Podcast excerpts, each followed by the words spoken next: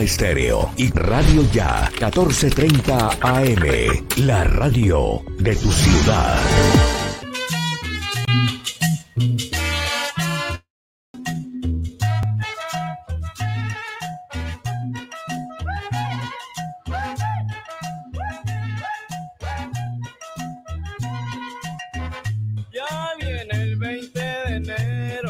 Hoy es 20 de enero, hay fiesta en Corralejas, en Cincelejo, están polarizados también.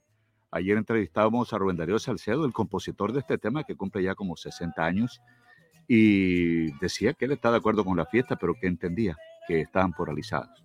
Polarizados, algunos están de acuerdo, otros que no. En todo caso, se va a desarrollar la fiesta en Corralejas, estaremos contando en directo desde Cincelejo. Y amanece Barranquilla superando la afectación de un día sin agua por trabajo de empalme de AAA en las obras que adelanta el distrito, especialmente la AAA, en el arroyo de Felicidad. En algunos barrios no ha alcanzado el sistema la presurización y el agua no ha llegado. En otros mm, el agua está sin presión todavía. En algunas zonas bajas de la ciudad el servicio se normalizó. La AAA anoche anunciaba eh, a través de Twitter que había concluido los trabajos de empalme de su tubería. Veces uno no entiende que son trabajos, por ejemplo, en el arroyo para mitigar o para eh, conectar o para colocar una tubería en el sector del arroyo Felicidad y afecta, por ejemplo, a Puerto Colombia o afecta a Soledad o afecta a sectores muy lejanos. Parecería que, que muchas veces hay un daño en Rebolo o en los Andes o en las nieves y la ciudad se paraliza. Es una ciudad grande, una ciudad que es costosa, vivir aquí no es, no es eh, fácil, es una ciudad muy costosa y tenemos deficiencia en los servicios básicos, agua y energía, muy a menudo, que es lo, lamentable. Como lo anunció Noticia ya la semana pasada, sigue cerrada la Oficina de Instrumentos Públicos de Barranquilla por problemas técnicos y están en riesgo, dice Camacol, están en riesgo miles de viviendas nuevas. la Superintendencia de Notariados reconoce daño en el sistema eléctrico de la entidad que le ha impedido prestar servicio desde el 6 de enero Camacol y La Lonja advierten sobre serias afectaciones entre los usuarios. El clima para Barranquilla esta hora, mucha atención, así amanece Barranquilla hoy con un clima agradable. Son las 4:49 minutos, 26 grados la temperatura, está el cielo mayormente despejado. Será hoy un día soleado, todo el día soleado en la capital del Atlántico. Cero índice UV, a las 6:22 amanece. Eh, sopla brisa del norte al sur, 11 kilómetros por hora. No hay un milímetro de precipitación, cero. 29 grados, se siente un calor de 29 grados, 79% la humedad, 10% la visibilidad en el aeropuerto Cortizos y 1007 la presión barométrica. El diario El Heraldo de Barranquilla, que titula hoy en su primera plana, titula Entrega de miles de viviendas nuevas en riesgo por falla. Se refiere al problema técnico en la Oficina de Instrumentos Públicos un oyente denunció hace más de una semana, Jenny. Hace más de una semana. Otros 200 vendedores irán al nuevo mercado Barlovento. Se intervendrán 1.650 metros cuadrados frente a la Intendencia Fluvial y la Plaza del Cabrito, que también será recuperada para convertir la zona en un centro gastronómico y de venta de artículos de uso personal. Habitantes de Balambo sin agua por daño en tubería la suspensión del servicio superó las 48 horas. Aquí habló el ingeniero técnico y señalaba que por lo menos son tres días sin agua y que van a abastecerse con carro tanque. Pumarejo califica como el mejor negocio la recuperación de la AAA. Métale la mano a la AAA, métale la mano a la AAA. Son daños muy recurrentes, igualmente en el servicio de energía. Y es una ciudad cara, una ciudad muy costosa. Hoy presentan pruebas en contra de Enrique Vives. Titulares del diario El Heraldo de Barranquilla. Por su parte, el periódico Al Día titula Lo pillan con las manos en la masa. Un presunto extorsionista de los costeños fue capturado en Soledad. Al día conoció los chats en los que extorsionaba a su víctima, una mujer de 60 años. ¿Policías retirados extorsionando? Pregunta al día. Dos ex uniformados y un civil fueron capturados en el departamento del Cesar por extorsión. Uno de los policías trabajó en Barranquilla. Atraco y bala dentro de un bus. El caso se registró en circunvalar. En medio del robo, los ladrones hicieron varios tiros y se llevaron celulares. A el sicario Mello Cotes. Tiene el nombre de uno de los de los miembros de la familia política del Magdalena. Cae el sicario Mello Cotes. Los titulares del diario Al Día. ¿Estamos listos con la palabra? Bueno, vamos como siempre con la palabra. Son las 4.52 minutos. Vamos con el cronograma perfecto. Ahora faltan 7 minutos para las 5. Y aquí estamos encomendándolos y encomendándonos al gran creador en este nuevo día. Estamos conectados con las plataformas digitales de las e instituciones que nos siguen, que nos retransmiten como UPA, como La Consentida, a través de las diferentes aplicaciones. Jenny Ramírez. 4.53 minutos, 4.53 minutos. Gracias, Señor, por permitir poder llegar a esta hora, eh, poder comenzar a iniciar esta conexión con todos ustedes por 94.1 FM, Unión Autónoma Estéreo, 1430 M Radio Ya Gracias por abrir nuestros ojos, Señor. Perdona todo lo que somos, porque esto eh, no somos perfectos, pero todos los días estamos luchando para que tú hagas perfecciones en nosotros. Eh, escucha nuestra oración, escucha nuestras palabras, Señor. Sabemos que somos pecadores, pero delante de ti te ofrecemos nuestro corazón, que mires delante de él. Señor, gracias por todos esos oyentes maravillosos. Señor Dios mío, Mm, y, Señor mío, con los primeros rayos de este amanecer que marcan el inicio de un nuevo día, nos presentamos ante ti para darte gracias por haber cuidado de nosotros, de nuestras familias y de nuestros hogares en la noche que ya pasó y por ser tú con nosotros apoyándonos, guiándonos y dándonos constantemente todo tu amor y tu sublime bendición. Gracias, Padre, por esa compañía, por ese techo que nos protege, por los alimentos que hay en nuestra despensa, por la ilusión de empezar este en este nuevo día bajo tus cuidados. Creer en ti es nuestra mayor fortaleza, por eso en esta mañana te entregamos nuestras vidas de manera confiada y te suplicamos que seas tú orientándonos en todas nuestras actividades, en el hogar, en el estudio, en nuestros trabajos y en todos nuestros emprendimientos. Por favor, mira nuestro corazón, nuestros temores y necesidades. Danos la sabiduría que necesitamos para salir adelante. Cúbrenos siempre con tu precioso manto y manténnos a salvo del peligro, de la injusticia, del enemigo malvado y de todo mal.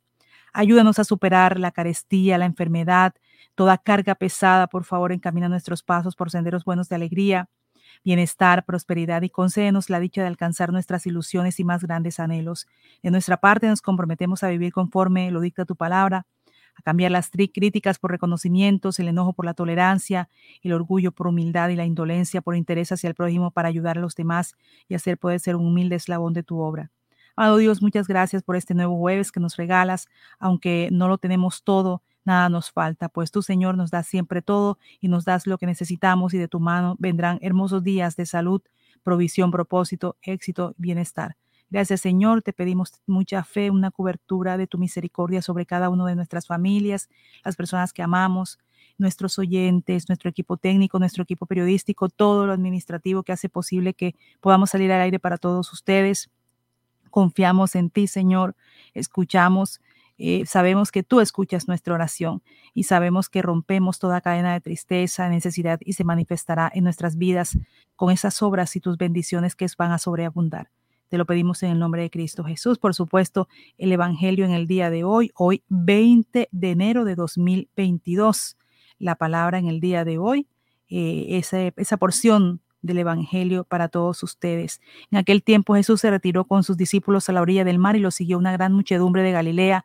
Al enterarse de las cosas que hacía, acudía mucha gente de Judea, Jerusalén y Dumea, tras Jordán y cercanía de Tiro y Sidón.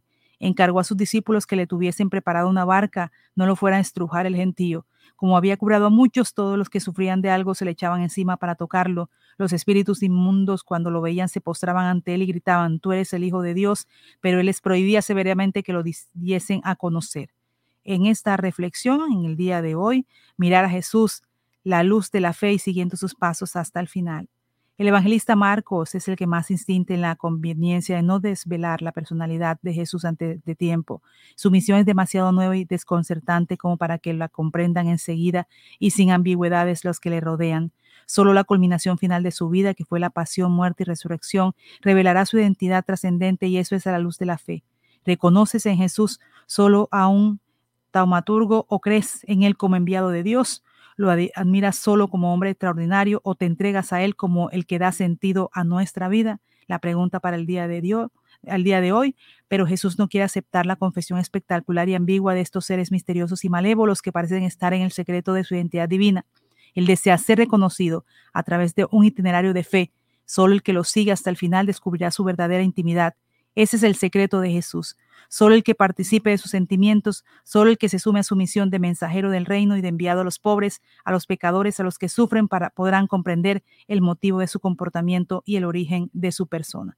Por supuesto, las palabras de vida de Miguel de Jesús Rodríguez a esta hora para todos ustedes.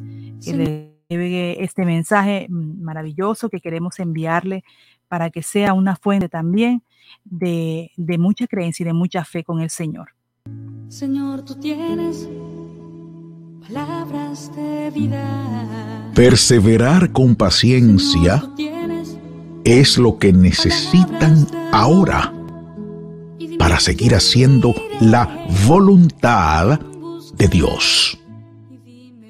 Entonces recibirán todo lo que Él ha prometido.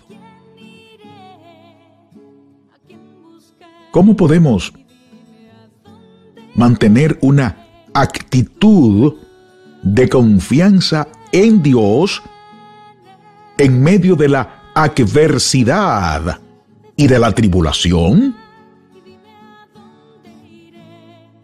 La respuesta está en poder entender que somos hijos de Dios y que por tanto podemos confiar en Él y jamás dudar de su amor. Pues Él tiene cuidado de nosotros. Es por eso que desde el mismo escenario el apóstol Pablo dice, por nada estén afanosos, sino sean conocidas sus peticiones delante de Dios en toda oración y ruego, con acción de gracias. Feliz día.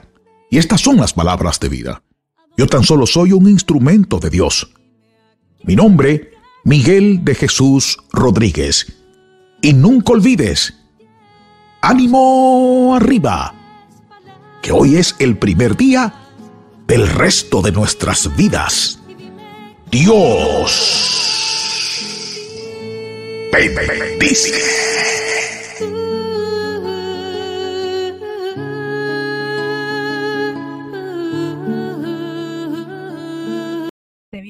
de Jesús Rodríguez, perseverar en este día, mantener la fe y creer en el Señor, que es el Hijo de Dios. Son las 5 eh, de la mañana en punto. Ya regresamos con nuestro avance, pero antes hay algo. Jenny, no, nuestra voz de condolencia a los familiares de Iván Bernal Reyes, ese gran eh, arquitecto, humorista, también actor Iván Bernal Reyes, que murió, al parecer, de un infarto. Y nuestra voz de condolencia para todos los familiares. Fue famoso y hizo parte de muchos elencos aquí en, Telecaribe. Y una de las publicidades que uno más recuerda de él fue la del vivero, el chofer del, del, vivero, ¿te acuerdas? Sí, claro. Pincho, Iván Bernal Reyes. Son ya las 5 de la mañana, un minuto. Noticias ya. El Jardín Infantil Mi Pequeña Autónoma tiene las matrículas abiertas para el 2022. Renovamos nuestras instalaciones para que los más pequeños de la casa disfruten una experiencia de aprendizaje divertida y 100% presencial. Para más información, comunicarse al celular 310-715-6656. Jardín Infantil Mi Pequeña Autónoma 30 años al cuidado de los niños del Caribe. Alumbrado Público de Barranquilla informa los números de teléfonos para el reporte de daños 320-0055 y al WhatsApp 311-607-1509. Alumbrado Público de Barranquilla. Farmanat, droguería y tienda naturista, proveedora de tu bienestar, medicamentos reconocidos y productos naturales, nacionales e importados. Farmanat, plantas medicinales que relajan y mejoran el sueño. Sube tus defensas con NutriTransfer, Colostrum, vitamina C, vitamina D, Farmanat. Atención personalizada de Israel Castilla Gamarra. Domicilios por el 332-4177 al 300-807-7687. Estamos en la calle 76, número 3949, diagonal al Colegio Militar Acolsure. Atendemos en jornada continua de 8 de la mañana a 9 de la noche. ZDM Jeanswear, siempre al mejor estilo y calidad. Cuando luces ZDM Jeanswear, atrapas todas las miradas. ZDM Jeanswear, calle 37, número 3880, piso 2, en Barranquilla. ZDM Jeanswear, te queda muy bien, muy bien.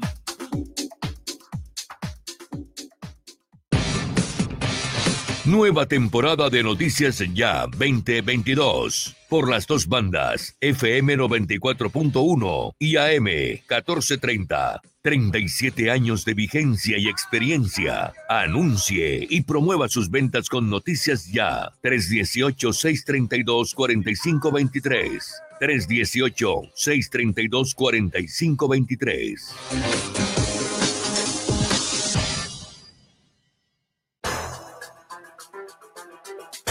Avance informativo.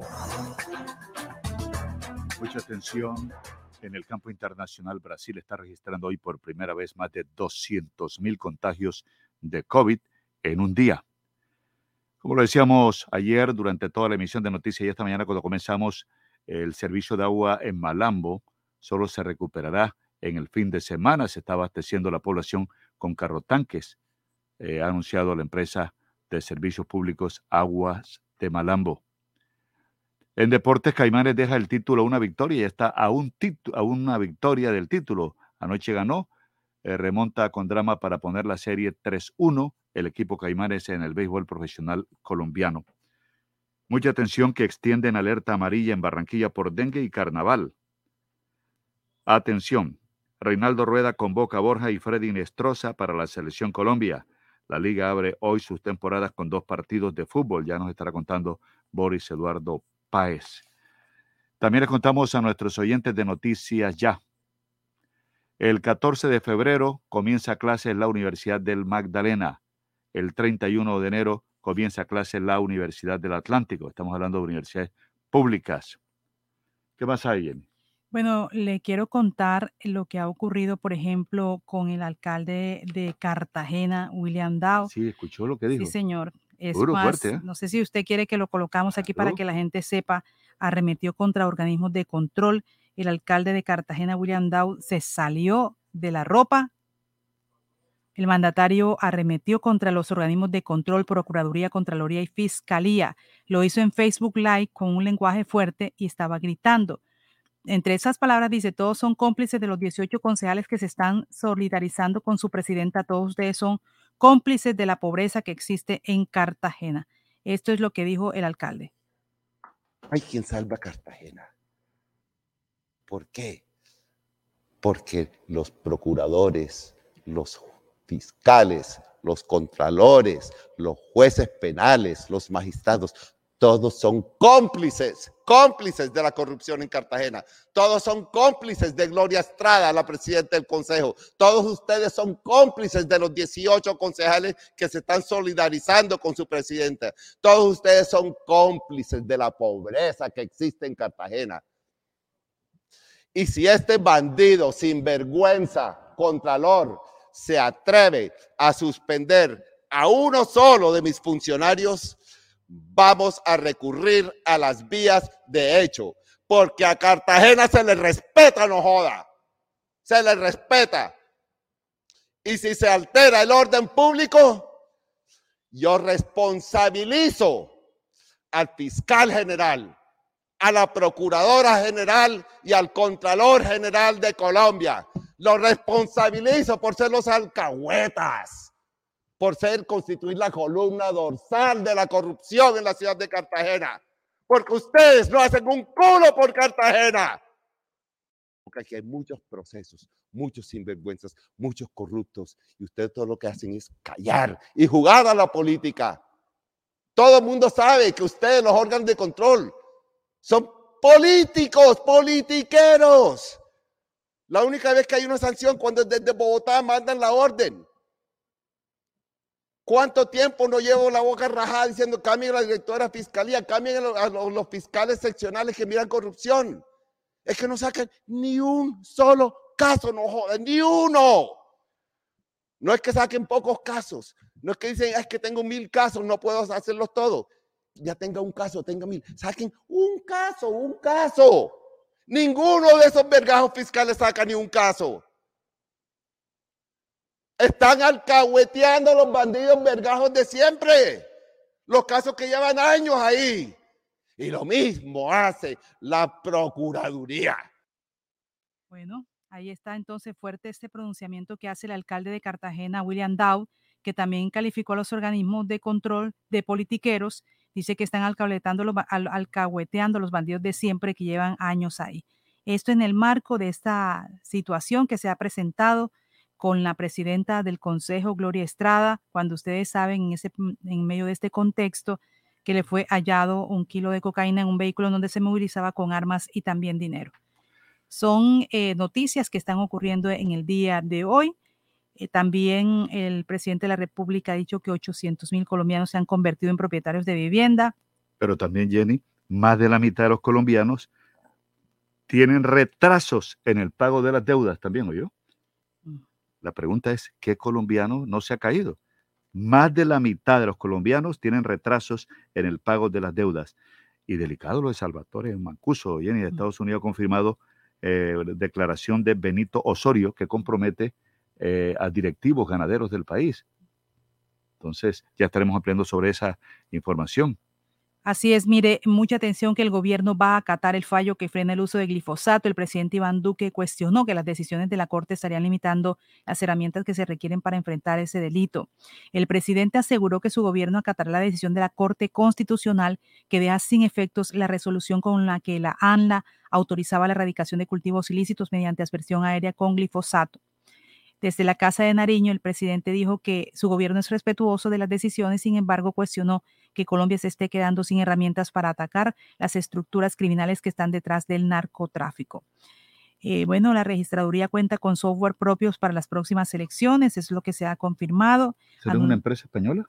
así es. La registraduría anunció que adquirió este software propio para el escrutinio nacional de las elecciones de Congreso que se realizarán en marzo la de presidencia de la República que tendrá lugar en mayo próximo. Alexander Vega, el registrador, anunció que ese software es propiedad de la Organización Electoral Colombiana y no será operado por ninguna empresa particular contratada. Agregó que el programa está diseñado para que todas las organizaciones políticas puedan acceder a su auditoría, ya que este ha sido uno de los grandes puntos de la polémica nacional. Mire que la AAA antes de la medianoche eh, colgó un par de, de notas en su cuenta de Twitter. Una dice, AAA informa que finalizaron los trabajos de empalme de una nueva tubería de 30 pulgadas para el avance de las obras de canalización del arroyo Felicidad. Desde allá, pero afecta a toda la ciudad. Y dice, eh, que es una tubería de 30 pulgadas, que es para el avance de las obras de canalización del arroyo de Felicidad, que en este momento el sistema inicia el proceso de recuperación de presiones para normalizar el servicio en sectores de Barranquilla.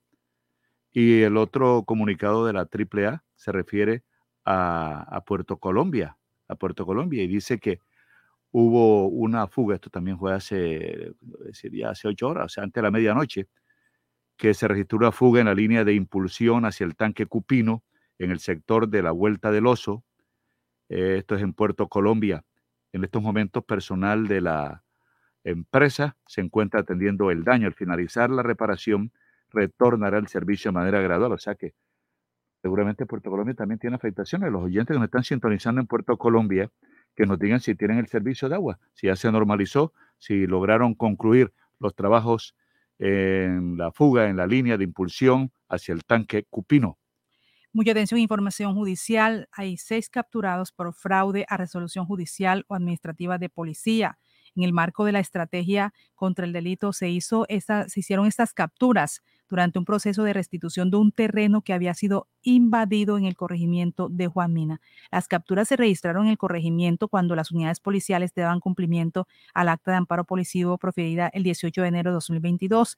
En el sector denominado La Manga del Arroyo, estas personas estarían de manera irregular en un terreno sobre el cual existe un amparo policivo y que había sido ocupado irregularmente y fue restituido recientemente. Los uniformados llegaron al lugar en cumplimiento de la resolución judicial, capturaron a quienes precisamente ingresaron a ese lugar. Son cuatro hombres y dos mujeres, fueron dejados a disposición de la Fiscalía General de la Nación.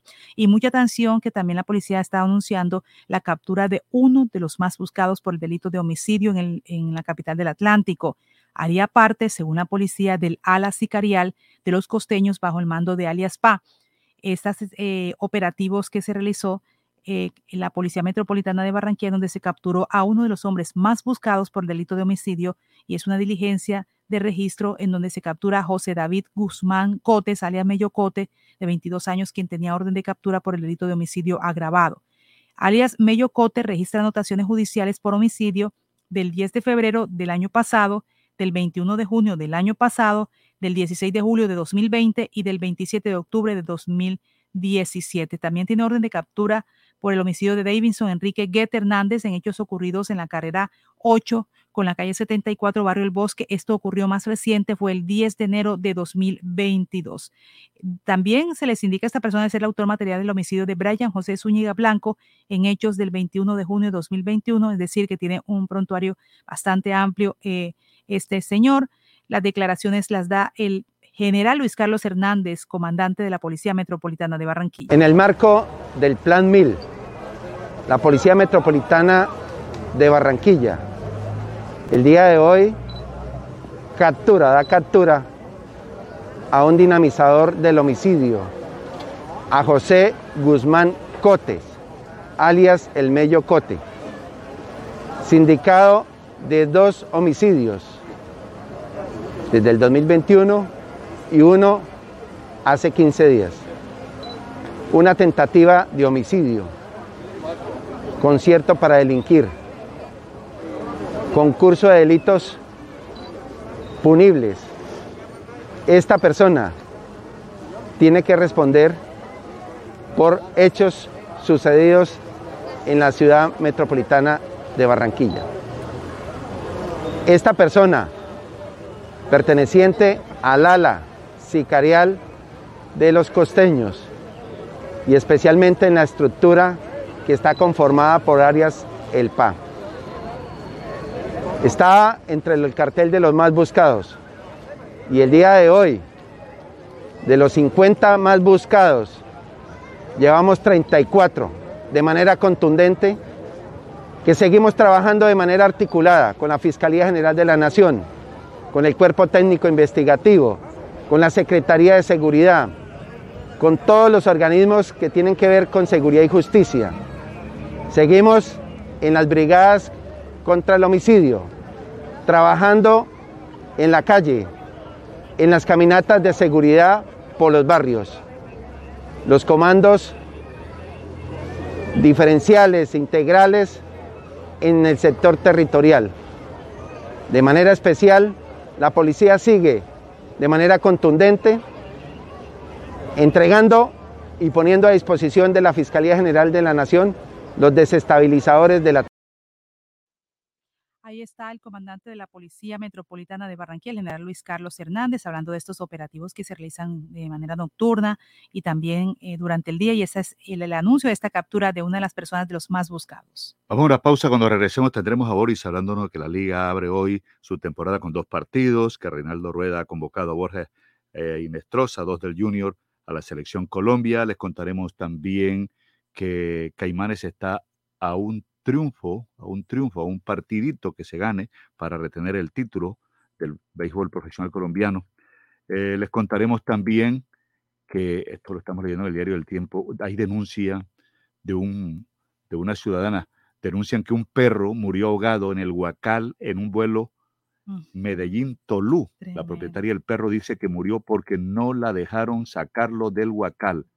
La aerolínea responde, ya estaremos hablándoles sobre esta información que es lamentable. El perrito se ahogó, se ahogó en un huacal en la ruta Medellín-Tolú, en el departamento de Sucre. Es un vuelo de la empresa Satena. 5.17 minutos. Noticias Ya. ¿Has pensado qué te hace sentir feliz? ¿Será contar con espacios para disfrutar junto a los tuyos? Tal vez saber que siempre hay quien piensa en tu bienestar, en tu superación o encontrar respaldo para obtener lo que quieres. Quizá el motivo de tu felicidad es saber que cuentas con todo nuestro apoyo y experiencia. Para nosotros, hacerte feliz es nuestra razón de existir. Con Barranquilla, celebra 60 años creciendo juntos. Vigilado super subsidio. Cuando trabajamos en equipo, también rendimos un homenaje al amor. La Superintendencia de Industria y Comercio reconoce a Los Olivos como una de las marcas más sobresalientes y notorias de Colombia, gracias al incremento en el valor y posicionamiento de nuestra marca, el tiempo de operación y la sostenibilidad de la organización. Los Olivos, siempre rindiendo Un homenaje al amor. Nueva temporada de Noticias Ya 2022. Por las dos bandas, FM 94.1 y AM 1430. 37 años de vigencia y experiencia. Anuncie y promueva sus ventas con Noticias Ya. 318-632-4523. 318-632-4523. La noticia express. Mucha atención, denuncian que perro murió ahogado en el Huacal en un vuelo Medellín-Tolú de la empresa Satena. Margarita Betancourt tomó un vuelo desde Medellín hacia Tolú, eh, un vuelo operado por la aerolínea Satena.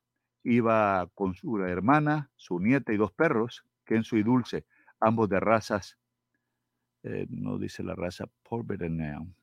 Las mascotas iban en sus huacales en la cabina de pasajeros, pero Kenzo murió antes de que pudiera aterrizar. Desde la aerolínea Satena emitieron un comunicado donde indicaron que se cumplieron todos los protocolos y estándares de calidad que están establecidos en las políticas de la compañía de acuerdo con la normativa aeronáutica colombiana, reiterando que el Carino viajó en cabina de pasajeros con una temperatura y niveles de oxígenos adecuados. Dicen y agregan que en ese mismo vuelo también viajaron otras mascotas que no tuvieron afectaciones. La familia de Kenzo lo llevó a un centro especializado donde le realizaran la necropsia para determinar las causas de su muerte y anunciaron que tomarán acciones legales contra la aerolínea. En Deportes, Caibori, buenos días. Muy buenos días. Estos son los hechos más importantes para hoy jueves en los deportes de Noticias Ya. Caimanes y Vaqueros jugarán esta noche el quinto partido del playoff colombiano. El campeón representará a nuestro país en la Serie del Caribe. Nueve jugadores de la región Caribe colombiana fueron llamados a la selección Colombia para los juegos de las eliminatorias ante Perú y Argentina. La selección peruana jugará hoy partido amistoso ante Jamaica. Esta noche arranca la Liga de Fútbol Profesional Colombiano con dos partidos, Águilas Doradas ante Atlético Bucaramanga y Pasto Millonarios. La delegación de los Estados Unidos sigue su paso arrollador en el Mundial Juvenil de Tenis Copa Barranquilla. Un paraguayo es el único latinoamericano en competencia. El exfutbolista brasileño Robinho fue condenado a nueve años de cárcel por violación en grupo cometida en Milán en el 2013. Este otras informaciones más adelante en la sección deportiva, porque la noticia ya y confirmada. Boris, gracias. 2.386 contagios y 6 fallecidos por COVID-19 en Barranquilla. 2.386 contagios y 6 fallecidos. Bueno, en Barranquilla y en los municipios del Atlántico. De estos positivos, 1.819 se encuentran en Barranquilla y 567 en los municipios. En cuanto a los seis decesos, tres ocurrieron en Barranquilla, tres. Uno en Puerto Colombia, uno en Sabana Larga y uno en Soledad. Mire, el jefe seccional de investigación criminal de la Dirección Antisecuestro y Extorsión, el teniente coronel Jaime Ríos, habló y dio detalles de lo que venía pasando con un delincuente que se hacía pasar como comandante de los costeños y que estaba pidiéndole a una mujer de su, que tiene su negocio 5 millones de pesos. Le decía que si de no entregar el dinero atentaría contra su negocio o su núcleo familiar.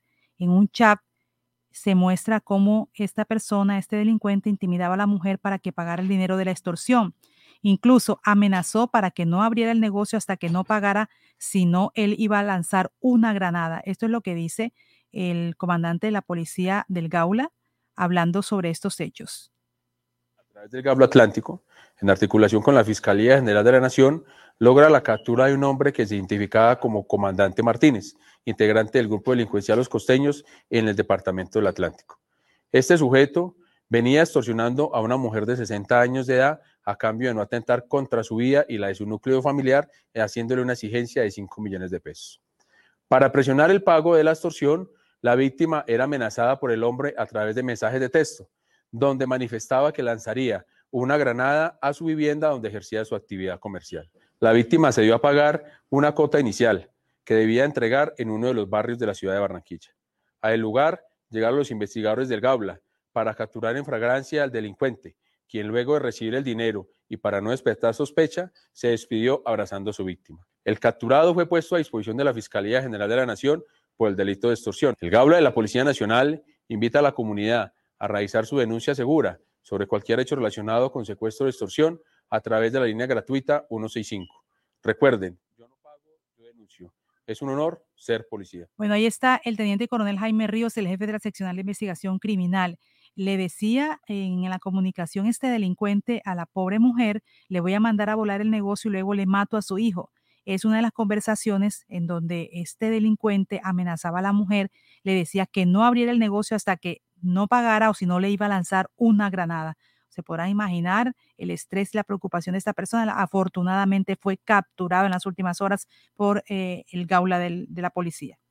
Son las 5.24 minutos. El arquitecto, actor, músico, folclorista y humorista Fincho Iván Bernal Reyes falleció en Barranquilla recordado por su papel como humorista en Telecaribe. Según información extraoficial, Bernal Reyes habría sufrido un infarto al miocardio. La juez 14 de control de garantías impuso medida de aseguramiento a Jonier Leal mm. por los homicidios de Mauricio Leal y su mamá, Marlene Hernández. Jonier no será trasladado de inmediato a la cárcel, estará en el búnker de la fiscalía por cuestiones de seguridad.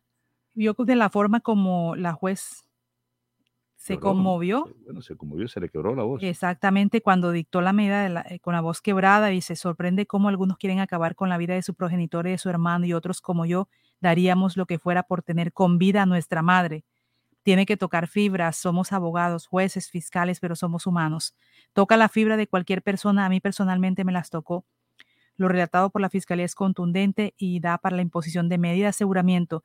No es un caso de homicidio como cualquiera es el homicidio de la mamá y del hermano. Eh, destacó el material probatorio de la fiscalía en este caso. Además, dice, recordemos que Johnny aceptó haber matado a su hermano y a su mamá. Y bueno, habría planeado los homicidios durante cuatro meses con la intención de quedarse con la fortuna de Mauricio Leal, el estilista, su hermano. Eh, Jenny, desde anoche aparecen en redes eh, la foto de una señora, Carmen Gutiérrez Bertel, de 56 años, desapareció el domingo en el barrio abajo cuando salió de su casa supuestamente a una cita de trabajo. La habían citado en el portal del Prado que queda allí mismo, en el barrio abajo. estaría laborando en una finca de Sabana Larga o cerca de Sabana Larga.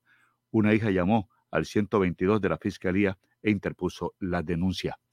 Son las 5.25 minutos. Mire, mucha atención lo que ha dicho el alcalde de Barranquilla con respecto a la recuperación de la AAA el gran negocio que hizo Barranquilla, recuperar la AAA. La empresa estará en capacidad de crecer, va a fortalecerse y va a emprender nuevos negocios para lograr mayores ingresos y utilidades.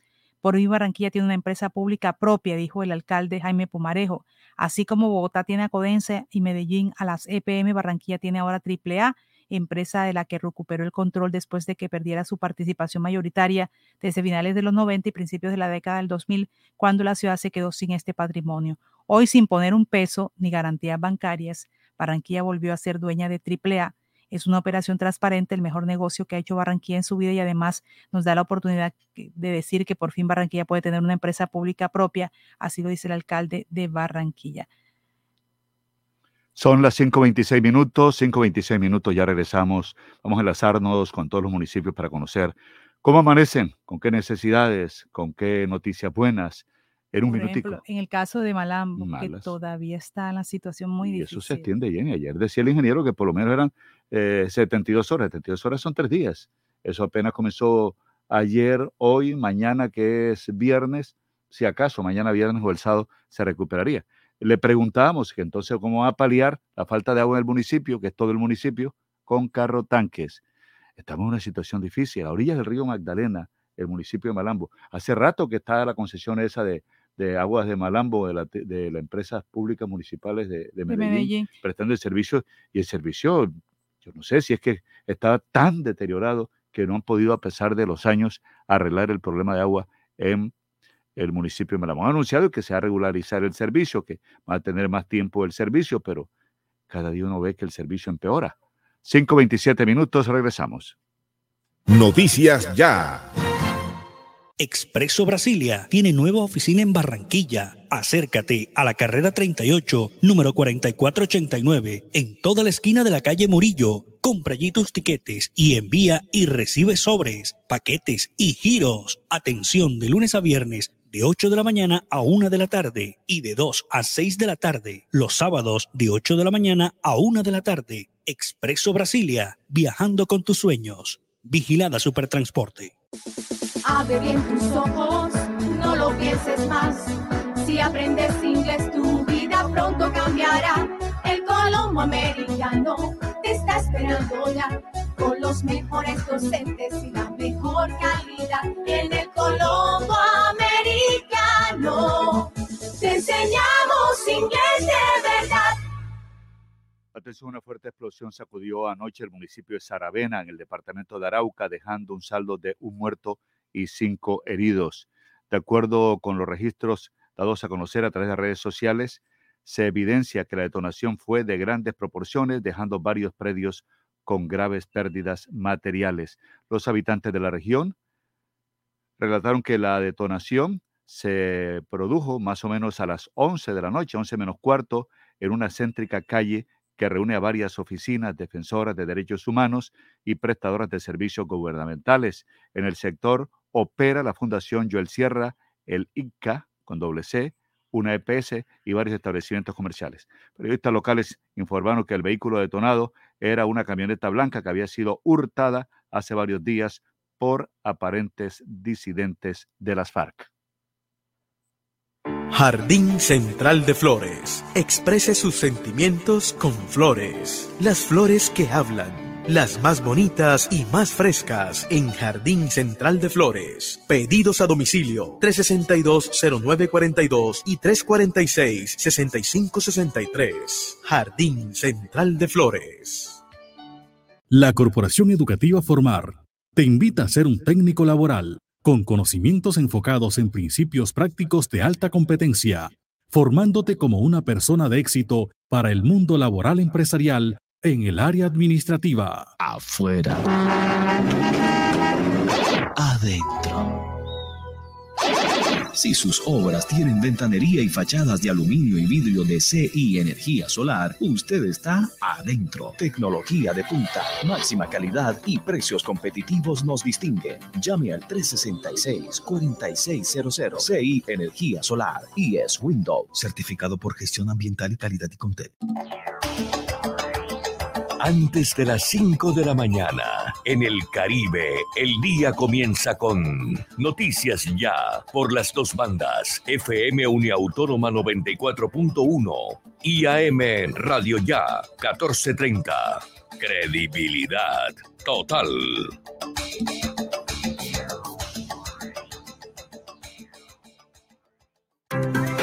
Conexión Regional en Noticias Ya.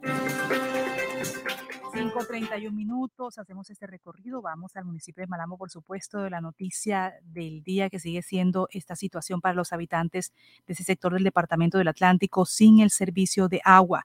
Y lo realmente que uno puede observar, porque Agua de Malambo, el grupo EPM, ha enviado imágenes Es una situación bastante compleja la forma como se está trabajando, el lugar donde ocurrió esta situación que mantiene sin el servicio de agua al municipio de Malambo. Eh, Hugo Rivera, bueno, eh, ¿cuál es la situación? Todavía se prevé que hasta el sábado esa fecha, ese cronograma también está firme para que el servicio de agua llegue con normalidad para esa fecha, lo que nos ha dicho los representantes de Agua de Malambo. ¿Y qué está pasando también con los carrotanques, porque eso también lo escuchamos. Están llegando el agua en esos carrotanques a diferentes sectores del municipio de Malambo. Buenos días, Hugo Rivera. Muy buenos días a ustedes allá en el estudio, a la audiencia de Noticias Ya.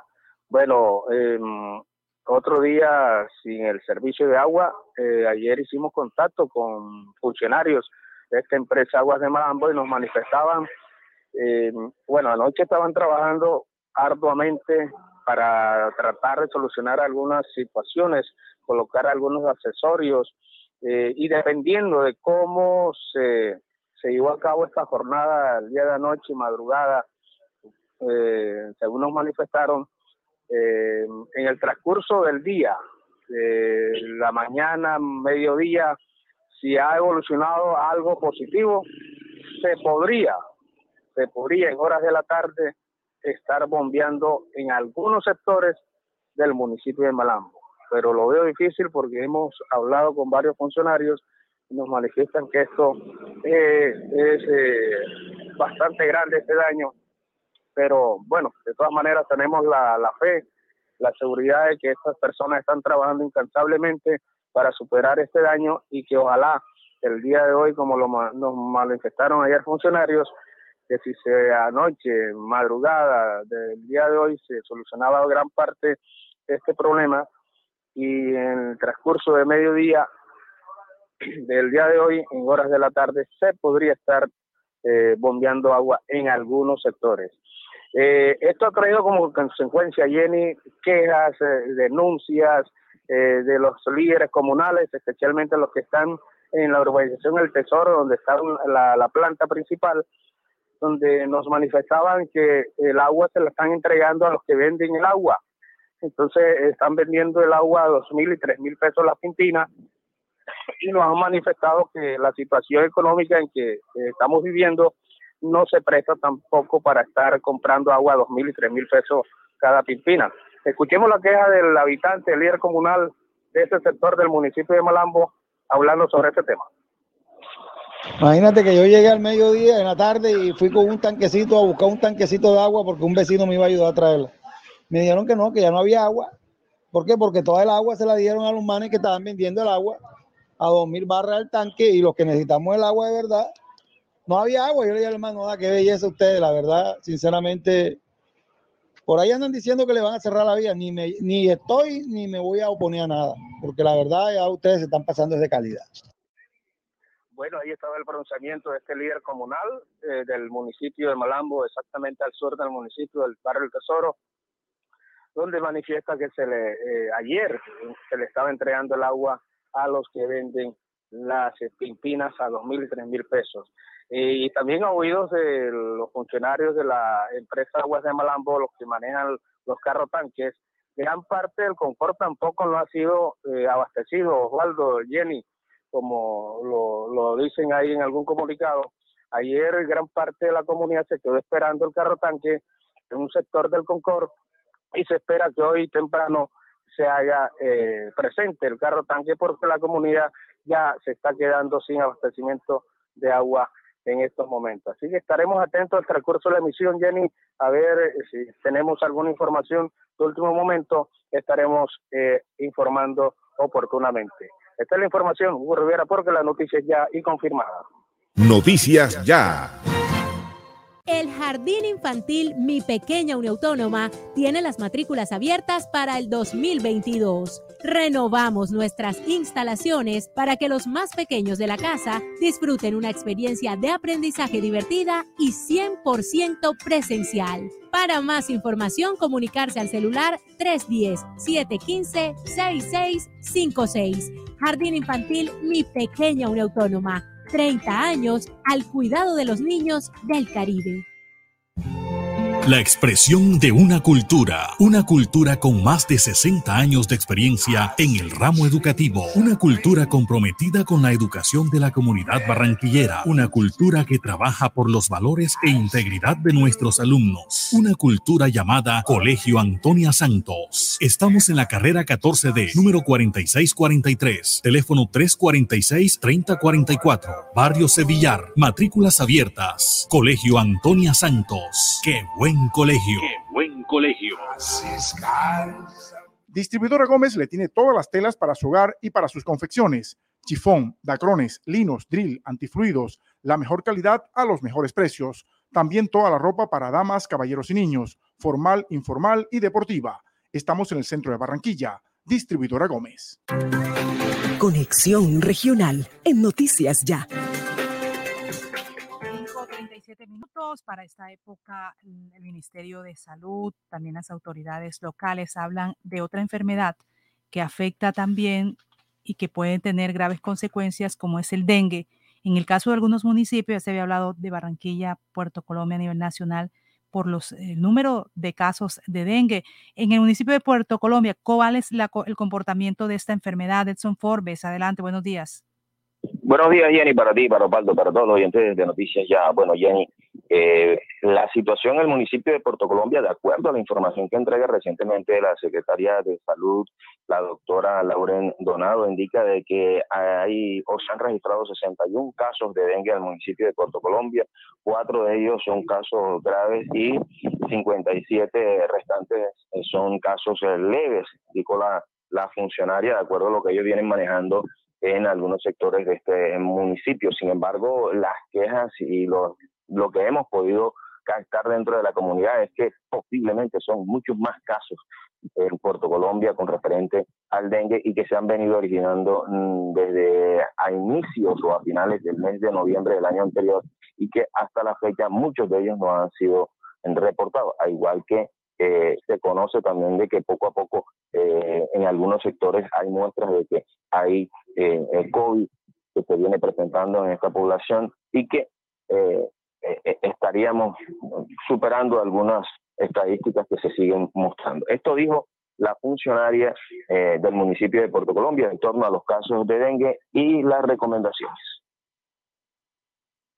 en la actualidad un reporte de 61 casos de dengue, de los cuales 4 han sido dengue grave, los demás están catalogados como dengue leve a moderado. Estamos realizando diferentes estrategias de educación e intervención en la comunidad para disminuir la probabilidad del contagio. Sin embargo, estas estrategias no son suficientes si nosotros no contamos con el apoyo de la comunidad pues de cierta manera nosotros podemos hacer la educación, pero el dengue se reproduce en aguas limpias, en almacenamientos de aguas limpias. Entonces dependemos mucho de que la comunidad colabore con el lavado de los tanques en donde almacenan el agua los cuidados pertinentes. Estamos llegando a los diferentes barrios, haciendo una educación casa a casa, haciendo una medición del índice aédico que tenemos en los sectores, realizando las fumigaciones para la mitigación, pero el tema de la, de la fumigación es que no nos va a prevenir el dengue. Es cuando ya lo tenemos, entonces bajamos los contagios, sí con la fumigación. ¿Qué es lo importante? Todo lo que viene antes de la formación del mosquito. Ese mosquito tiene unas, eh, unas larvas que se incrustan en los tanques.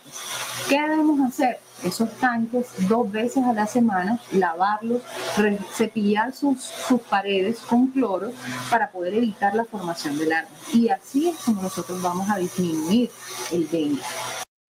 Ahí está la funcionaria Lauren eh, Donado, quien es la secretaria de salud del municipio de Puerto Colombia. Yanni, hablando de agua, hay que decir que desde las 8, 8 y 20 de la noche de ayer, una tubería de 12 pulgadas colapsó eh, en cercanías del Colegio Francisco Javier Cisneros hacia la calle 14 eh, con la, con la, carrera 10 y que afectó por lo menos tres viviendas de ese sector, el impresionante explosión, digamos de esa manera, de la, de la tubería eh, provocó que el agua subiera hasta 4 o 5 metros de, altura, eh, bañando eh, y afectando por lo menos tres viviendas en esa esquina de la 14 eh, con la 10. fueron alertados los bomberos, los funcionarios de la AAA. mucha gente aprovechó para bañarse y otras para recoger agua. Eh, sin embargo, eh, bueno, fueron eh, controladas las fugas mediante el cierre que hizo la empresa AAA de los bloqueos y se espera que en esos sectores, una vez reparada la, tubería, llegue el servicio de agua porque cerraron la válvula que comprende Villa Encanto, Las Margaritas, el colegio, el sector del cementerio prácticamente y que estas áreas no van a tener agua o no han tenido agua durante la noche y sin embargo esperamos que en las horas de la mañana ya esté plenamente superado el caso. Puerto Colombia ha permanecido no solamente uno ni dos, sino hasta tres días en algunas zonas periféricas de esta población sin una gota de agua, igual que en la zona céntrica que eh, se ha ido por laxos de 3, 4 y 5 horas en muchos barrios de esta población, una deficiencia que se viene mostrando en las últimas dos semanas en el municipio costero de Puerto Colombia, desde la orilla al Caribe. Edson Ford de Castillo, porque la noticia ya es confirmada. Gracias, Edson. Y también ya invitaron, ya pasaron la invitación el sábado a las 10 de la mañana. Viene el presidente Iván Duque con la gobernadora del Departamento del Atlántico, Elsa Noguera, van a entregar el muelle de Puerto Colombia recuperado. Es la invitación anticipadamente que se ha enviado con la presencia del presidente este 22 de enero. El evento va a ser en la plaza principal de Puerto Colombia sobre esta entrega del, del muelle recuperado. Gracias, Edson. 5:43 minutos. Noticias ya.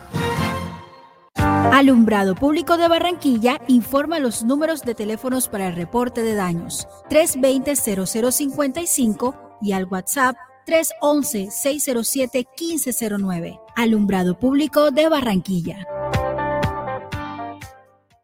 ¿Quieres una educación de alta calidad para tus hijos en sus primeros años? El Jardín Infantil Cajacopi ha vuelto a la presencialidad. Tiene matrículas abiertas y las inscripciones para el 2022 son totalmente gratis. Comunícate a los teléfonos 349-1109 o al celular 317-647-5902. Con Cajacopi es posible divertirse y aprender más. Expreso Brasilia tiene nueva oficina en Barranquilla acércate a la carrera 38, número 4489, en toda la esquina de la calle Murillo. Compra allí tus tiquetes y envía y recibe sobres, paquetes y giros. Atención de lunes a viernes de 8 de la mañana a 1 de la tarde y de 2 a 6 de la tarde. Los sábados de 8 de la mañana a 1 de la tarde. Expreso Brasilia, viajando con tus sueños. Vigilada Supertransporte.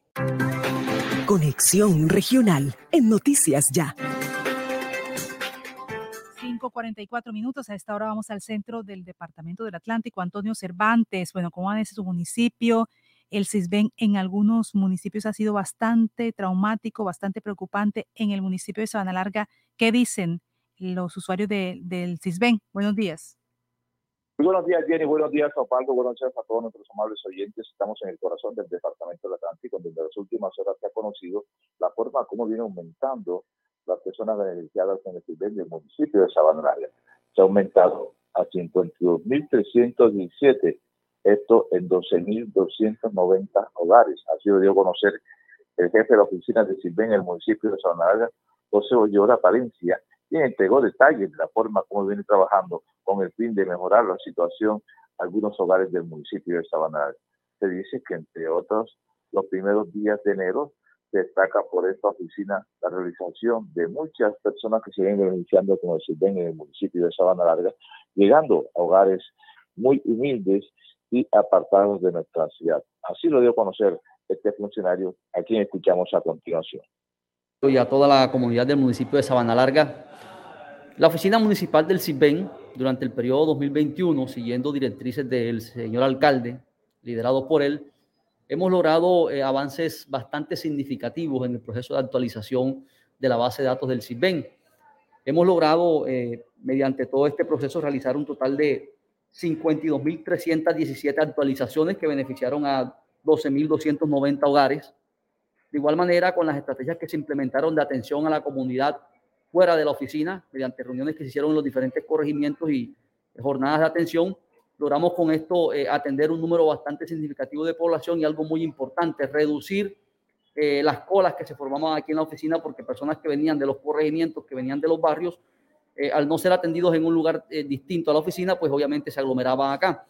Al sacar la oficina y llevarla a las comunidades, logramos que muchas personas ya no tuvieran que venir acá. Entonces, como se pueden dar cuenta, desde el 2021 ya no se nos están formando colas en, en la oficina del CIBEN y adicional a eso, pues ya no tenemos aglomeraciones. Un avance muy importante. ¿Qué viene ahora? Ahora vamos a continuar haciendo las encuestas para terminar de actualizar la base de datos con la población de la zona rural principalmente, que es la que tenemos pendiente. Hay algunos corregimientos que no hemos visitado, pero ya una vez inicie nuevamente el proceso vamos a visitar esos corregimientos y posteriormente vamos a atender aquellas solicitudes de personas que no están conformes con la calificación y que requieran una revisión de la encuesta para posterior eh, reencuesta. Bueno, esas eran las declaraciones de funcionarios de CIBEN y del municipio de Sanalga, dando a conocer cómo se viene trabajando con el fin de mejorar la calidad de vida de muchos sanalgueros para eh, este año en el municipio de Sabana Larga. De otra parte, se intensifican las jornadas de toma de muestras en nuestro municipio, así como la alcaldía del municipio y el Comité de Mitigación de Riesgo, COVID, con el apoyo de la Secretaría de Salud y la SCMINSA del municipio de Sabana Larga, vienen trabajando con el fin de tomar jornadas para tener el alcance de todos la forma como eh, vacunarlo a aquellas personas que no han sido vacunados y también tomando muestras para el fin de intensificar quiénes personas están infectadas en nuestro municipio. Este objetivo se viene cumpliendo con base en los pormenores que viene realizando la Secretaría de Salud del municipio de Sabana Larga en acorde con la SCMINSA y la Secretaría de Salud del departamento. La información que se genera desde aquí, desde el corazón del Departamento de Atlántico, Antonio Cervantes Mesa, porque la noticia ya y confirmada. Noticias ya. CR 101, cambio radical. Yo te lo digo.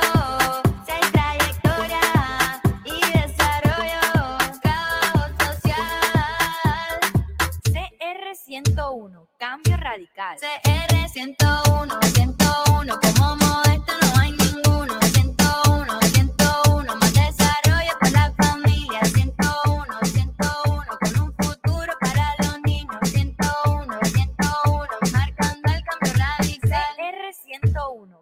radical. CR101,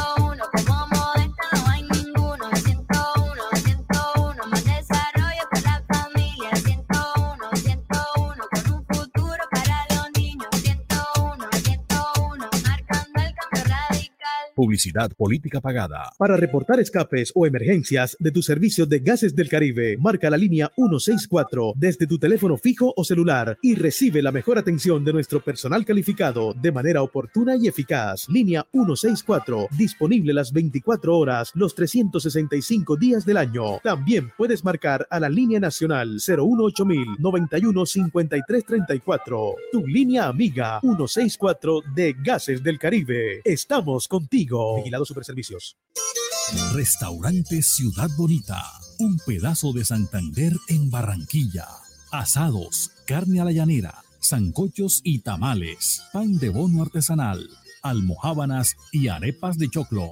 Vía a Puerto Colombia, kilómetro 2, después de la clínica Porto Azul. El anfitrión Edinson Hurtado los espera.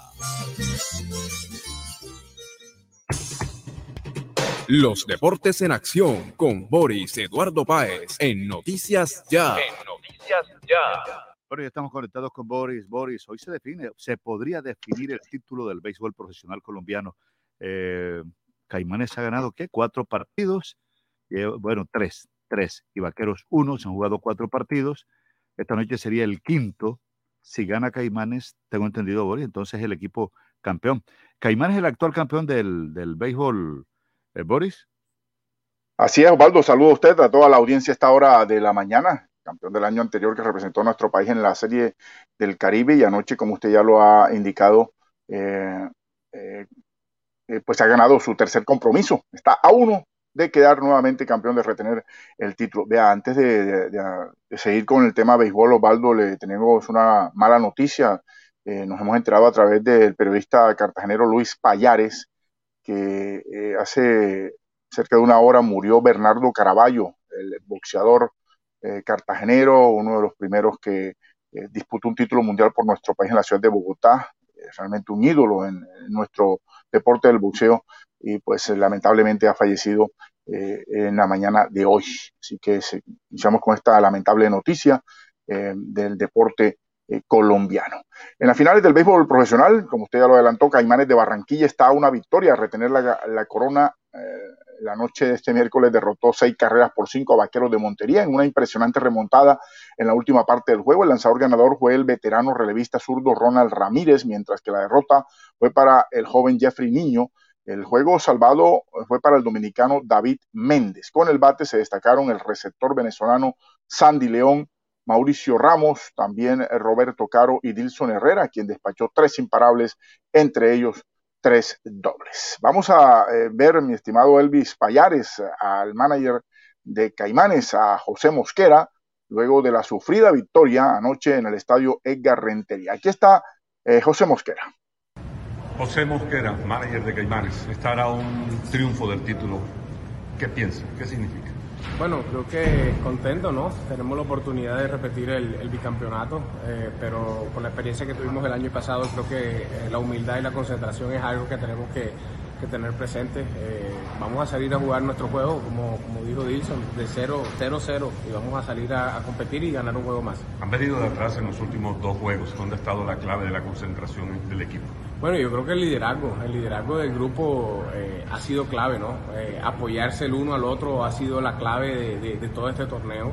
Eh, el saber que de pronto tu compañero no te pudo ayudar, entonces viene el otro y te respalda, ha sido, ha sido contundente para, para poder obtener estas últimas victorias. Hemos venido de atrás, un equipo eh, que siempre viene de atrás, un equipo importante y estamos contentos por lo que se ha dado. Lanzador abridor para el que puede ser el último juego. Bueno, eh, vamos con nuestro mejor abridor, que es el King Alcalá. Esperemos que, que salga con la misma eh, contundencia que ha salido y, y- y salir a, a repetir el título. José Mosquera, manager Caimanes. Sí, señor. El hombre va por el título en la noche de hoy, el manager de, de- de Caimanes, y así es que tiene que ser. Se, no se le puede perdonar. Hay que eh, aprovechar la primera oportunidad que se tenga para eh, conseguir nuevamente el campeonato. De todas maneras, hay que decir que eh, Vaquero ha sido un digno rival, un tremendo rival, y eh, es una gran serie final la que se desarrolla aquí en la ciudad de Barranquilla. El técnico de la Selección Colombia de mayores, Reinaldo Rueda, dio a conocer la lista de convocados para los Juegos por la eliminatoria suramericana, la Copa Mundial de Qatar, ante Perú este viernes 28 de enero y frente a Argentina el primero de febrero. En el grupo se destacan los jugadores de Junior Miguel Ángel Borja y Freddy Nestroza, quienes estuvieron en el partido amistoso del pasado domingo ante Honduras. No fueron incluidos para estos compromisos los integrantes de Junior Germán Mera, Homer Martínez y Daniel Giraldo. Se destaca la ausencia de Juan Fernando Quintero por lesión y el regreso de Radamel Falcó García. También fue tenido en cuenta James Rodríguez, pese a que no jugó el pasado lunes con su equipo al Rayán. De los llamados para el partido contra Honduras también repiten Andrés Mosquera, Harold Preciado, Yasser Asprilla y Jimmy Yara. Vamos a ver qué pasa con estos juegos eliminatorios ante eh, Perú primero y luego frente a Argentina en condición de visitante. Entre tanto, la selección peruana tiene este jueves, eh, hoy, eh, una ante Jamaica, su último ensayo antes de afrontar la penúltima fecha doble de las eliminatorias suramericanas de clasificación al Mundial de Qatar, donde visitará a Colombia en Barranquilla y recibirá al, en Lima a la ciudad, al equipo de Ecuador. Este es el segundo amistoso que el combinado Inca disputa con miras a estos juegos decisivos tras haber empatado a un gol el pasado domingo ante el, combinado de Panamá. Esta noche arranca la Liga de Fútbol Colombiano con dos partidos. El primero será entre las Águilas Doradas y el Atlético Bucaramanga a las 6 de la tarde. A las 8 de la noche América recibirá al Envigado. Mañana viernes el balón se moverá en, Bogotá con el partido entre Independiente, Independiente Santa Fe a las 6 de la tarde frente a Equidad y luego Millonarios visita al equipo de Pasto 8 y 5 de la noche. Junior, como sabemos, jugará en Barranquilla este sábado ante Patriotas a las 8 de la noche. Para este partido se conoció que el extremo Omar Albornoz se encuentra sancionado por Di Mayor por los gestos ofensivos que le realizó a la hinchada de América en el partido del pasado 13 de diciembre cuando jugaba a un Albornoz para el Deportes Tolima. El jugador cartagenero recibió dos fechas de sanción y una multa de 1.817.000 pesos. Debido a esto, no podrá estar en la primera fecha de la liga ante Patriotas. A pesar de recibir dos jornadas de castigo, el jugador podrá eh, actuar y podrá quedar habilitado para el segundo partido ante Nacional del día 26 de enero, en caso de que el técnico Juan Cruz lo disponga. Esto se debe a que Junior tendrá para ese día a dos futbolistas en la selección Colombia como Inestros y Borja, por lo que el reglamento le permite hacer la excepción y habilitar a algunos para ese compromiso. Vamos a ver qué pasa eh, entonces. La delegación de Estados Unidos sigue su línea ganadora eh, en el Mundial Juvenil de Tenis Copa Barranquilla al alcanzar ocho triunfos en esta fase de octavos de final. El sembrado número uno, Cooper Williams, avanzó a cuartos de final al derrotar al también estadounidense eh, Keylan Bigón por 3-6, 6-1 y 6-2. Williams, con su potente saque, vino de atrás hacia adelante en el marcador para finalmente llevarse el triunfo. Una vez concluyó el juego, hablamos con el sembrado número uno del torneo, Cooper Williams, para todos los eh, oyentes y eh, aquí en Noticias Ya. Aquí está eh, Cooper Williams. My best tennis today, I don't think, and he came out and he started pretty well. So I think the game plan was, to, you know, just stick to my game, and if it wasn't working, just try and try and do what I could. It was a little windy. Felt my serve got a little better as the match went on, and that won me a lot of free points, especially uh, in the middle of the third set. But uh, just stick to the game plan, just serve well and try to attack on the first couple balls, and it ended it ended up working pretty well. Bueno, dice que no fue su mejor partido, que la verdad fue un partido muy duro, al principio le costó mucho, el contrincante atacó muy fuerte, pero bueno, siguió su estilo de juego, si no veía que no se servía, trataba de buscar la manera, era muy, había mucho viento en, la- el campo, pero trató de, de buscar la manera de poder ganar y así fue. Bueno, eh, eh, tiene mucha confianza en su saque, en los golpes fuertes, y ahí está prácticamente su, su potencial.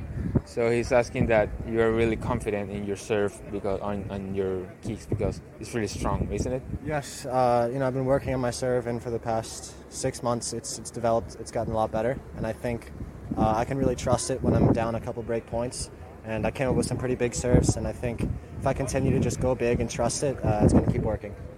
Sí, bueno, dijo que se tiene mucha confianza en sus, en sus saques, lo ha practicado desde hace alrededor de seis meses, que en situaciones difíciles confía mucho en él y como, como en este partido y seguirá confiando en él. El viento ha jugado un papel muy importante. Bueno, ahí estaba este muchacho Cooper Williams, realmente el sembrado número uno del torneo y que sigue adelante en eh, este evento que se desarrolla en Barranquilla. Nicolás Gutsit, siembra número 3 del torneo, superó al británico William Jansen con parciales de 6-2 y 6-4 en un juego que estuvo bastante disputado por la de- en la definición de los games. Gutsit tiene como principal arma también su poderoso saque acompañado de un juego muy consistente. El único sobreviviente latinoamericano en el torneo es el paraguayo Martín Vergara, quien derrotó en octavos de final al norteamericano Mika Bigón 7-5 y 6-4. Hoy jugará ante Michael Shem de Estados Unidos en busca de un cupo a las semifinales. La programación se iniciará a las 2 de la tarde eh, y como ustedes saben, pues la entrada es completamente gratis, y, pero los aficionados deben portar el carnet de vacunación del COVID. Mucha atención, la Corte de Casación, mm, la última instancia de judicial en Italia, confirmó la condena a nueve años de cárcel al futbolista brasileño Robinho por violación en grupo cometida en Milán en el 2013, informó el abogado de la víctima. Los jueces de la tercera sección penal reunidos en Roma estimaron que el recurso presentado por el jugador era inadmisible y que por lo tanto la condena es definitiva. Lamentable para este jugador eh, una gran eh, calidad, pero bueno, fuera de las canchas lamentablemente se ha presentado esta situación. Al final de nuestra sección, pues queremos reiterar la noticia que abrimos, que nos la ha suministrado el periodista cartagenero Luis Payares, es eh, la muerte de eh, Bernardo Caraballo, este boxeador eh, pues de nuestro país, nacido en Cartagena, eh, de un gran reconocimiento por su calidad técnica en el ring, pero lamentablemente, bueno, hace una hora eh, murió Bernardo Caraballo. Hasta aquí toda la, inf- la información deportiva en, de Noticias Ya. Que tengan todos un feliz día. Cuídense mucho. Al aire. Noticias Ya. 94.1 FM de Uniautónoma Estéreo. Y 1430 AM en Radio Ya. Escúchenos en simultánea por www.noticiasya.co.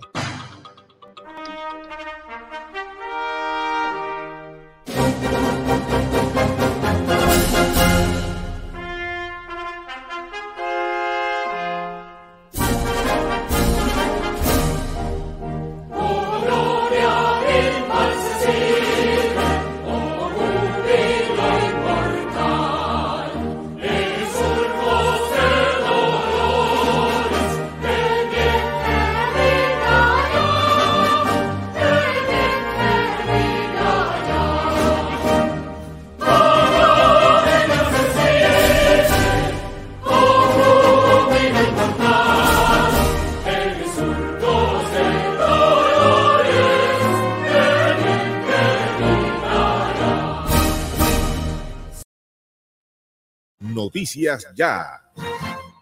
¿Tú quieres tronco de almuerzo para tres? Con Comarrico, Kunik y tu toque especial no necesitas más. Pasta Comarrico y salchichita Kunik XL. ¡Ay, mamá! Tronco de almuerzo para tres. Y no te vale más de 3,400 pesitos. ¿Has pensado qué te hace sentir feliz? ¿Será contar con espacios para disfrutar junto a los tuyos? Tal vez saber que siempre hay quien piensa en tu bienestar, en tu superación o encontrar respaldo para obtener lo que quieres. Quizá el motivo de tu felicidad es saber que cuentas con todo nuestro apoyo y experiencia. Para nosotros, hacerte feliz es nuestra razón de existir. Con Barranquilla, celebra 60 años creciendo juntos. Vigilado Supersubsidio. El sistema informativo de la hora. Noticias Ya. Mucha atención que más de la mitad de los colombianos tiene algún tipo de atraso financiero, donde el porcentaje alcanza eh, casi el 55%, 54,8%. Así lo ha revelado el estudio Transacciones en línea y bienestar financiero en Colombia, que fue elaborado a través de la banca de oportunidades, donde se evaluó a profundidad la salud financiera de los ciudadanos colombianos. Según el informe, el 41% de los colombianos solamente tiene ingresos para cubrir los gastos necesarios para sobrevivir. Además, el 22,5% no podría ser eh, frente a un gasto imprevisto importante. Los jóvenes entre 18 y 24 años, los hombres y aquellos que efectúan transacciones en línea son quienes mejor bienestar financiero tienen actualmente en el país. Quienes tienen hijos y asumen los mayores gastos del hogar tendrían menores niveles de bienestar financiero. El 40,3% dijo que dar un regalo para una ocasión especial es una enorme carga para sus gastos mensuales. Por otra parte, hablando de economía justo y bueno, entra en proceso de reorganización, pero también lo hace el equipo Santa Fe de Bogotá, también entra a reorganización.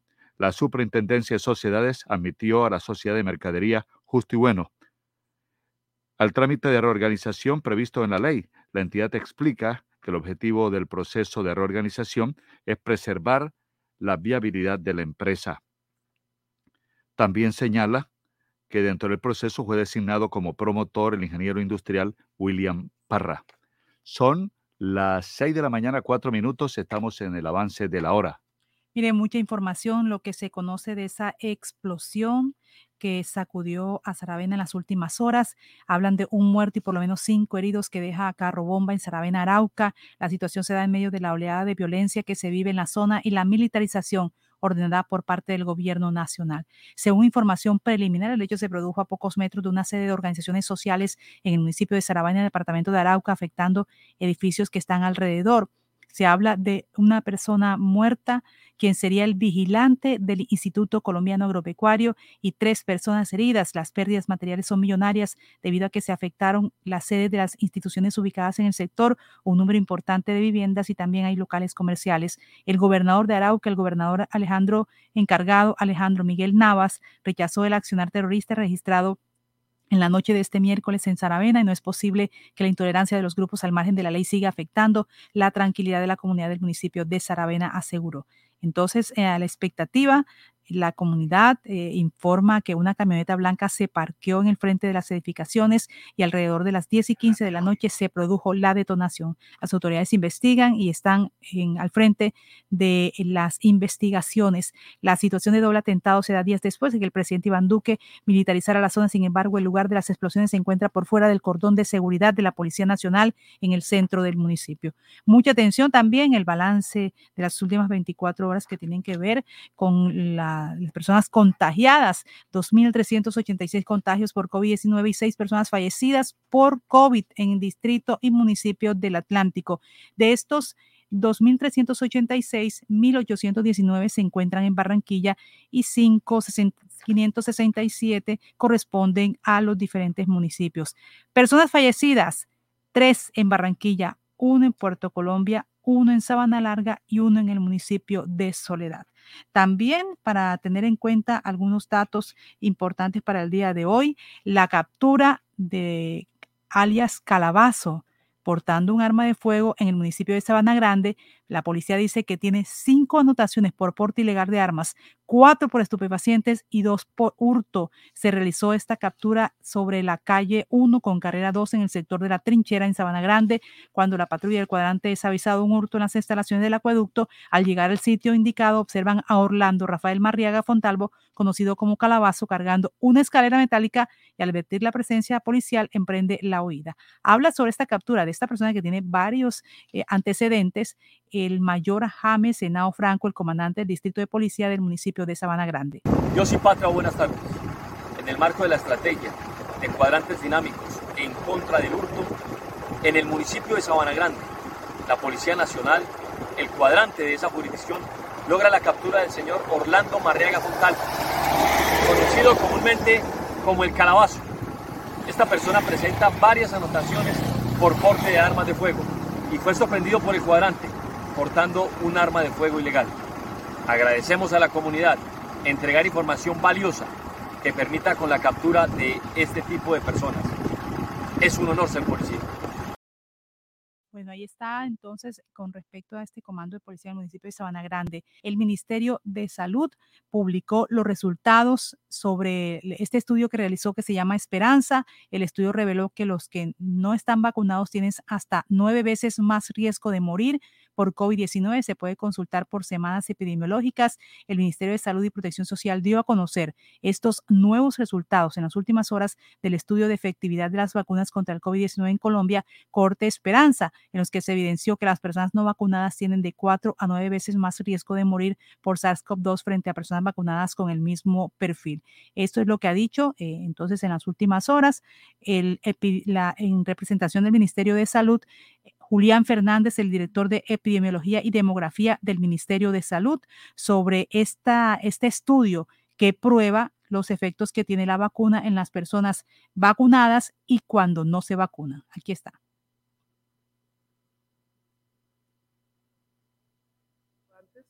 sobre la efectividad de las vacunas contra el COVID-19. Esto gracias al estudio Esperanza.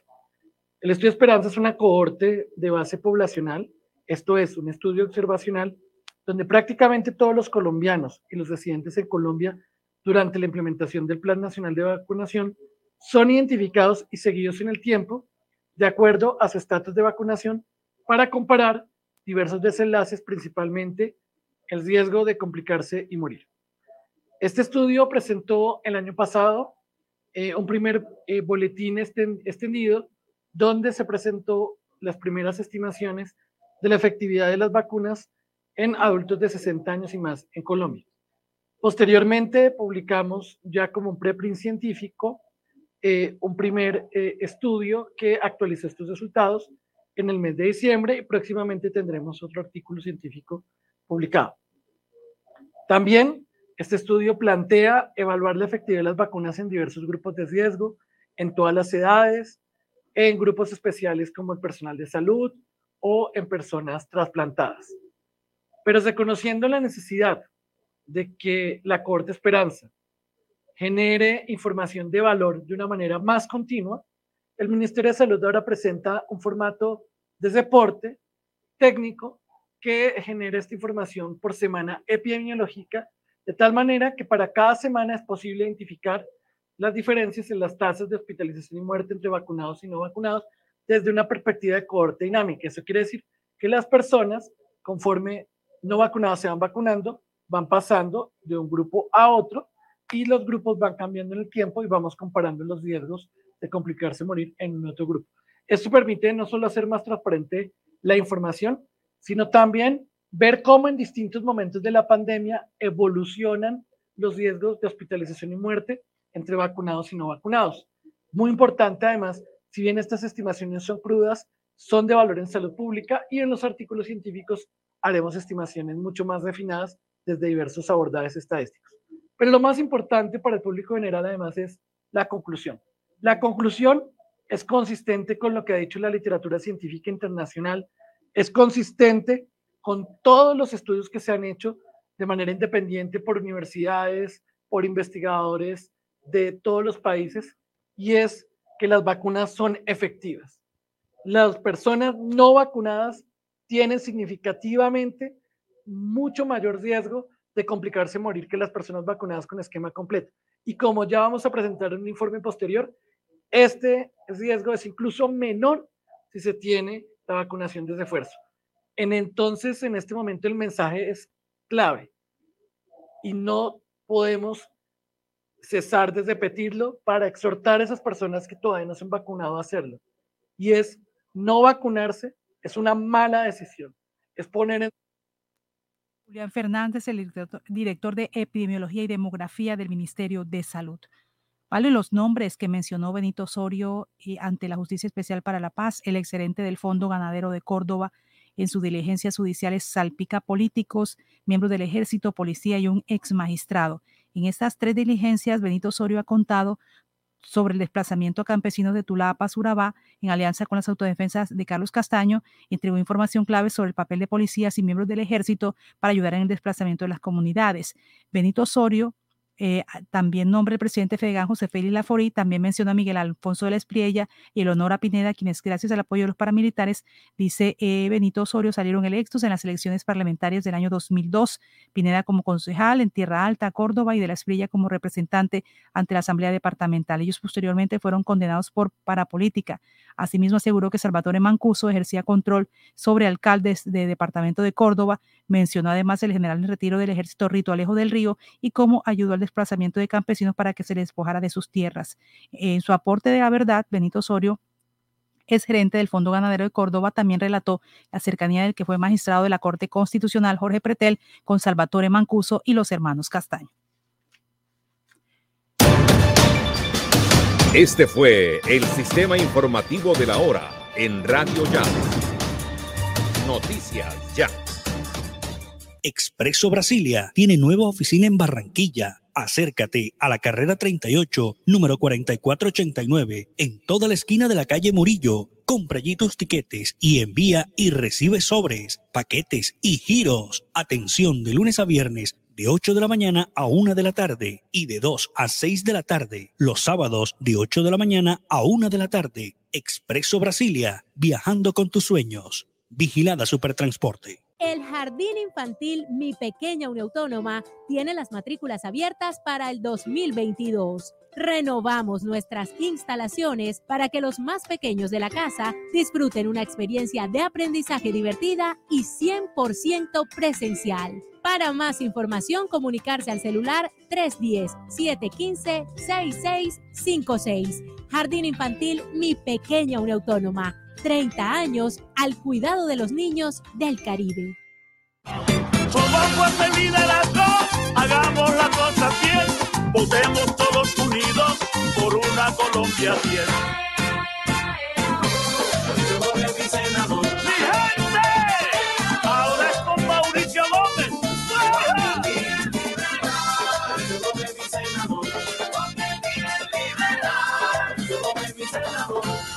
¡Mi Mauricio Gómez al Senado. Vota liberal. Marca el 10 en el tarjetón. Publicidad política pagada. Entérese qué hay para hoy. Bueno, la Fiscalía expone hoy sus pruebas, sus cartas contra Enrique Vives Caballero en Santa Marta. La audiencia a las 2 de la tarde y se llevará a cabo esa audiencia preparatoria contra el empresario Samario señalado de atropellar y matar a seis jóvenes en Gaira, departamento del Magdalena. Con la realización de la audiencia preparatoria a las 2 de la tarde se surte un nuevo paso en el proceso judicial que enfrenta el empresario Enrique Vives Caballero por la muerte de seis jóvenes en Gaira, arrollados por el vehículo que conducía el pasado 13 de septiembre, hecho en el que una persona sobrevivió al impacto.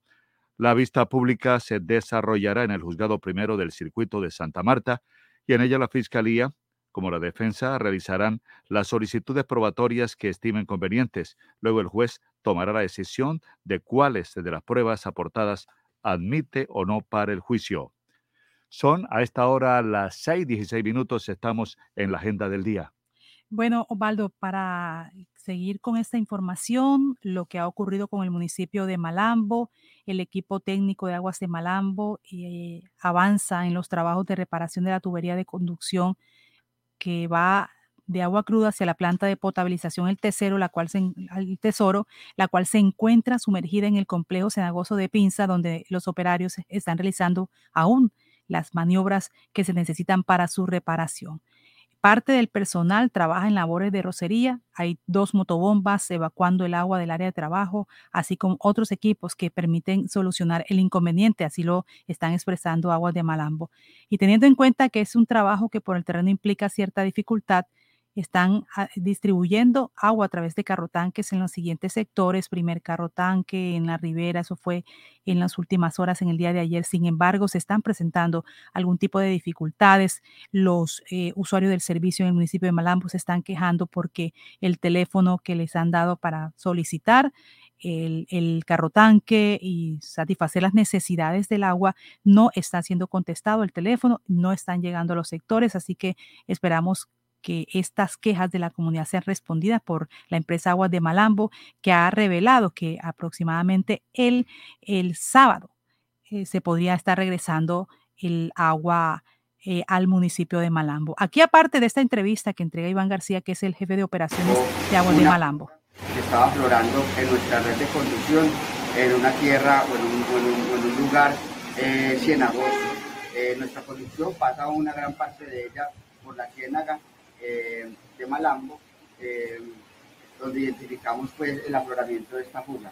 Para poder hacer una labor de reparación, eh, se tuvo que hacer una labor de inspección inicial, la cual se realizó el día de hoy. Infortunadamente, como resultado de esta labor exploratoria, se identificó un daño mucho más grande, el cual compromete la estabilidad de la, de la infraestructura que presta el servicio desde la Bocatoma hasta nuestras plantas.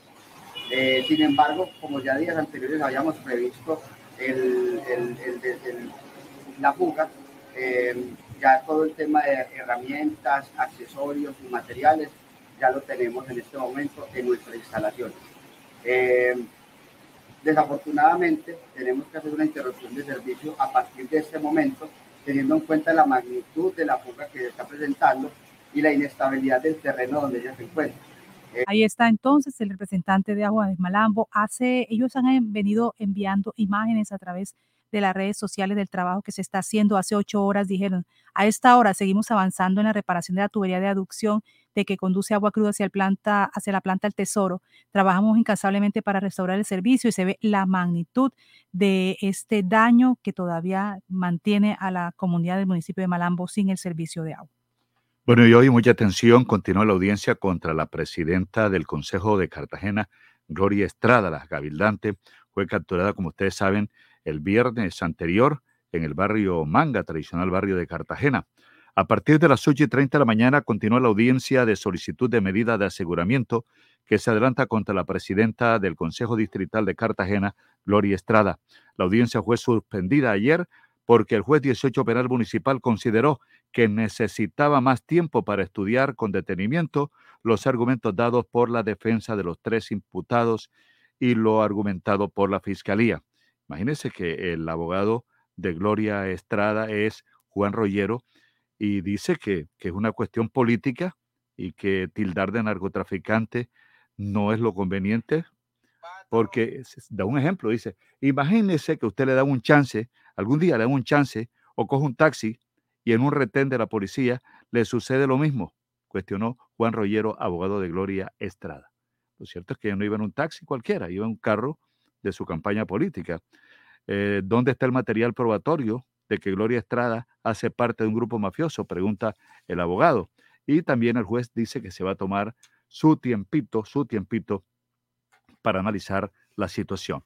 Son ya las escuchar. 6 de la mañana, 20 minutos, y escuchar también las partes, los testimonios. 6 de la mañana, 20 minutos, estamos en la agenda del día.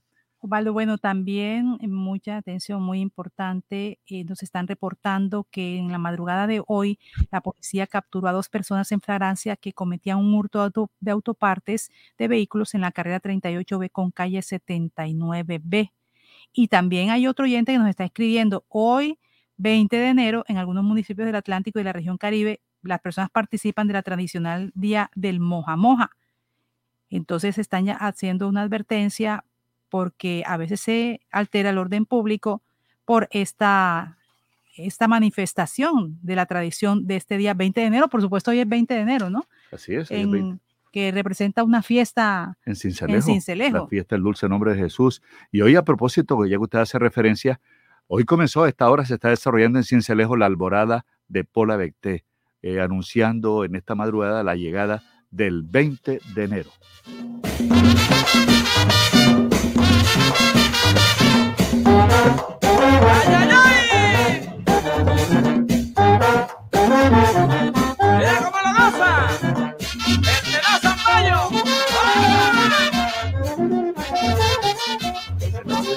Que dirigía en ese tiempo Chico Cervantes y me enviaba un saludo. Bueno, hoy es el día insigne de la celebración de la fiesta de Cincelejo. Además, se cumplen eh, 42 años de la caída de los palcos, eh, caída que, que dejó 300 muertos, ya ni 600 heridos, eso hace 42 años. Inclusive el Estado sigue indemnizando a las víctimas 500 gramos por víctima, 500 gramos de oro. Entonces, hoy eh, es la, la celebración, arranca la fiesta en Corraleja, como lo decía Rubén Darío Salcedo, el compositor de- del tema Fiesta en Corraleja, que está polarizado, que hay quienes están a favor de las corralejas y otros que están en contra de las corralejas.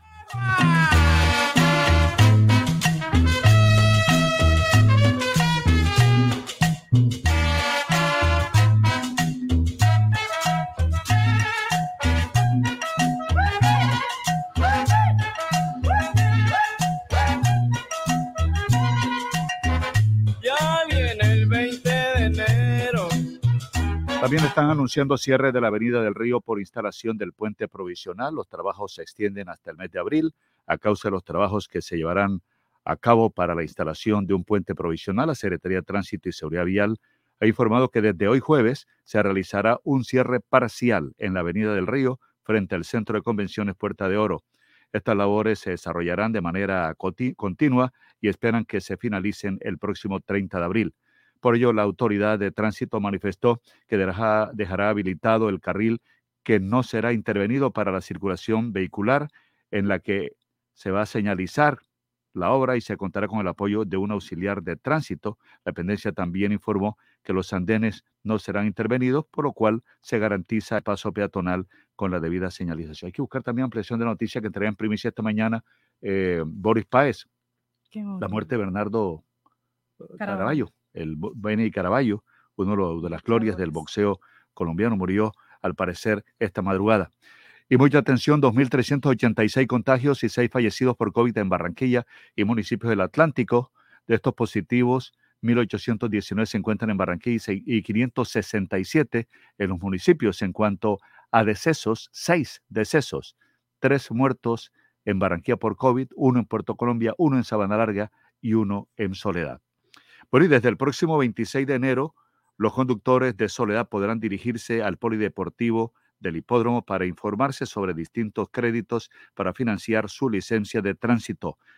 El logro fue posible por un convenio realizado entre las directivas del tránsito de Soledad y el Centro de Diagnóstico Automotor. ¿Qué más hay para hoy? Bueno, tras el anuncio más reciente del DANE, el Departamento Administrativo Nacional de Estadística sobre el IPC, índice de precio al consumidor, que se ubicó en 5.62%, ya empezaron a verse las alzas. Para el tema de los arriendos de vivienda, el monto máximo que se le podrá realizar a su contrato será el mismo del IPC, es decir, si el documento lo firmó en junio del 2021, el aumento se aplicará a partir de junio de este año. Por ejemplo, si el valor es de 2.500.000, con este incremento le quedará en 2.640.000. También se destaca que este aumento de los precios de arriendo se puede evidenciar únicamente cuando se cumplen 12 meses de haberse firmado el contrato. Eso está dentro de la ley 820 de 2003 que rige el arrendamiento de vivienda en Colombia. Del mismo modo, el valor definido para el arriendo no puede superar el 1% del precio comercial del inmueble o de la parte que se encuentra arrendada. Entonces, un dato clave es que en Colombia el 34% de las viviendas son para alquilar, con un incremento del 13% con respecto al resto de Latinoamérica. Y Opaldo, dentro de eso, cuando hablamos también de vivienda, seguimos insistiendo en esa situación que está presentando en esa oficina de instrumentos públicos. Lo que dice el Camacol, los usuarios hacen ya prácticamente dos semanas que tienen la misma, eh, la misma crítica, crítico estado, que no los atienden, que la- no sirve el sistema. Lo que peor, no avisaron, no avisan, Jenny, Y no avisan. dicen, no hay un comunicado oficial que diga qué está pasando con respecto a esta oficina de instrumentos públicos que ya habíamos hablado anteriormente y nos dijeron que estaba intervenida por parte de la super tendencia. Entonces, ojalá haya algún comunicado oficial para conocer y para decirle a los oyentes que están haciendo estos trámites cuándo pueden ir, cuándo está activo el servicio y así no tener que ir a hacer las colas, esperar a que le digan nuevamente, no, es que todavía no estamos, el sistema no está óptimo. Hoy estamos lamentando el sensible fallecimiento del arquitecto y actor Fincho Iván Bernal Reyes, murió en Barranquilla. Es recordado por su papel como humorista en Telecaribe. Eh, según información extraoficial, Bernal Reyes habría sufrido un infarto.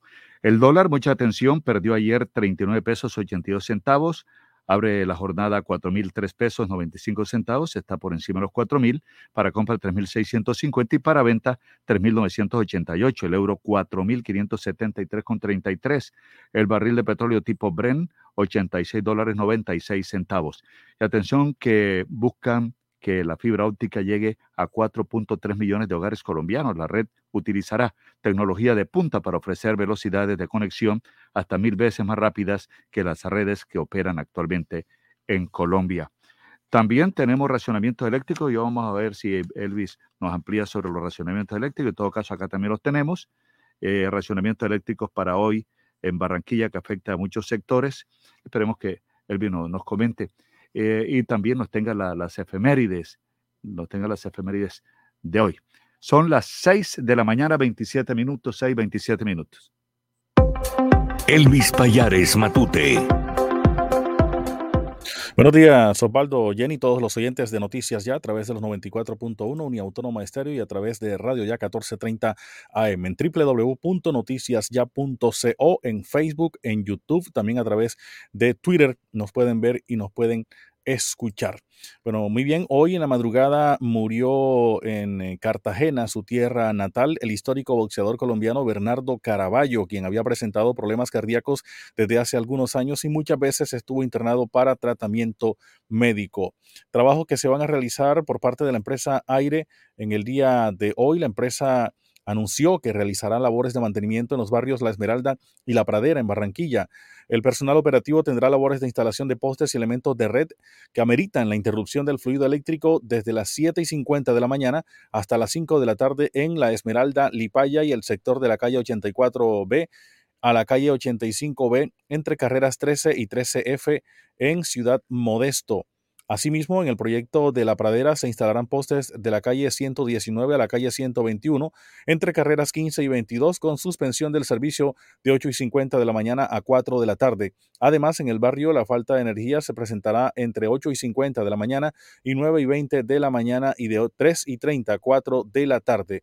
Por su parte, en el municipio de Soledad, en los, en los, eh, nuevos circuitos Caracolí 2, 3 y 4, entre 7 y 30 de la mañana y 6 de la tarde, se instalarán postes y se realizará adecuación de transformadores de la calle 51D a la calle 59A, entre carreras 3B y 4C en Villa del Carmen 2 en los barrios, en los horarios, perdón, de 7 y 30 de la mañana a 8 de la mañana y de 5 y 30 a 6 de la tarde estarán sin energía los usuarios de la calle 59 hasta la calle 63C, desde la carrera 3 hasta la carrera 10C, entre los barrios Los Cusules, Villa Carmen, etapas 1 y 2. Por último, en Los Almendros, etapa 1, Aire trabajará en adecuaciones eléctricas en la carrera 16 con calles 81, 82 y 82B de 7 y 50 de la mañana hasta las 6 de la tarde. Mucha atención, eh, fuerte explosión sacudió a Saravena, Arauca, cerca a una sede de derechos humanos. Una fuerte explosión sacudió al municipio de Saravena, dejando un saldo de un muerto y cinco heridos. De acuerdo a los registros revelados a través de redes sociales, se evidencia que la detonación fue de grandes proporciones, dejando varios predios con graves pérdidas materiales. Noticia internacional, el Papa emérito Benedicto XVI está en la mira de un informe sobre pedofilia en Alemania, un informe esperado sobre el abuso sexual de menores en la Iglesia Católica en Baviera debería aclarar hoy si el Papa emérito Benedicto XVI y otros clérigos de alto rango encubrieron en algún momento a un sacerdote pedófilo. Esta pericia, dirigida por un bufete de abogados de Múnich, debe presentarse hacia las 10 de la mañana, hora local, y apunta sobre todo a identificar casos de abuso sexual contra niños entre 1945 y 2019 en la arquidiócesis de Múnich y Fressing. Los autores también pretenden señalar la responsabilidad de los eclesiásticos que hicieron, eh, quienes se hicieron la vista gorda ante estos hechos, permitiendo que se repitieran durante décadas. Entre los altos dignatarios de la arquidiócesis se encuentran el cardenal Reinhard Marx, que encargó el informe, su antecesor, el arzobispo Friedrich Böder y Joseph Ratzinger, futuro Papa Benedicto XVI, quien dirigió entre 1977 y 1982. Fue durante este periodo que se encontró un caso considerado sintomático de las graves fallas de la Iglesia en el tratamiento de los casos de pedofilia. 6:31 minutos. Saludamos a oyentes que nos están reportando su sintonía a través de nuestras redes sociales. Manuel Julián Rolón Torres. Igualmente saludamos a Aura eh, Flores Pertús. Vivian Payares también nos reporta a esta hora su sintonía. Manuel Julián Rolón. Cielo Escobar Molinelo. Gilberto Manuel Fonseca Medina. Junior Beltrán desde la ciudad de Santa Marta. Edgardo Suárez Zurita la pastora Marta Escobar Guete, Rafael García Barreto también, María de Lourdes Tati Zambrano, dice, lástima el lenguaje que usa el alcalde de Cartagena, eh, pero dice toda la verdad, dice María de Lourdes Tati Zambrano. También saludamos a Moisés Imitola Silva, Adalberto Dulfot Prado, Romualdo Olmos Rojas, Katy Blum Pupo, nos reporta también su sintonía, Nubia Pinilla, Renzo Rodríguez. Eh, igualmente saludamos a Wilmer Urueta Pimentel. Saludos para Olga María Pavón López, Yadi Paz Hernández, Rafael García, Roberto Tatis, Willy Rodríguez Romero, Andrés Puello, también oyentes que están reportando su sintonía con noticias ya. A las 6:33 minutos vamos a conocer las efemérides, un día como hoy. Las efemérides de hoy en Noticias Ya. Hoy es 20 de enero. Un día como hoy de 1913 nació José de Jesús Navarro Moreno, cantante y compositor mexicano de bolero, que junto con Alfredo Gil y Hernando Avilés fundan el trío Los Panchos, en donde permanecieron por 50 años. Si yo pudiera. Un día como hoy de 1930 nació Buzz Aldrin, astronauta que junto con Neil Armstrong fueron los primeros hombres en pisar la Luna en 1969 en la misión espacial Apolo 11. Perdona, es que yo caminaba por aquí. Un día como hoy en 1954 nació el cantante ítalo-venezolano Rudy La Scala, quien tuvo grandes éxitos en la década de los 80 y 90, recordado por canciones como Mi vida eres tú y ¿Por qué será? Mi vida eres tú. Un día como hoy de 1920 nació el director de cine Federico Fellini, de origen italiano y ganador de cuatro premios Oscar. Un día como hoy de 1961 se posesionó como presidente de los Estados Unidos John F. Kennedy.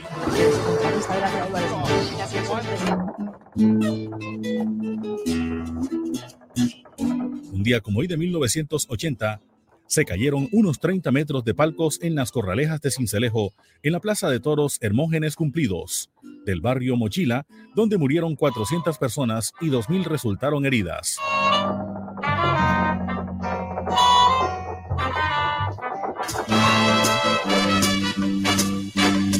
Essa moça. Un día como hoy de 1983 falleció Manuel Francisco dos Santos, conocido como Garrincha, futbolista brasilero, delantero reconocido como el mejor regateador de la historia del fútbol. Jugó en el Junior de Barranquilla en 1968.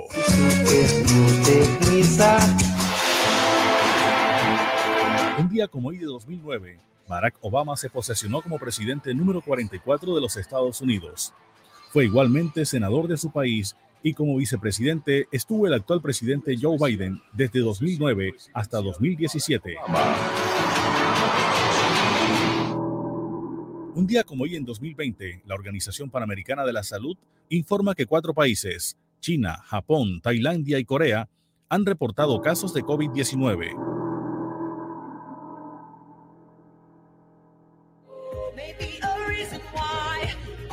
Un día como hoy de 2021 en Estados Unidos, Joe Biden se convierte en el presidente número 46 y Kamala Harris asume como vicepresidenta, siendo la primera mujer en acceder a este cargo.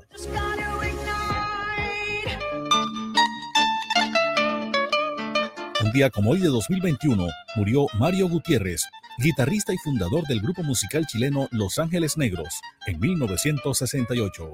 Gutiérrez murió de COVID-19 y padecía de diabetes. Pasaron las efemérides con el apoyo documental de Antonio Cervantes Mesa. Les habló Elvis Payares Matute. Elvis, muchas gracias, muchas gracias por ese completo informe. Bueno, hoy es el quinto partido, como lo decía Boris Páez, entre Caimanes y Vaqueros. Se define hoy el título prácticamente. Si Caimanes gana, es el campeón y retiene el título. La serie va 3-1, tres partidos a favor de Caimanes, uno a favor de Vaqueros. Si Caimanes gana, repetimos, retiene el título del béisbol profesional colombiano. El partido es en el estadio Edgar. Y en el fútbol colombiano a las 6 de la tarde comienzan los partidos de la liga en la versión 2022-1 con el partido Águilas que dirige Leonel Álvarez y, el equipo Bucaramanga. Leonel se ha reforzado con su equipo con un barranquillero, con Luis El Chino Sandoval, que estuvo en el Junior de Barranquilla. El partido a las 6 de la tarde. Entonces, Águila Bucaramanga a las 6, América Envigado a las 8 de la noche hoy también. Mañana Santa Fe Equidad, 6 de la tarde, Pasto Millonarios a las 8. El sábado, Tuluá Nacional, 4 de la tarde, Caldas Unión, 6 de la tarde en Manizales y Junior Patriotas, 8 y 15 en Barranquilla. El domingo, Medellín Tolima, 4 de la tarde, Jaguares Cali, 6 de la tarde y Alianza Petrolera Tolima, 8 y 15 de la noche. Son las 6 de la mañana, 38 minutos. Pasó la agenda más completa del día en Noticias Ya. Noticias Ya. Alumbrado Público de Barranquilla informa los números de teléfonos para el reporte de daños 320-0055 y al WhatsApp 311-607-1509. Alumbrado Público de Barranquilla.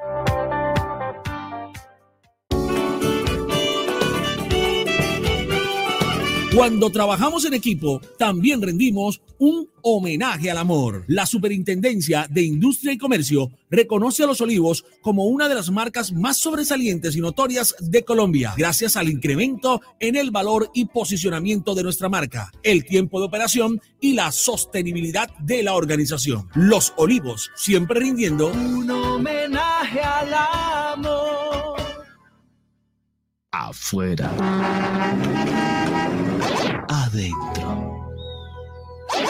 Si sus obras tienen ventanería y fachadas de aluminio y vidrio de CI Energía Solar, usted está adentro. Tecnología de punta, máxima calidad y precios competitivos nos distinguen. Llame al 366-4600 CI Energía Solar y es Windows, certificado por gestión ambiental y calidad y control.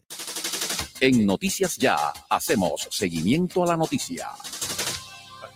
Una semana, y media, oyentes que hacían cola en la Oficina de Instrumentos Públicos de Barranquilla, ya por el sector norte, la capital del Atlántico, nos señalaban que sorprendidos fueron a, a tramitar en la Oficina de Instrumentos Públicos documentos y se encontraron con que no había sistema, que el sistema eléctrico estaba dañado, que no podían prestar el servicio, que venga mañana. Total que al final colocaron un aviso que el servicio se renovaría creo que eh, esta semana o la próxima semana. En todo caso, eh, hay afectaciones de las personas que en una u otra forma tienen que hacer trámites de viviendas, sobre todo que hay solamente una oficina de instrumentos públicos en la ciudad. Está con nosotros el presidente de la Cámara Colombiana de la Construcción, Camacol, eh, el ingeniero Jorge Segebra, quien saludamos a esta hora de la mañana. Buenos días, doctor Segebre. Muy buenos días, Osvaldo, para ti y toda tu audiencia. ¿Qué tanto los ha impactado a ustedes estos daños en los sistemas eléctricos de la Oficina de Instrumentos Públicos? Y también la intervención, pues, que pesa sobre esta oficina, igual que Soledad. Sí, no, Osvaldo, eh, imagínate que hay 17 mil viviendas represadas, 17 mil familias pendientes de que le entreguen sus, sus viviendas. Y acuérdate que los subsidios son por turnos. Al estar Barranquilla eh, cerrado, las demás ciudades van agotando esos cupos de los subsidios que hay. Primero, porque ellos sí pueden registrar y eso es en orden de estricto de llegada al banco con, escritura registrada.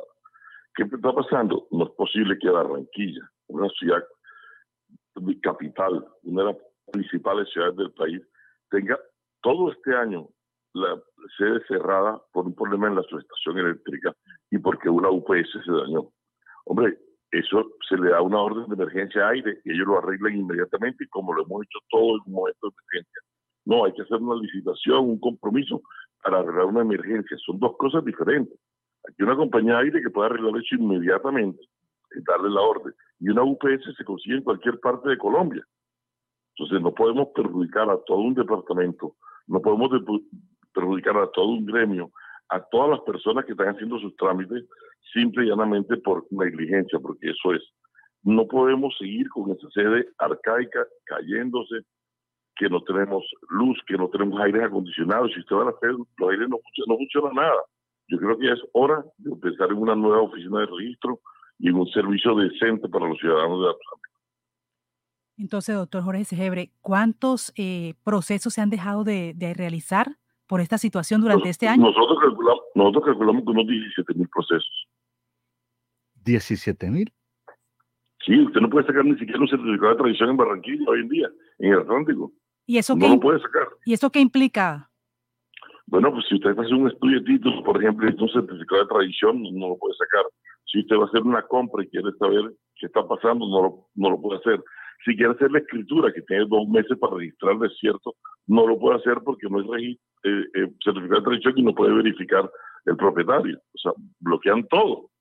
¿De quién depende? ¿De quién depende, eh, ingeniero Jorge Segebre, que se dinamice, que se queje, que se hable, que se proteste? de la superintendente. Ayer le escribimos a la superintendente, ayer llamamos a la superintendente y le dijimos que era injusto con el departamento lo que estaba pasando. ¿Y le respondió? Sí. Ayer parece que iban a dar la orden a, aire de emergencia que le solucionara, pero hoy, después que pasar todo el año. Eso es el 30 de noviembre, de diciembre. Entonces, no puede ser que tiene que esperar que uno llame, que la gente presione para que solucione algo. Ahora, es un edificio viejo con una subestación vieja. Si eso no se le mete la mano hoy, vamos a tener este problema durante mucho tiempo. Fíjese que la semana, hace dos semanas, nosotros nos sorprendimos comenzando el, eh, prácticamente el año 2022 eh, de una cola la gente hablando y un oyente hizo de reportero y comenzó a entrevistar, a, preguntar a la gente y la gente quejándose y, y pensábamos que eso se había solucionado y nada todavía. No, Osvaldo, imagínate que si tú quieres un crédito de consumo que no tiene nada que ver con, el tema de registro y necesitas un certificado de traición para, para certificar que la casa es tuya, está parado el crédito de consumo porque no tiene certificado de traición. Entonces no puede ser. No podemos estar bloqueados en nuestro, en nuestro departamento cuando en todo el país está funcionando perfecto. Eso no se tramitaba incluso por internet, el certificado de sí, Pero, pero no hay sistema. No hay nada. No hay nada, no tenemos ni sistema ni luz, estamos complicadísimos. Ahora, ¿cuánto vale una UPS? 40, 50 millones de pesos. Yo no creo que el registro, que reciben miles de millones diariamente, no tenga un, un, un rubro imprevisto. Porque en el registro se reciben miles de millones de pesos por los impuestos que se pagan. ¿Y qué le ha dicho? ¿Qué, qué, se prevé? ¿Qué, qué se cree? ¿En cuánto tiempo se podría superar? Porque usted dice que la situación está enredada porque es un edificio viejo.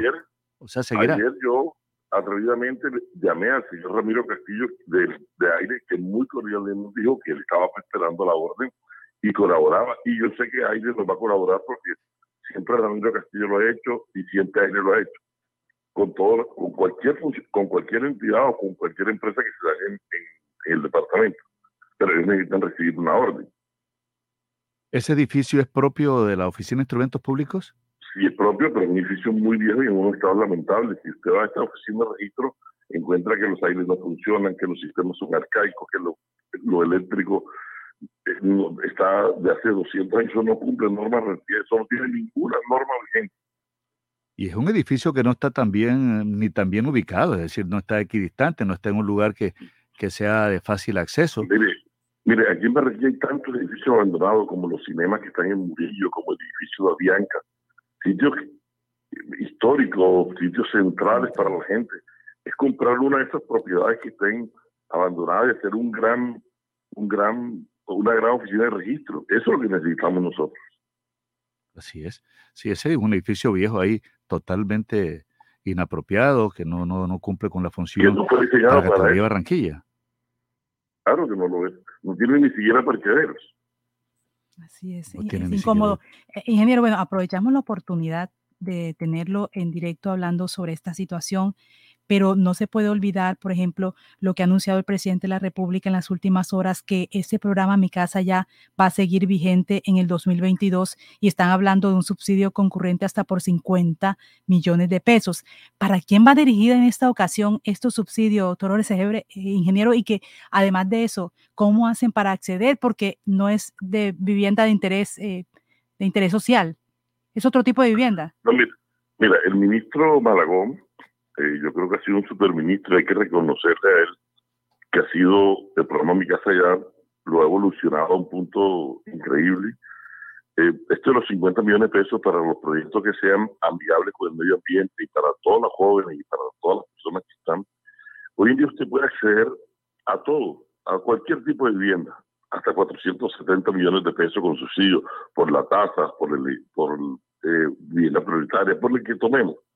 Entonces hay que agradecer al gobierno que tuvo un gran gesto y una- al ministro que hizo la labor y a Sandra Forero, que fue la compañera de proceso de esto con el ministro, de que estamos en el mejor de los mundos. Todos los presidentes se olvidaron el último año de los subsidios, que no se lo dan a los constructores, se lo dan a las personas que compran la vivienda.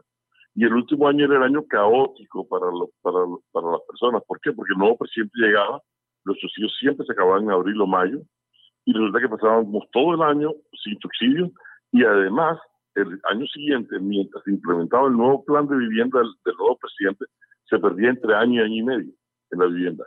Lo que está haciendo el presidente en buena hora es decirle al próximo presidente de Colombia solucionar, dejarle solucionar el problema hasta el 31 de diciembre para que el nuevo presidente o lo, o lo siga o haga un programa mejor. Pero yo creo que mi casa ya es un programa que ha batido récord, que ha sido, eh, nos ha llevado a, unos índices de vivienda impresionantes y tenemos a nuestra gente comprando vivienda y accediendo a ella. Hay subsidios hasta de 500 mil pesos en la cuota con viviendas de menos de 470 millones de pesos. Eso es un gran alivio para que compre una vivienda. Y la generación de empleo también, y, y la solución que se le da, la, la, la, la seguridad que se le da a una familia con su vivienda. Hay un joven que me pregunta que tiene 24 años, gana dos salarios mínimos, dice que él puede acceder a qué? a- a- él puede acceder a un subsidio de aproximadamente eh, casi 30 millones de pesos. También puede acceder a la tasa de interés si la casa termina por 450 millones de pesos y ellos, los jóvenes menores de 28 años, tienen una tasa de interés preferencial. Por, eh, por lo menos, ¿cómo hago eh, o cómo va? hace el, el que nos está escribiendo? ¿Cómo hago yo si yo quiero conocer más? Eh, por ejemplo, de cuáles son esas Mira. viviendas amigables con el medio ambiente como usted me lo menciona.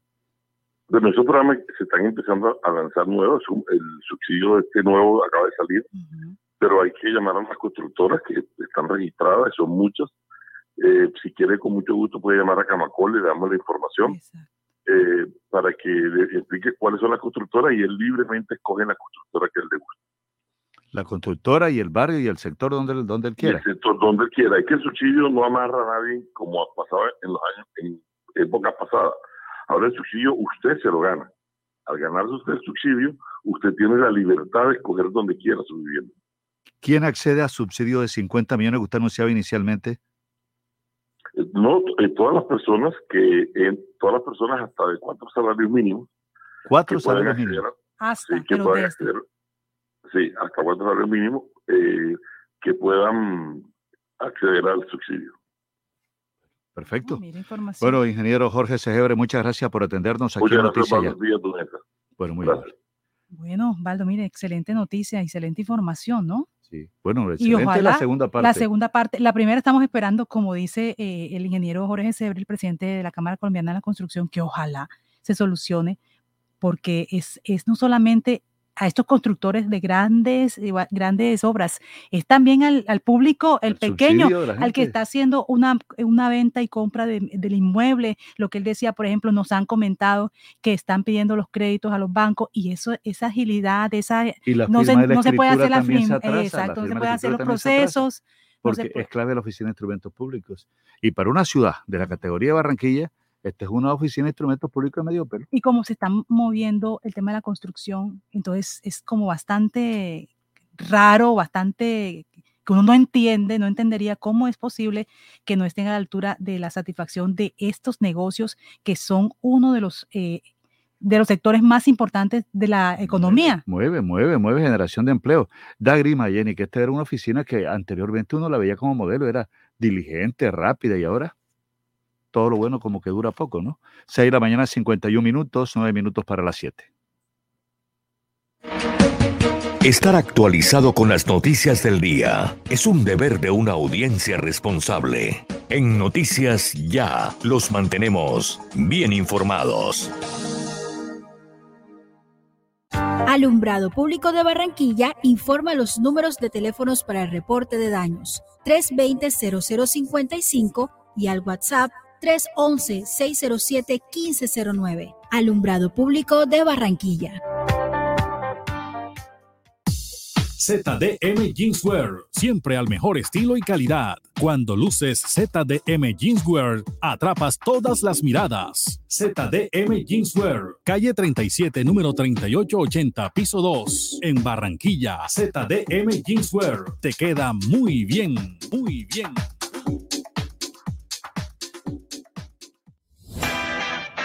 Anuncien Noticias Ya y su campaña publicitaria tiene más cobertura. Sale por las bandas FM y AM en nuestros portales de información y aplicaciones digitales. Noticias Ya les da más. Les da más. ¿Tú quieres tronco de almuerzo para tres? Con Comarrico, Kunik y tu toque especial no necesitas más. Pasta Comarrico y salchichita Kunik XL. ¡Ay, mamá! Tronco de almuerzo para tres. Y no te vale más de 3,400 pesitos.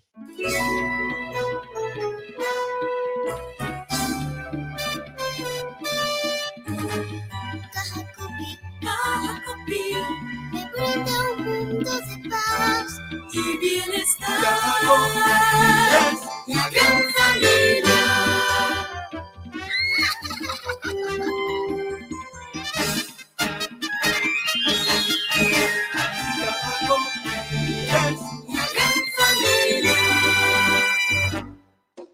Les saluda Valeria Charri Salcedo, reina del Carnaval de Barranquilla 2022. Los invito a seguir bien informados con Noticias Ya, porque quien lo vive es quien lo goza.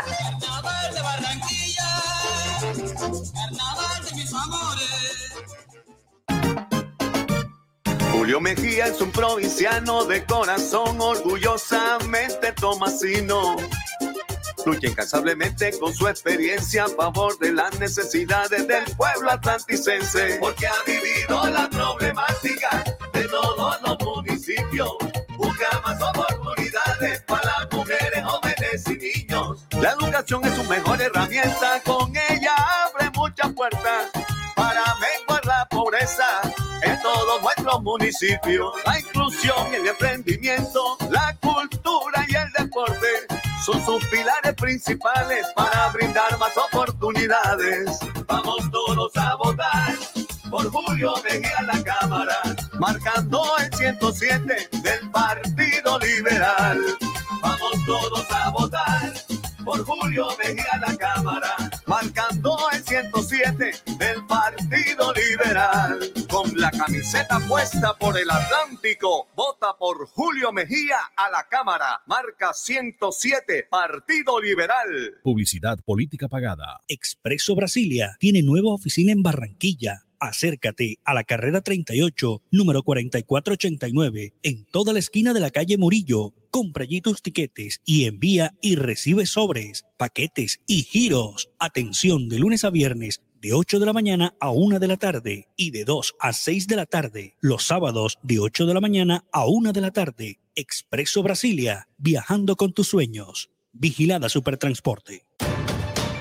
El sistema informativo de la hora. Noticias ya. Le hacemos seguimiento a esta noticia. Denuncian desaparición de una mujer en el barrio abajo. Vamos a confrontar si ya apareció. Eh, desapareció desde el domingo, no se sabe nada de ella. el nombre Carmen Gutiérrez Bertel. En las redes sociales de Noticias ya está la foto. Eh, se encuentra desaparecida desde el domingo cuando salió de su casa en el barrio abajo de la capital del Atlántico. Los familiares afirmaron que el celular está apagado. Lo que se pudo saber ayer por medio de una sobrina de ella es que llamó y dijo que un amigo le dijo que le había conseguido un trabajo en una finca cerca de Sabana Larga para labores de limpieza. Se iban a encontrar con un supuesto amigo en el portal del Prado. Desde entonces está desaparecida. No han tenido conocimiento de su paradero y todos sus familiares están preocupados. Una hija llamó al 122 de la Fiscalía e interpuso la denuncia de su desaparición. Y mucha atención que la SIC, la Superintendencia de Industria y Comercio, investiga a Saico por presunta conducta anticompetitiva. Las multas serían de hasta 100 mil salarios mínimos legales mensuales vigentes. Después de recibir quejas de tres editoras musicales, la Superintendencia de Industria y Comercio formuló pliego de cargos en contra de Saico para establecer si esta entidad incurrió en un abuso de su posición dominante.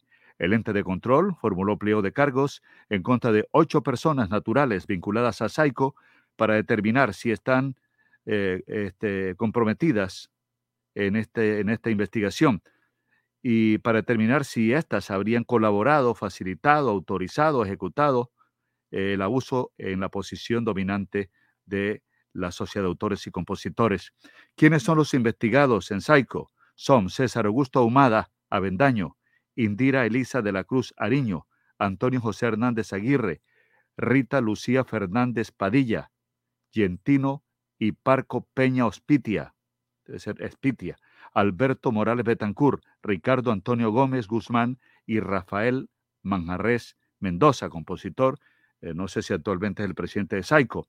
La investigación se inició luego de que la Superintendencia de Industria y Comercio recibiera dos quejas por este tema. En el transcurso de la investigación se evidenció, dijo el ente de control, que Saico habría abusado de su posición dominante que tiene en el mercado de gestión de los derechos de autor, incurriendo en dos conductas anticompetitivas. Saico habría subordinado la gestión patrimonial de algunas formas de comunicación al público de obras musicales a la entrega total o en paquete de todas las formas de comunicación. El superintendente de Industria y Comercio, Andrés Barreto, dijo que esta conducta se evidencia en los contratos de adhesión que son prediseñados por estos. Asimismo, sostuvo que Saico habría obstruido el acceso de titulares de derechos de autor y terceros a otras formas de gestión distintas a la colectiva. Lo cierto es que Saico tiene esa, esa, potestad por ley de recoger eh, por el uso de la música en todos los medios de difusión sonora, llámese radio, televisión, redes, en fin, hay incluso espacio de televisión, Jenny, que no están colocando música, ni tienen sección de música para evitar que Psycho les cobre. Y esto realmente eh, repercute, esto también afecta a los compositores porque si no les suena la música, no venden, y si no venden, no ganan. Son las 7 de la mañana, 7 en punto de noticia ya. Hay mucha atención que la demanda de energía en el 2021 subió 5,51%. Abril fue el mes con mayor crecimiento de la demanda con el 15,37% con respecto al mismo periodo de 2020. Esa señal indica que en Colombia son las 7 de la mañana, 7 en punto.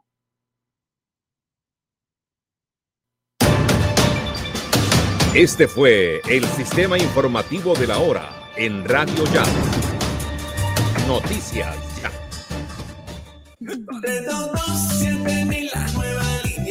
Casas del Caribe cerca de ti. 322 mil, marca, marca sin salir. Ahorra tiempo y llama desde tu casa. Trámites y consultas, 322 mil. Trámites y consultas, 3227 mil. Trámites y consultas, 3227 mil. Casas del Caribe, vigilados por servicios.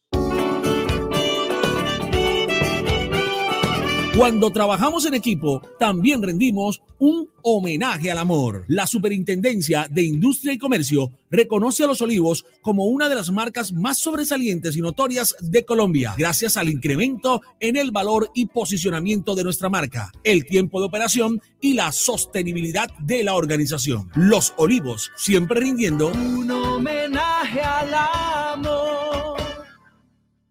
Afuera. Adentro. Si sus obras tienen ventanería y fachadas de aluminio y vidrio de CI Energía Solar, usted está adentro. Tecnología de punta, máxima calidad y precios competitivos nos distinguen. Llame al 366-4600 CI Energía Solar y es Windows, certificado por gestión ambiental y calidad y Contel.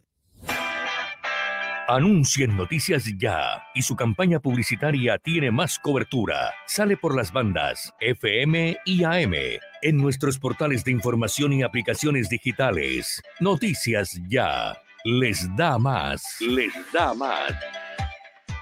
Flashback, flashback, flashback, flashback, flashback, flashback. Jimmy Villarreal. El canadiense Brian Adams, una canción del año de 1991, cuyo título es Do It For You, todo lo hago por ti. Fue primer lugar en 30 países, incluyendo el Reino Unido, durante 16 semanas, y en Estados Unidos fue primer lugar durante 7 semanas. También fue banda sonora de una película protagonizada por Kevin Costner.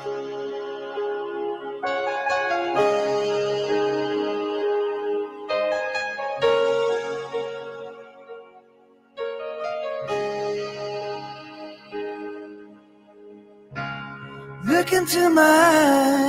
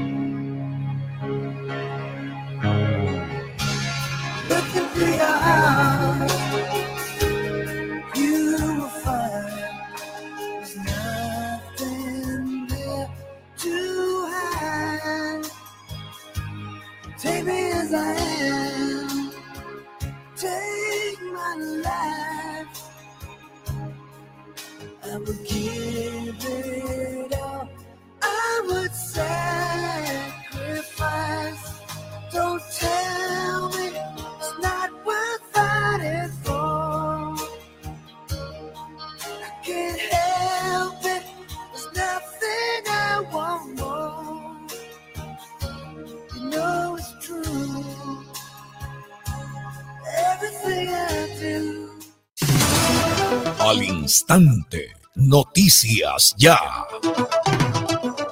Siete, cuatro minutos, mucha atención. La policía distrital, la policía del área metropolitana de Barranquilla está haciendo, eh, está dando a conocer esta información. En este plan mil contra el microtráfico, siete mil dosis de marihuana incautadas. Es la segunda vez en dos días que se incauta estupefacientes. La modalidad y cantidad de drogas es igual en ambos casos. ¿Y, y en dónde hacen esta, eh, esta mm, incautación? Había llegado a Barranquilla como encomienda en una agencia de transporte. Estas 7 mil dosis de marihuana venían desde Cali. El procedimiento se registró cuando unidades del grupo de carabineros y guías caninos se encontraban haciendo actividad de registro en una empresa de mensajería de la ciudad y el canino África vuelve a detectar el alijo. La droga estaba empacada en 24 paquetes rectangulares, los cuales estaban camuflados entre zapatos y que tenían como procedencia la ciudad de Cali. Es la segunda vez en dos días que debería ser ingresada a la ciudad de la misma modalidad. En lo que va del año, la Policía Metropolitana de Barranquilla ha incautado, en lo que va corrido del año, ¿cuántos? 10, 20 días, 89.300 gramos de alucinógeno y ha capturado a 51 personas por tráfico de estupefacientes. Se continuarán realizando estas acciones que permitan impactar, dice la policía. Están las imágenes de la incautación de la marihuana en esta empresa de mensajería. Ayer damos a conocer otra, es decir, que en menos de que 72 horas, incautaciones de la policía de marihuana en empresas de mensajería que no las envían y a través del canino África se identifica este tipo de sustancia alucinógena. 7, 6 minutos. En Noticias Ya hacemos seguimiento a la noticia. Que apenas llegan a la sintonía, esta madrugada Boris Paez nos entrega esta triste primicia. Hay luto en el boxeo colombiano, falleció el ex pegador Bernardo Caraballo, fue quizás el primer boxeador que combatió por un título mundial. El 27 de noviembre de 1964 se convirtió en el primer colombiano en protagonizar una pelea por el título mundial. En la madrugada de hoy falleció el ex boxeador cartagenero Bernardo Caraballo, ya con 80 años, y quien venía presentando dificultades cardíacas desde el 2020. El, el expugilista, oriundo de Boca Chica, fue el primer colombiano en combatir por un título mundial de boxeo. Fue en el Campín de Bogotá, el 27 de noviembre de 1964, cuando enfrentó al brasilero Eder Joffre en la categoría gallo. Perdió por nocaut en el séptimo asalto en Bogotá. Si bien Caraballo nunca logró ser un campeón mundial del deporte de las narices chatas, como le dicen al boxeo, obtuvo el reconocimiento de la gente por su estilo para pelear. Se caracterizó por un estilo de boxeo rápido, elegante y con bastante movimiento. Un ídolo sin corona, el boxeador cartagenero que murió en las últimas horas. Caraballo disputó 108 peleas en las categorías Mosca, o sea, las 112 libras, Gallo, 118 libras y Pluma, 126 libras. Ganó 84 peleas, empató 6, perdió 18. Ya tendremos más seguimiento de esta información. Tema del día en Noticias Ya. A las 7, 8 minutos, por supuesto, el tema del día y la falta de agua en el municipio de Malambo por esta situación que se registró, este daño que está tratando Aguas de Malambo EPM de solucionar y solo sería hasta el sábado. Pero vamos a preguntarle al ingeniero Víctor García, que es el jefe de operaciones de Agua de Malambo, si el cronograma de estas de actividades, de, esta, de este trabajo que se están realizando, si concluiría en el sábado, o sea, se ha modificado y qué tanto ha avanzado eh, los trabajos. Buenos días, ingeniero. Muy buenos días, un cordial saludo para usted y todos los oyentes. Sí, efectivamente, el día de ayer, eh, el día de ayer tuvo un resultado muy positivo en el tema de avance de obra, eh, gracias a que el comportamiento de la ciénaga y el manejo de las aguas y los lodos y todo el material vegetal que, que teníamos que hacer lo pudimos ejecutar. Eh, hasta este momento tenemos un avance de obra del 70%. Esto nos ha permitido ahorrarnos prácticamente un día de trabajo eh, y con la expectativa de restablecer servicio el día de hoy en horas de la tarde. Eh, ya no nos vamos a, a extender eh, los tres días, sin embargo la empresa en este momento se sostiene en esos tres días por si resulta cualquier contratiempo, cualquier imprevisto, teniendo en cuenta que en este momento eh, estamos trabajando en la Ciénaga, a 50 metros del río Magdalena, que es un terreno todavía muy incierto y cualquier, y cualquier subida, aumento de nivel por parte del río nos puede también aumentar el nivel de la ciénaga y, y dañarla o retrasarnos un poco en las labores de excavación o en las labores que ya hemos realizado hasta el momento. Ya tenemos todo el terreno adecuado, ya tenemos los accesorios armados. En este momento estamos procedi- procediendo a ensamblar todo, el- todo, la, todo el- la tubería que fue, fue dañada por esta falla que se nos presentó y con la expectativa de que en horas de la tarde podamos ya restablecer servicio. Eh, en tanto al manejo de los vehículos carrotanques, pues en este momento tenemos seis vehículos en, en, en, en, el municipio. Eh, ofrecemos a nuestra comunidad excusas eh, por las lentitudes, por los inconvenientes. Estamos haciendo todo lo posible porque los vehículos lleguen a todos los barrios y esto pues el, el, el, tema de entrega de, de agua en carrotanque es complejo porque es un proceso muy lento. Le solicitamos a la gente que se abastezca el vehículo para sus necesidades básicas y con la expectativa de que el día de hoy ya podamos estar disfrutando del, del, del, líquido en horas de la tarde. Le pregunto, ingeniero, y le preguntan también los oyentes de Noticias Ya. ¿Son suficientes esos seis carrotanques repartiendo agua? Y dos, pregunta la gente, si requieren de agua, ¿hay algún teléfono habilitado donde la gente pueda llamar y solicitar el servicio porque no tienen agua? En este, en este momento eh, estamos haciendo el análisis con, con, como les dije ayer, el análisis con nuestros contratistas para validar si podemos traer más vehículos y poder generar esa atención. Eh, también tenemos los contactos con los líderes comunitarios de cada sector, los que son directamente los que nos están haciendo también las solicitudes vía WhatsApp, vía, vía página web y por todos nuestros medios que tenemos pues ya, registrados. Nosotros tenemos unas líneas con los, con los con los líderes de cada sector y con ellos también estamos, estamos realizando este contacto para la comunidad que, que quiera eh, abastecerse. Bueno, ingeniero Víctor García, entonces, eh, ¿es posible, como usted lo menciona, que hoy pueda retornar el servicio oportunamente, pero de todas formas tienen un tiempo ustedes que, que le dan a la gente por cualquier situación que se pueda registrar? Entonces, bueno, esperar esa tarde que ojalá se restablezca el servicio en el municipio de Malambo. Sí, señora, eh, esperamos que con el comportamiento que hemos tenido por parte de la Ciénaga y el avance que hemos tenido en las labores de excavación y, re- y- y estabilización del terreno, ya poder estar restableciendo el servicio hoy en la tarde. Bueno, así es toda la información. Entonces, Víctor García, ese ingeniero de CP Operaciones de Aguas de Malambo EPM, que está en este momento dándole última información a los oyentes en el municipio de Malambo. Que tenga un buen día, ingeniero. Muchas gracias, igual. 7 de la mañana, 12 minutos, un poco de recreo para los oyentes de noticias ya. eh, tenemos ya la sección de música de Renzo eh, Rodríguez, hoy sobre Roberto Roena Vázquez. Eh, Roberto Rueda, muy conocido en Barranquilla, fue bongocero, percusionista, bailarín de salsa, director de orquesta puertorriqueño, pero que sea Renzo, que nos hable de música. Hablemos de música.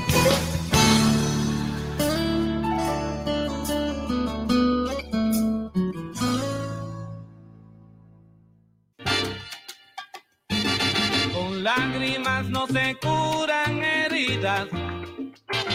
Opino que no se debe de llorar. Saludo cordial para todos. Cuando hablamos de salsa y sabrosura, tenemos que mencionar al bongocero, percusionista y bailarín Roberto Roena Vázquez.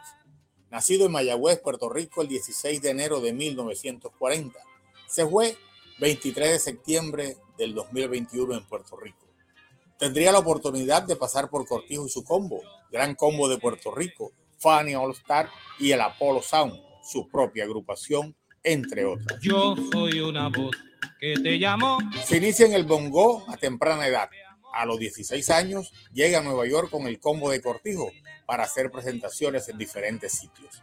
Pasa el gran combo cuando el bongocero del grupo de Itier, Daniel Maninín Vázquez, sale. Su experiencia como bailarín enriquece al grupo y su coreografía se hace maravillosa. Cuando Roena forma su propia agrupación, incorpora a excelentes músicos y el apoyo de Tite Curet Alonso como compositor, además de arreglistas que lograron éxitos como El Progreso, El Escapulario, Guaguancó del Adiós, Cómo te hago entender, Chotorro, Tú loco loco pero yo tranquilo, Me le fugué a la candela, entre muchos éxitos. ¿Cómo te hago entender que a nadie extraño más que nada me hace falta más que tu presencia? Su paso por la Fanny All Star fue de sus grandes logros, al lado de estrellas como Héctor Lavoe, Ismael Miranda, Celia Cruz, Ismael Quintana, Willy Colón, bajo la batuta del zorro plateado Johnny Pacheco. Su campana y su bongo siguen sonando en la gran orquesta celestial. ¿Cómo te hago entender que me faltas como el aire, como el agua para vivir? En Noticias Ya, una nota con Renzo Rodríguez. que crece en mi boca cuando tú no estás. ¿Cómo te hago entender que se me rompe el alma y no puedo evitarlo cuando tú te marchas? Cuando no sé de ti. ¿Cómo te hago entender que es más Noticias Ya.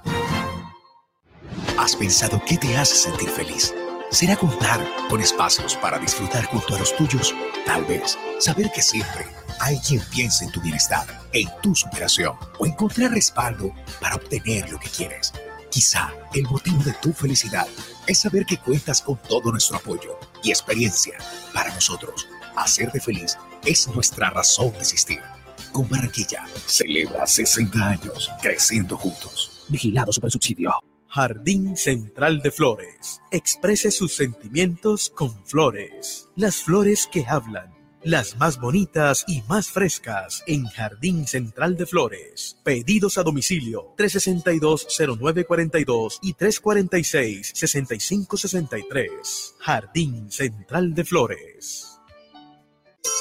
Restaurante Ciudad Bonita, un pedazo de Santander en Barranquilla. Asados, carne a la llanera, zancochos y tamales, pan de bono artesanal, almohábanas y arepas de choclo.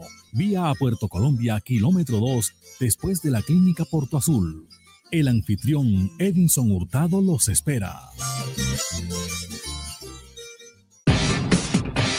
Nueva temporada de Noticias Ya 2022 por las dos bandas FM 94.1 y AM 1430. 37 años de vigencia y experiencia. Anuncie y promueva sus ventas con Noticias Ya 318-632-4523.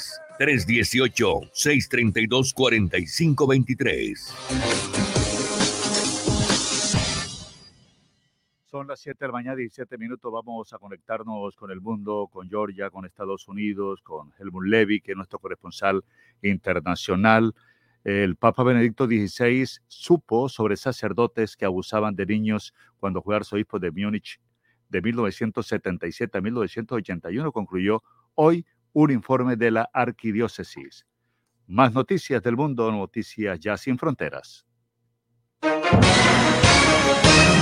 Noticias Ya Sin Fronteras con Helmut Levy en vivo desde la Cosmopolita Atlanta, Estados Unidos.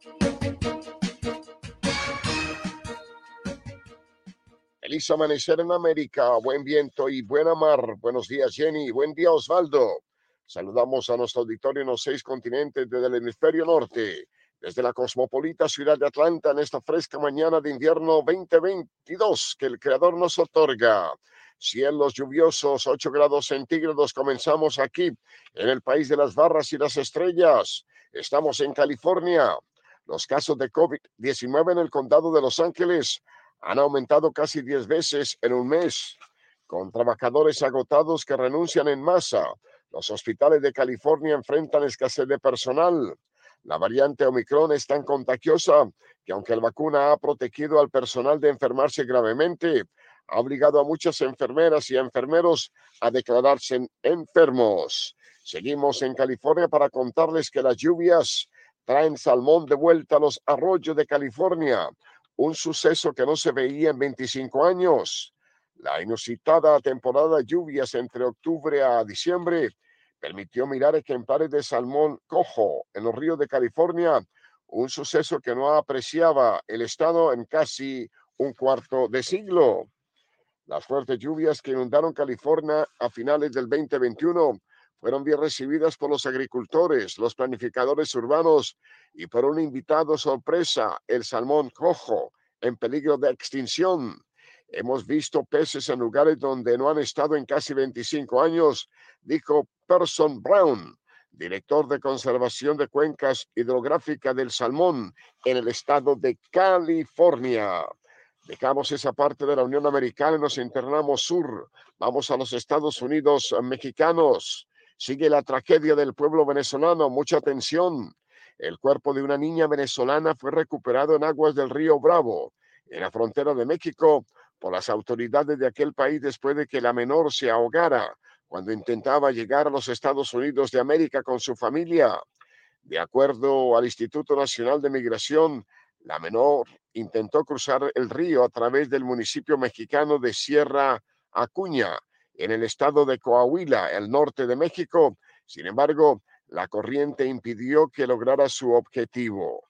La muerte de la niña fue reportada inicialmente por la periodista estadounidense Ali Bradley, quien dijo en su cuenta de Twitter que la menor intentaba cruzar el río Bravo con su madre, quien perdió el control y la corriente arrasó a la niña, citando al jefe de la policía del condado Val Verde, el señor Joe Frank Martínez. Es una tragedia ver cómo los venezolanos intentando venir a este país de libertad pierden sus vidas en la frontera entre Guatemala y México y entre México y los Estados Unidos de América. Así terminamos nuestro avance informativo de noticias que hemos originado desde el máster de noticias ya aquí en la cosmopolita ciudad de Atlanta. Helmut Levy con la información. ¡Feliz día! En Noticias Ya hacemos seguimiento a la noticia. Le hacemos seguimiento a la noticia en la que Johnny Leal asesina a su mamá, a su hermano, un prestigioso eh, estilista en la capital del país, estilista internacional. Eh, lo que uno se pregunta es por qué la mató, por qué mató a su mamá con esa sevicia, por qué mató a su hermano. Se habla que tuvieron situaciones difíciles cuando eran niños eh, en Cali, pero yo no sé qué tanto eso pueda impactar o minimizar esto que realmente uno no entiende, es inconcebible. ¿Por qué mató a la mamá. Hay un análisis psiquiátrico de una persona que está muy ligada a nosotros porque siempre nos asesora en estos temas y en trabajos periodísticos que hemos hecho, él nos ha prestado ese apoyo. Eh, es el doctor, el médico eh, psiquiatra, eh, forense, exdirector de medicina legal, Juan Isaac Llanos, a quien saludamos a esta hora de la mañana. Médico, buenos días. Muy buenos días, Sampaio. ¿Por qué mató a la mamá y al hermano eh, Johnny? ¿Qué, qué, yo diría, qué, Valo, qué el- análisis y psiquiátrico y se puede hacer? ¿Cuál es el perfil? Bueno, fíjate que tú has terminado diciendo algo que no comprende, algo que no tiene como la forma de que nosotros podamos entender cómo una persona pues eh, agrede de esa manera a su madre y a su hermano y los termina eh, asesinando. Pues precisamente hay, aquí hay una gran... ¿Aló? Estamos escuchando. Sí, hay una carga genética en, en donde el individuo, su temperamento, su carácter, en otras palabras, la personalidad, es un trastorno antisocial de la personalidad. Es aquella persona que desde la niñez viene haciendo eh, cosas que no son las que comúnmente hacen las personas, entre comillas, normales. Por ejemplo, hace daño a los animales, es la persona que en el colegio la expulsan constantemente, eh, problemas disciplinarios, eh, de pronto en la adolescencia consumen droga, eh, consumen alcohol, se arriesgan a hacer cosas y a los 14, 15, 16 años cuando se configura la personalidad de un individuo, tiene todo esto de hábil, suspicaz, malicioso, eh, incluso hasta inteligente, pero todo esto lo canalizan para la maldad. Todo esto eh, eh, es el perfil de un individuo psicópata, pero que lo canaliza así como hago siempre, cómo me entregazo en la sociedad para engañar, para robar, para coger las cosas, para que no me vean. Eso es la característica de este tipo de personas y que uno pues no entiende y no lo comprende, pero para ellos incluso que no sienten culpa de los actos que hacen, ni lo permita Dios, uno va en un vehículo y mata un animalito, un perrito, un gatico, y a ti te queda una carga emocional negativa, una culpa, ay, maté el gatico. Estos no, estos se sienten incluso anagloriados de haber hecho esto y cada vez, Payo, lo van perfeccionando para que nunca se los cojan. Pero como en lo forense no existe crimen perfecto, por algún lado tiene que caer, eso, eso sí ya es algo científicamente demostrado. Y, y fíjate el cinismo, como él habla diciendo que ojalá no quede impune este crimen, cuando el cínico, la forma displicente como habla, eh, muestra como si él no lo hubiese hecho, pero no podía ya por las pruebas que le presentaron y las evidencias tan grandes que investigan. Así es, doctor Juan Isaac Llanos. Es más, eh, es que si uno ve, por ejemplo, como eso, hemos seguido esas audiencias, en la primer, el primer día cuando la fiscalía empieza a hablar de los detalles del asesinato, cuando termina, él dice, se declaraba inocente, pero cuando ve que es mucho el abogado como que le, le dice, le recomienda, le recomienda y le dice, mejor acepta el cargo. Ahí entonces cambia, pero es por el beneficio que va a representar. Pero el Claro, momento que le claro. explica, no tiene la sensación en su cara de preocupación. Sí, e- es otra habilidad más del psicópata. Esa es otra habilidad, haberse declarado culpable para que le rebajen la pena. Doctor Juan Isaac Llanos, puede suceder que este- esta persona, ¿cuántos años tendrá eh, Jonier? ¿Tendrá que 30 años, más de 30 años? Por allí, 30, ¿Por qué 32, apenas ahora es cuando 34. aflora esa, esa, esa condición de No, no, no, no, no, no, no, Sampaio. Viene haciendo maldades a través de la vida. Mira que te acabo de decir que ellos van perfeccionando sus cosas. Si aquí ahorita la fiscalía le coge todos los antecedentes y todas las maldades, entre comillas, que ha hecho a través de su vida, estoy seguro que le van a encontrar esto que le estoy diciendo, problemas disciplinarios, lo expulsan del colegio, eh, maldades, se pierde la plata en la casa, nunca se encuentra quién es, y no sospechan de él porque, porque la familia no tenía, entre comillas, porque saber que era así, ¿no? Todo esto configura precisamente la habilidad de una persona que siempre está haciendo maldades. Esto viene de atrás. Lo que pasa es que cada día va haciendo otras cosas más grandes hasta que, mira, que esta persona planea, tal como él lo explicó, durante tres o cuatro meses, cómo iba a ser el delito. O sea, eh, es una persona con una habilidad, vuelvo y te repito, una inteligencia canalizada para hacer el robo, para hacer el homicidio, para hacer la maldad. Son personas que nacen psicópatas y mueren psicópatas. Es muy poquito o casi nada lo que la psiquiatría o la psicología puede hacer ante estas personas. Ahora, doctor Van Llanos, por ejemplo, en este tema, él, eh, bueno, es conducido a la cárcel. Él en este momento no puede decir que tiene problemas, que es enfermo, que tiene un problema mental. Eso no, está en dentro de esa condición.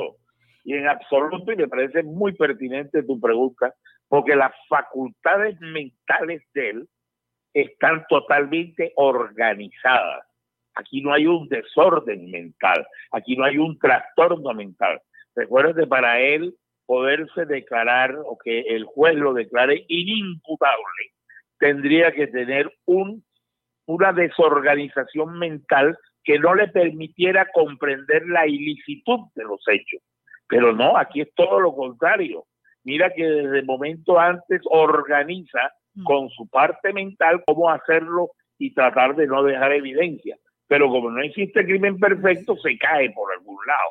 Entonces, no, este individuo no tiene un trastorno, a pesar de que el diagnóstico hoy en día en psiquiatría es un trastorno antisocial de la personalidad, pero solo para nombrarlo como tal, pero es una persona que, entre comillas, con todo respeto, no es loco, no está trastornado. Ahora, eh, una pregunta, Osvaldo, doctor Juan Isaac. Por ejemplo, en el caso, ya uno quiere ver eh, y aplicarlo a su núcleo familiar. ¿Cómo hace una, una mamá, un papá, un hermano para darse cuenta que ese niño está en ese proceso y que ese niño tiene algunas conductas que uno dice, ah, no, es que está muy pequeño, ah, que, ¿cómo eh, abrir No, las alertas? no, no, ¿Qué hacer? No, no, no. La persona eh, desarrolla el cerebro a partir de los dos años, dos años y medio, ya va configurando todo lo que va a ser el cerebro de estos individuos o de todas las personas. Y a través de la etapa pre, eh, eh, de escolar, preescolar, preadolescente, adolescente y adulto joven, ellos van mostrando comportamientos que se configuran en este trastorno antisocial de la personalidad. Son las personas que pelean con los profesores, que no rinde a veces en el colegio, pero puede hacer las tareas, pero es la persona que eh, se perdió algo en el colegio y no aparece nadie y muy probablemente pudo haber sido él, ya más grandecito, es el que le hace maldades a los animales, que abre el lobito, que lo vuelve a coser, en fin, empieza a hacer un liderazgo, pero todo negativo, eh, con, eh, acompaña a compañeros a robarse cositas, el- el retrovisor del carro, pues dependiendo ya del nivel social. Porque si es una persona con un nivel un poco más elevado, bueno, no va a robarse de pronto el plato de un carro, pero sí se va a robar eh, un adorno en una casa. Entonces eh, eh, se lo terminan cogiendo y de pronto la mamá o ignora o como madre pues no, No quiere, aceptar la realidad, pero va mostrando una serie de facetas propias de un individuo psicópata. Y esos niños tienen tratamiento en- cuando es niño, tiene. Bueno, se les puede inducir, se les puede hacer ver las cosas, pero muy probablemente este individuo va a seguir haciendo este tipo de maldades para el resto de su vida. Sí tiene que ver con algunos elementos eh, psicológicos del entorno familiar en que se desenvolvió, de pronto una madre separada, eh, en fin, esto puede agravar la situación, pero recuérdense que todo individuo hay que verlo desde el punto de vista biológico, psicológico y social. Biológico es lo genético, lo hereditario, que eso viene del padre y de la madre o de los antecedentes de los padres y de las madres. Luego viene la parte psicológica, que es toda esa crianza desde el momento de la concepción, desde el momento que la criatura está en el útero de la madre, todo allí está configurando todos los elementos de lo que va a ser la persona una vez ya haya nacido. Eh, agresiones, frustraciones, envidia, rabia, ira, todo eso se va configurando en el individuo. Y la parte social, que es el entorno en que se desenvuelve con sus amigos, en el colegio, eh, por la casa donde vive, todo eso va configurando que habría que hacerle una historia bien completa a este individuo desde el punto de vista forense para poder justificar todos estos elementos que de hecho está plenamente demostrado y científicamente sustentado que no tiene la menor duda que tiene todas las características de un psicópata. Le pregunto al psiquiatra eh, forense Juan Isaac Llanos. Entonces usted hablaba de ese componente biológico que es el genético. ¿Puede ser también genético que, que actúe de esa manera porque genéticamente actúa así?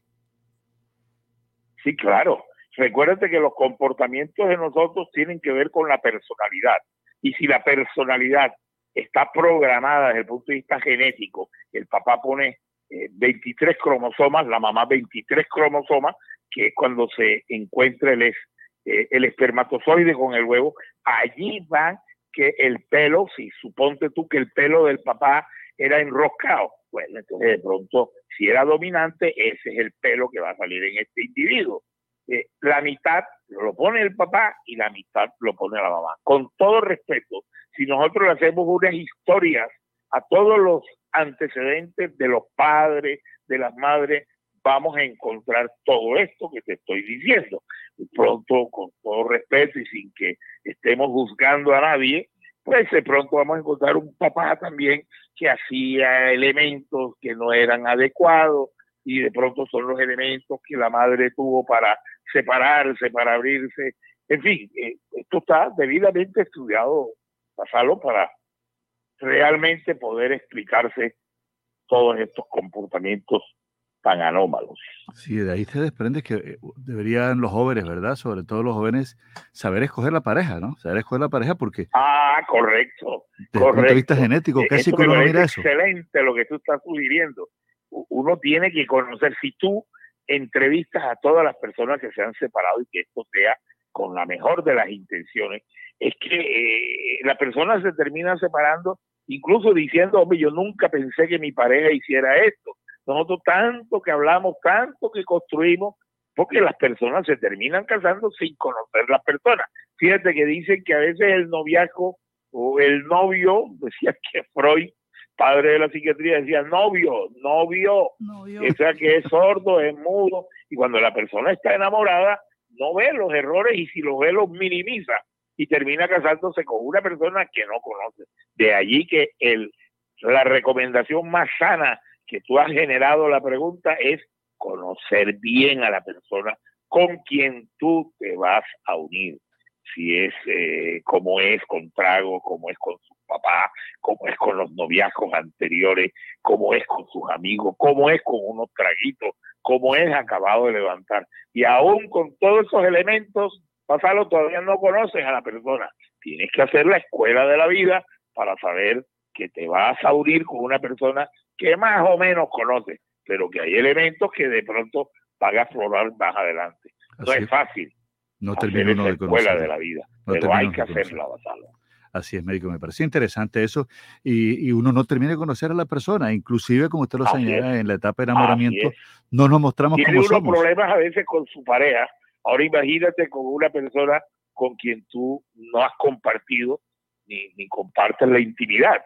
Entonces, de ahí la importancia de saber con quién se va a unir, incluso hasta para hacer sociedades en un negocio, ¿no? Así es. Interesante, interesante, pero siempre consultamos al médico psiquiatra especializado en psiquiatría forense, ex director de medicina legal, eh, Juan Isaac Llanos. Pero médico, muchas gracias, que tenga un buen día y gracias por su apoyo. Para servirte siempre que lo necesites. Muchas gracias a toda tu teleaudiencia. Muchas gracias. Yo sé que es así. 24 minutos ahora para las 8, 24 minutos para las 8. Entonces vienen los componentes que decía el médico Juan Isaac Llanos, el componente biológico, que es el genético, el psicológico, que tiene que ver también con la crianza. A veces y habría que hablar también con una psicóloga, Jenny, o un psicólogo, porque a veces creemos que estamos criando bien a los hijos y no lo estamos criando bien. O que a Creemos- veces creen que no, que él es, es así porque es, es un niño, porque es pequeño, eh, o es falta de déficit de atención, o eh, es muy distraído, o anda, o, o em- tiene mucha energía. Mire con todo lo que pasa, todo lo que puede ser el desarrollo de un La niño. crianza a veces entonces eh, lo consentimos, le damos todos los gustos, creyendo que, que esos gustos son para hacerlo feliz. Y a lo mejor lo hacen feliz momentáneamente. Pero el otro aspecto me llamó la atención que habla el médico, eh, que es el aspecto social, el entorno. Y ahí lamentablemente, dependiendo cómo vivimos, cómo trabajamos, qué ganamos, y este es un país en el que tenemos una situación económica cada vez más difícil y cada vez usted es más pobre, mucho más pobre, eh, encontramos el, el aspecto social que viene siendo el entorno, el entorno, donde se desarrolla. Se necesita entonces eh, una buena formación como para que el niño o la niña se resistan a lo que el entorno les ofrezca. Son las 7:38 minutos, me decía ayer. Osvaldo, bueno, nos está llegando una comunicación. Al parecer, la Procuraduría está pidiendo suspender las famosas corralejas de Cincelejo en Sucre. Pero no arrancaron ayer. Hay una comunicación que está Con hoy. Eh, yo creo que no sé si han comenzado, pero por lo que menos comenzaron ayer. dice acción preventiva, seguimiento a la fiesta en Corraleja, fiesta del 20 de enero. Perdón, Jenny, pero qué preventivo se la vieron montar hace como un mes, ahí estaba montándola y de una manera improvisada, como yo no sé si todavía, vamos a hablar con la gente de Cincelejo, si todavía la hacen con unas guadas, ¿ustedes saben lo que son guadas? Unas cañas. y las amarran con, con bejucos. Yo no sé si todavía la amarra con bejucos en estos tiempos todavía, si hay algún elemento mucho más fuerte, pero en mis tiempos yo la veía montar con bejuco y guaduas. Mire, esta es una carta que envía la Procuraduría General de la Nación. Dice, fechado 19 de enero de 2022, Bogotá, doctor Andrés Eduardo Gómez Martínez, alcalde de Cincelejo. Como le fue informado alcalde a la mesa de trabajo realizada el 18 de enero en el ejercicio de la acción preventiva del asunto, esta Procuraduría delegada concluyó que su despacho no accedió los niveles de, alistamiento y planeación requeridos para la realización de las corralejas 2022, de acuerdo con lo establecido por las normas vigentes en materia de gestión de riesgo de desastre para eventos con afluencia masiva de público. A continuación se recapitula lo analizado en las mesas de trabajo y se describen los eventos ocurridos hoy, los cuales confirman las advertencias sobre las falencias detectadas. Se recordó que para evaluar el nivel de aislamiento para la Corraleja 2022 era necesario que la ciudad y la empresa que lo organizaba contaran con un plan de gestión de riesgo de desastre, un plan de emergencia y contingencia para eventos de afluencia masiva de público, según lo prevé el decreto, ahí lo, lo está señalando, es una comunicación que envía la Procuraduría, también habla de los decretos, dice una logística suficiente en aras de garantizar la seguridad de la población local y de los visitantes, tanto en la Corraleja como en todas las actividades relacionadas con la fiesta del 20 de enero. Se recordó que era requisito indispensable que la empresa que organiza la corraleja, recibiera la autorización respectiva por parte de la alcaldía municipal, como lo indican las citadas normas y artículos, junto con la guía técnica para la reglamentación local de eventos con aglomeración de público de la unidad de gestión de riesgo, documento que condensa las prácticas, las medidas adoptadas. Y habla y empieza a hablar de algunas especificaciones dice que se inició el evento, que se había, dice en efecto, 15 minutos de haberse iniciado el evento ya había resultado herido un policía por una turba que estaba tratando de ingresar sin boleta y ya se había permitido el acceso a las corralejas sin tapabocas. Por todo lo anterior, en virtud de las falencias observadas durante las mesas de trabajo y los hechos ocurridos hoy, lo exhortamos para que en su papel de garante actúe con la diligencia que su cargo demanda y suspenda inmediatamente las festividades en ejercicio de las facultades que le corresponden de conformidad con lo dispuesto en el artículo 195 del Código de Policía. Es decir, sí comenzaron, pero teniendo en cuenta todos los elementos y todo lo que pasó en las últimas horas, la Procuraduría General de la Nación está pidiendo que se suspendan estos, eh, estas actividades de estas correlejas que se realizan todos los años, hoy, una fecha como hoy, 20 de enero. Bueno, llaman Jenny eh, del sector de Ciudad Jardín, no tienen agua todavía, Los Hobos no tienen agua, Buena Esperanza no tienen agua, Barrio de San Felipe no hay agua todavía, Recreo también, ha oído de nuestros amigos de la AAA. Y nos llaman oyentes de otros sectores de Barranquilla que no tienen energía eléctrica. Desde anoche, a las 7 de la noche, están sin energía eléctrica en el sector de la calle 56, carrera 9, entonces sur de Barranquilla. Son las 7 de la mañana, 42 minutos, 7 y 42. Escuche de lunes a sábado Noticias Ya, la forma sosegada, reposada y serena de compartir los temas del día, bien investigados y confirmados, con la boca de la verdad. Expreso Brasilia tiene nueva oficina en Barranquilla. Acércate a la carrera 38, número 4489, en toda la esquina de la calle Murillo. Compra allí tus tiquetes y envía y recibe sobres, paquetes y giros. Atención de lunes a viernes de 8 de la mañana a 1 de la tarde y de 2 a 6 de la tarde. Los sábados de 8 de la mañana a 1 de la tarde. Expreso Brasilia, viajando con tus sueños. Vigilada Supertransporte. ¿Tú quieres tronco de almuerzo para tres? Con Comarrico, Kunik y tu toque especial no necesitas más. Pasta Comarrico y salchichita Kunik XL. ¡Ay, mamá! Tronco de almuerzo para tres. Y no te vale más de 3,400 pesitos. Su rey bobo del carnaval de Barranquilla, Kevin Torres Valdés, está actualizado con noticias ya.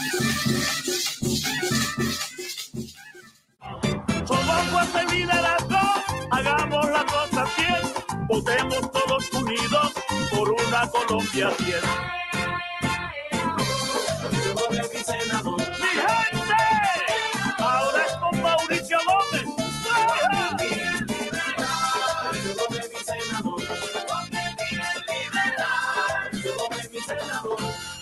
Vota Mauricio Gómez al Senado. Vota liberal. Marca el 10 en el tarjetón. Publicidad política pagada. Alumbrado Público de Barranquilla informa los números de teléfonos para el reporte de daños 320-0055 y al WhatsApp 311-607-1509. Alumbrado Público de Barranquilla.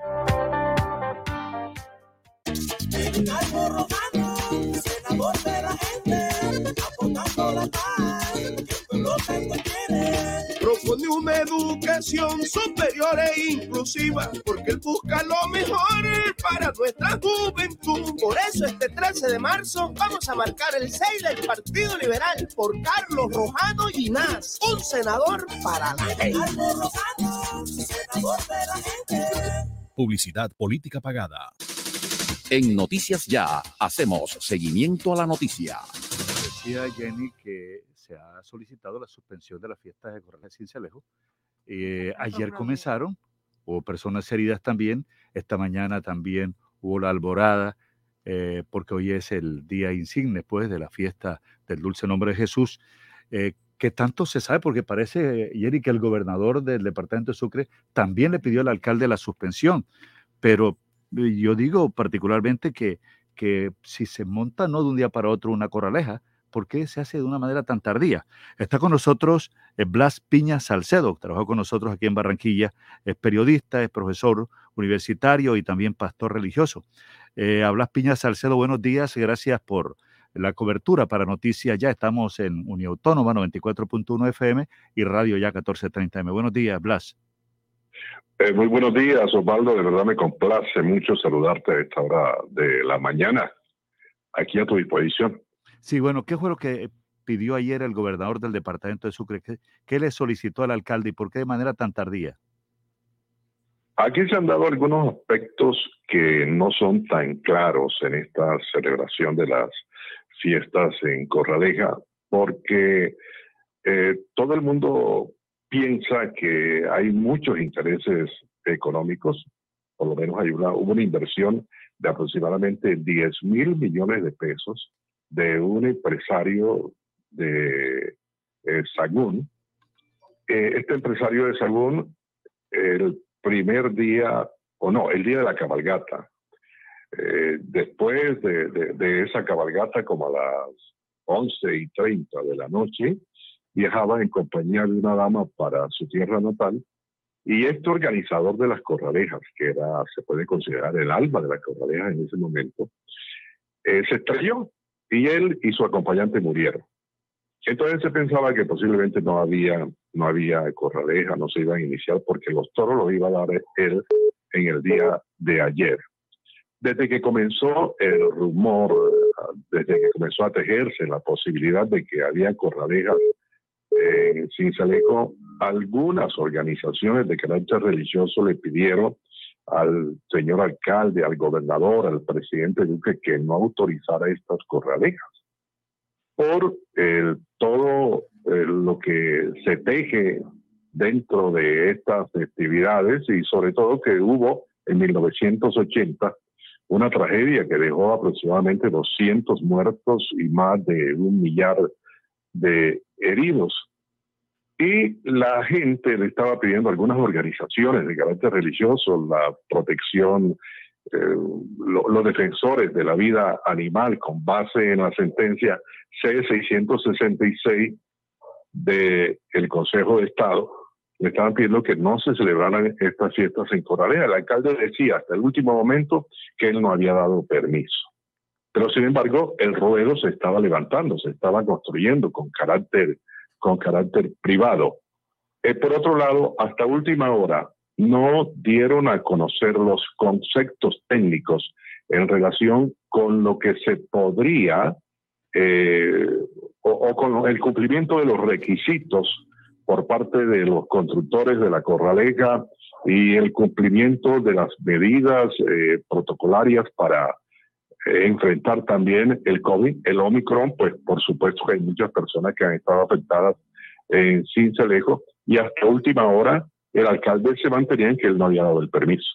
Cuando ya habían salido ayer eh, dos toros al ruedo, entonces el alcalde dio el permiso para la celebración de la corraleja, lo cual hace inferir que el alcalde se estaba evitando eh, enfrentamientos, por decirlo así, o, o se estaba eh, evitando cuestionamientos por parte de la opinión en relación con que había dado permiso o no había dado permiso para las fiestas en, en Corraleja.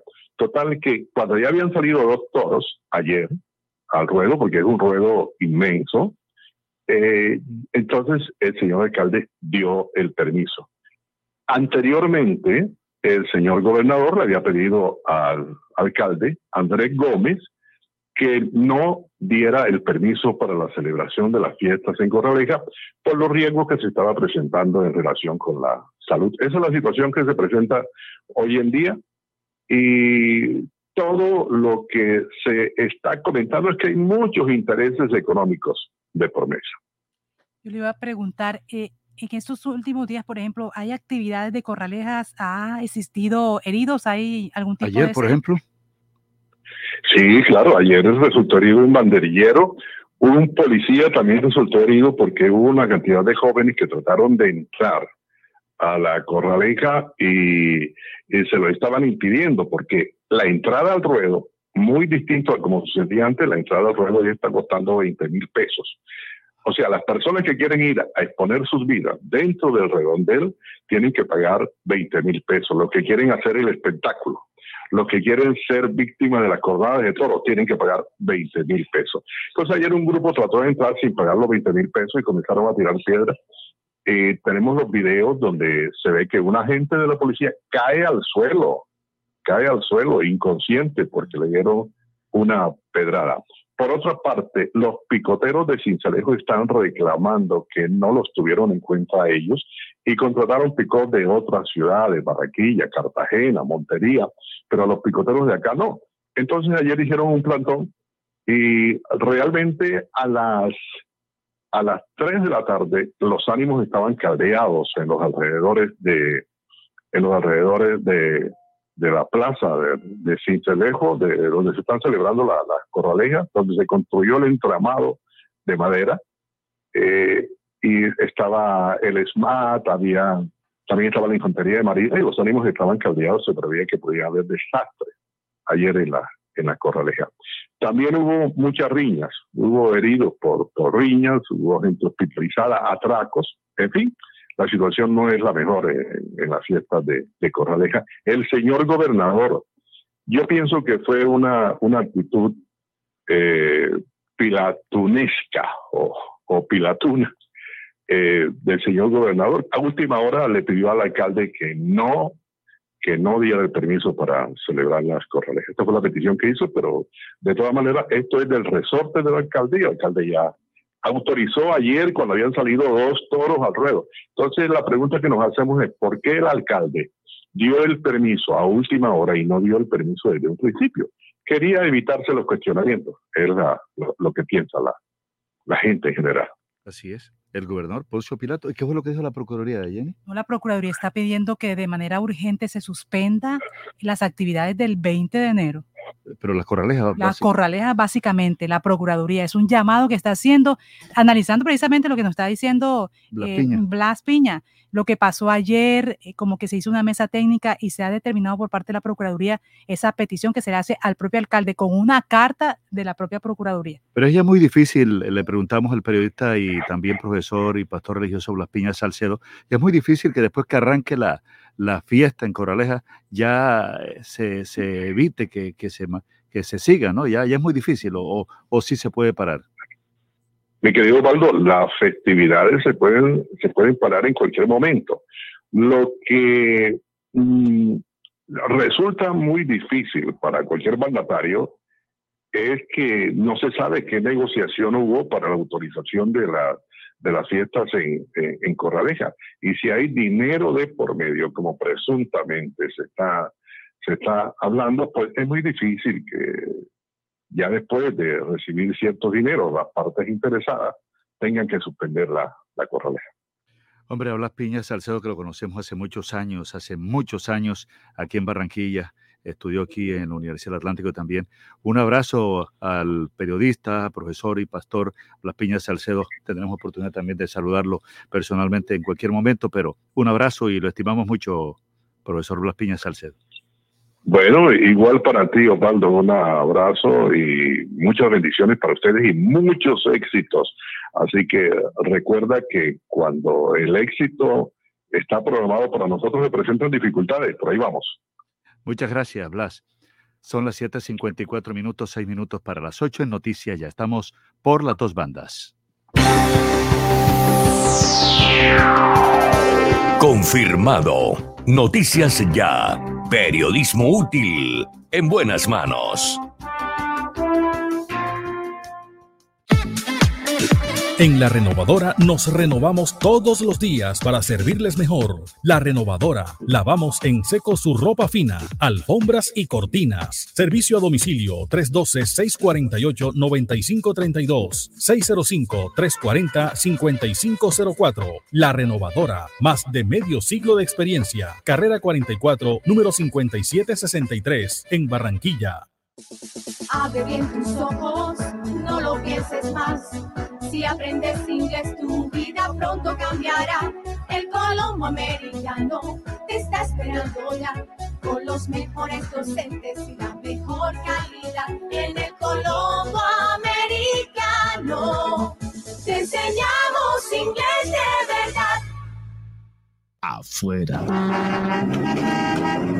Adentro Si sus obras tienen ventanería y fachadas de aluminio y vidrio de CI Energía Solar, usted está adentro. Tecnología de punta, máxima calidad y precios competitivos nos distinguen. Llame al 366-4600 CI Energía Solar y es Windows, certificado por gestión ambiental y calidad y contexto. El mundo sin fronteras. Hola, mucho gusto. Desde el Centro de Producción Internacional de UCI Noticias, Florentino Mesa les presenta la vuelta al mundo en 120 segundos. El gobierno ruso de Vladimir Putin esperará hasta la próxima semana una respuesta de Estados Unidos a sus propuestas sobre garantías de seguridad que exige Rusia para evitar la expansión de la OTAN y el emplazamiento de armas ofensivas hacia sus fronteras. El secretario de Estado de Estados Unidos, Anthony Blinken, de visita en Kiev, la capital ucraniana, mantendrá este jueves una reunión con sus homólogos de Alemania, Francia y Reino Unido, enfocándose en la crisis de Ucrania. Se hundió en el Senado de Estados Unidos el último intento del presidente Joe Biden para proteger el derecho al voto debido al bloqueo de los republicanos mediante el denominado filibusterismo, que impide el debate de cualquier medida sin un mínimo de 60 votos. Un informe sobre el abuso sexual de menores en la Iglesia Católica en Baviera, Alemania, aclararía hoy si el Papa emérito Benedicto XVI y otros clérigos de alto rango encubrieron a un sacerdote pedófilo. La Corte Penal Internacional extenderá hasta el 16 de abril el plazo para que las autoridades de Venezuela presenten su informe sobre las investigaciones puestas en marcha en torno a presuntos crímenes de lesa humanidad cometidos en ese país. Numerosos países occidentales y grupos de ciberseguridad alertaron por la extrema vigilancia digital para los Juegos Olímpicos de Invierno en Pekín, los atletas extranjeros, dignatarios y periodistas estarán bajo un gran sistema de vigilancia por la pandemia en China. 22 países del continente americano expresaron en la Organización de Estados Americanos OEA su condena por la presencia en Nicaragua del iraní Mohsen Rezai, uno de los imputados por la justicia argentina por el atentado de 1994 contra la mutual judía AMIA de Buenos Aires. Los primeros vuelos con ayuda humanitaria de emergencia llegaron este jueves a Tonga, cinco días después de la erupción volcánica y el tsunami que devastaron este archipiélago en el Pacífico y lo dejaron aislado del resto del planeta. Esta fue la vuelta al mundo en 120 segundos. Noticias Ya. En Noticias Ya, tecnología e innovación.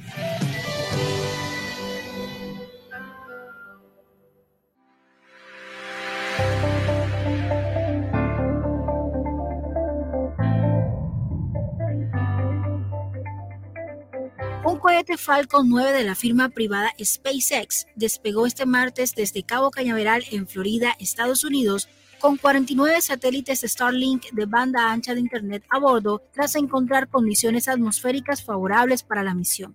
Según detalla SpaceX, una empresa creada por el emprendedor y magnate de origen sudafricano Elon Musk, la misión tendrá como objetivo colocar los satélites Starlink en una órbita terrestre baja.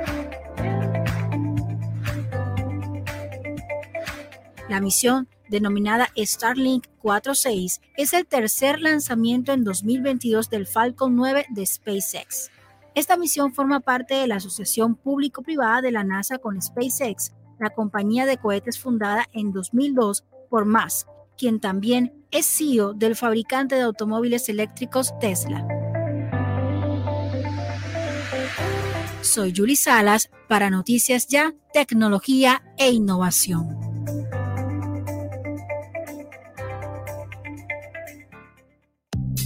Farmanat, droguería y tienda naturista, proveedora de tu bienestar, medicamentos reconocidos y productos naturales, nacionales e importados. Farmanat, plantas medicinales que relajan y mejoran el sueño. Sube tus defensas con NutriTransfer, Colostrum, vitamina C, vitamina D, Farmanat. Atención personalizada de Israel Castilla Gamarra. Domicilios por el 332-4177 al 300-807-7687. Estamos en la calle 76, número 3949, diagonal al Colegio Militar Acolsure. Atendemos en jornada continua de 8 de la mañana a 9 de la noche. Que un apagón no lo sorprenda. Miranda Sánchez le alquila y vende plantas eléctricas y motobombas. Reparamos y reconstruimos todo tipo de motores diésel, repuestos, mantenimientos y montajes de equipos, módulos y tarjetas electrónicas. Cristóbal Miranda Sánchez, la experiencia a su servicio. Teléfonos 370-7601 y 310-660-7736. Carrera 50B 4402 en Barranquilla. Les saluda Valeria Charri Salcedo, reina del Carnaval de Barranquilla 2022. Los invito a seguir bien informados con Noticias Ya, porque quien lo vive es quien lo goza.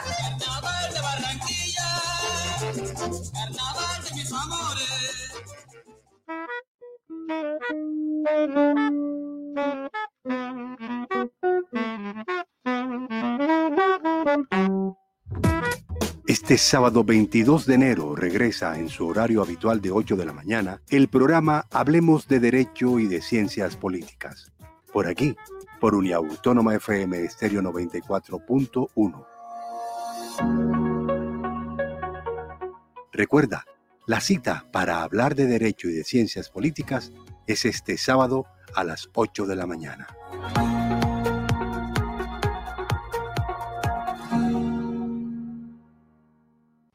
¿Has pensado qué te hace sentir feliz? ¿Será contar con espacios para disfrutar junto a los tuyos? Tal vez saber que siempre hay quien piensa en tu bienestar, en tu superación o encontrar respaldo para obtener lo que quieres. Quizá el motivo de tu felicidad es saber que cuentas con todo nuestro apoyo y experiencia. Para nosotros, hacerte feliz es nuestra razón de existir. Con Barranquilla, celebra 60 años creciendo juntos. Vigilado super subsidio. La noticia está en la calle. Sobusa, calidad y servicio. 8 de la mañana, dos minutos. 8 de la mañana, dos minutos antes de ir con Bernardo Sanabria. Jerry, vamos a saludar a la doctora Priscila Celedón, politóloga, y agradecerle que se comunique urgentemente con nosotros este teléfono 318 632 45 23. 318-632-4523.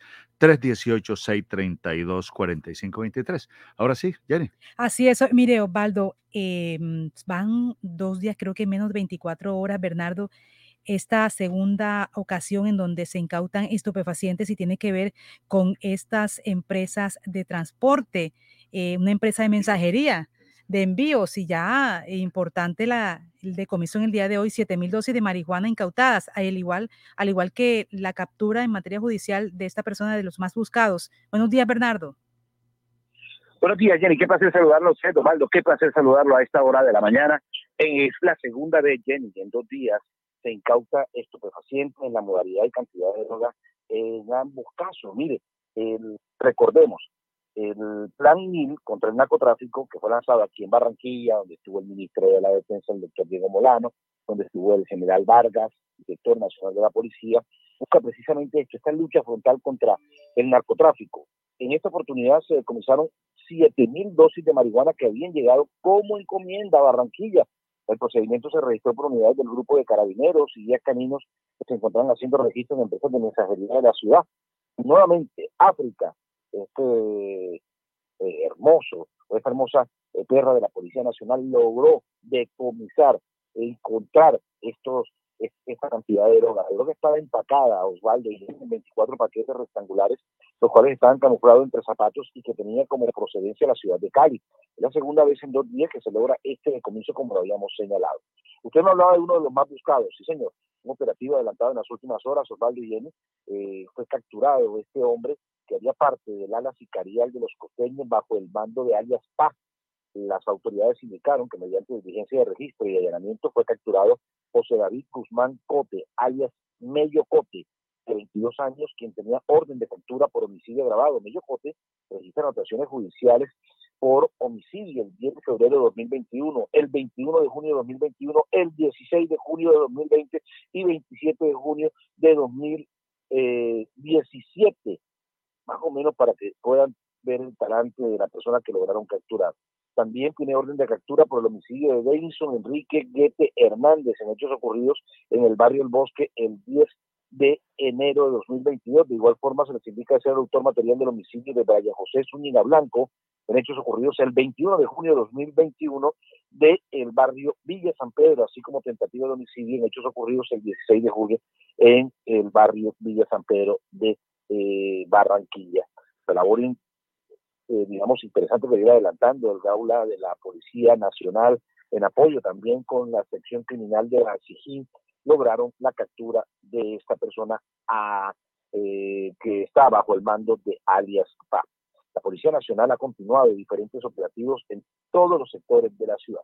Sobre el particular, hablamos con el brigadier general Luis Carlos Hernández Dana, comandante de la Policía Metropolitana de Barranquilla. En el marco del Plan 1000, la Policía Metropolitana de Barranquilla, el día de hoy, captura, da captura a un dinamizador del homicidio, a José Guzmán Cotes, alias El Mello Cote, sindicado de dos homicidios desde el 2021 y uno hace 15 días.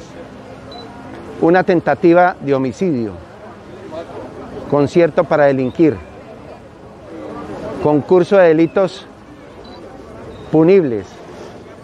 Esta persona tiene que responder por hechos sucedidos en la ciudad metropolitana de Barranquilla. Esta persona, perteneciente al ala sicarial de los costeños y especialmente en la estructura que está conformada por áreas El PA. Estaba entre el cartel de los más buscados y el día de hoy, de los 50 más buscados, llevamos 34 de manera contundente, que seguimos trabajando de manera articulada con la Fiscalía General de la Nación, con el Cuerpo Técnico Investigativo, con la Secretaría de Seguridad, con todos los organismos que tienen que ver con seguridad y justicia. Seguimos en las brigadas contra el homicidio, trabajando en la calle, en las caminatas de seguridad por los barrios. Los comandos diferenciales, integrales en el sector territorial. Escuchamos las declaraciones entregadas por parte del comandante de la Policía Metropolitana de Barranquilla.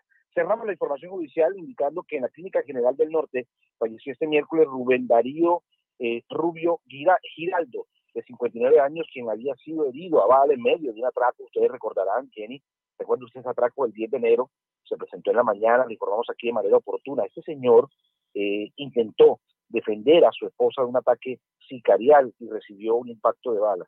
Rubén salió de la vivienda para defenderla y fue allí cuando los atracadores le dispararon en tres ocasiones. Rubén fue auxiliado y llevado en primera instancia a la clínica eh, Los Prados para luego ser remitido a la clínica general del norte, donde nueve días después del ataque falleció. Una situación bastante eh, complicada. Nuestros más sinceros y profundos eh, deseos de fortaleza también para una ex compañera de trabajo de RCN Radio, Shirley Ramírez Donado. Su mamá, Cielo Donado, lamentablemente falleció en las últimas horas de una penosa enfermedad. Nuestra más sincera voz de condolencia y solidaridad para sus hermanos, para el señor Eliezer Ramírez, para el señor Joe Ramírez, eh, hermanos eh, de, Shirley, y pues nuestra más sincera eh, voz de condolencia en estos momentos difíciles. Bernardo Sanabria, aquí de la noticia, ya hay confirmado. Noticias ya. La Corporación Educativa Formar te invita a ser un técnico laboral con conocimientos enfocados en principios prácticos de alta competencia, formándote como una persona de éxito para el mundo laboral empresarial en el área administrativa. Expreso Brasilia tiene nueva oficina en Barranquilla. Acércate a la carrera 38, número 4489, en toda la esquina de la calle Murillo. Compra allí tus tiquetes y envía y recibe sobres, paquetes y giros. Atención de lunes a viernes de 8 de la mañana a 1 de la tarde y de 2 a 6 de la tarde. Los sábados de 8 de la mañana a 1 de la tarde. Expreso Brasilia, viajando con tus sueños. Vigilada Supertransporte. El Jardín Infantil Mi Pequeña Uniautónoma tiene las matrículas abiertas para el 2022. renovamos nuestras instalaciones para que los más pequeños de la casa disfruten una experiencia de aprendizaje divertida y 100% presencial. Para más información, comunicarse al celular 310-715-6656. Jardín Infantil Mi Pequeña Uniautónoma. 30 años al cuidado de los niños del Caribe.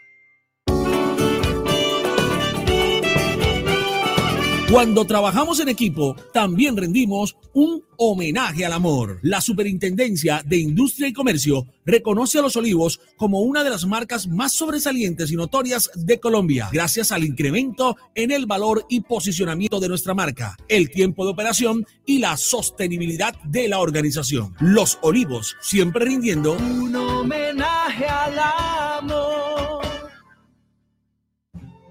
La expresión de una cultura, una cultura con más de 60 años de experiencia en el ramo educativo, una cultura comprometida con la educación de la comunidad barranquillera, una cultura que trabaja por los valores e integridad de nuestros alumnos, una cultura llamada Colegio Antonia Santos. Estamos en la carrera 14D, número 4643, teléfono 346-3044, Barrio Sevillar, matrículas abiertas, Colegio Antonia Santos. ¡Qué buen colegio! buen colegio! Lo que le interesa a la comunidad. Bueno, eh, está con nosotros Willy Palmas, que es narrador, comentarista deportivo, y hoy hay una jornada muy importante que define posiblemente en este quinto partido el título que lo retenga el equipo Caimanes en el béisbol profesional colombiano enfrentándose a Vaqueros de Montería. La serie está 3-1, 3-1, hoy sería el quinto juego, el quinto juego. Eh, está con nosotros quien conoce de este tema porque lo hemos visto crecer desde hace muchos años como comentarista inicialmente en Radio Mar Caribe, al lado de Edgar Perea, y después ahora como narrador deportivo también. Eh, Willy, buenos días, bienvenido a Noticias Ya, ¿cómo estás? Osvaldo, es un placer poder estar en, en tan prestigioso noticiero, de verdad, muchas gracias. Un saludo muy especial a todos los oyentes de Radio Ya y de la universidad, que- de la cual hicimos parte y que nos sentimos orgullosos, la Universidad Autónoma y su emisora en 94.1. Orlando, ¿me está escuchando? Sí, señor, aquí lo estamos escuchando fuerte y claro. Bien, perfecto. ¿Qué vamos a esperar esta noche eh, a través de la transmisión que usted va a llevarnos a cabo a través de Telecaribe? Bueno, Osvaldo, hoy el equipo de los Caimanes busca su título número 12, el equipo con mayor número de títulos en la Liga Colombiana de Béisbol Profesional. Un equipo que ha demostrado mucha garra y ayer no fue la excepción. Ayer estaban perdiendo los Caimanes por diferencia de cuatro carreras frente al equipo de los Vaqueros a la altura del séptimo episodio. Y en ese séptimo episodio logran fabricar dos carreras para acercarse al marcador y colocar en juego cuatro carreras por tres. Pero luego un racimo de tres anotaciones en la parte baja del octavo episodio puso el juego a favor de Caimanes 6 por 4.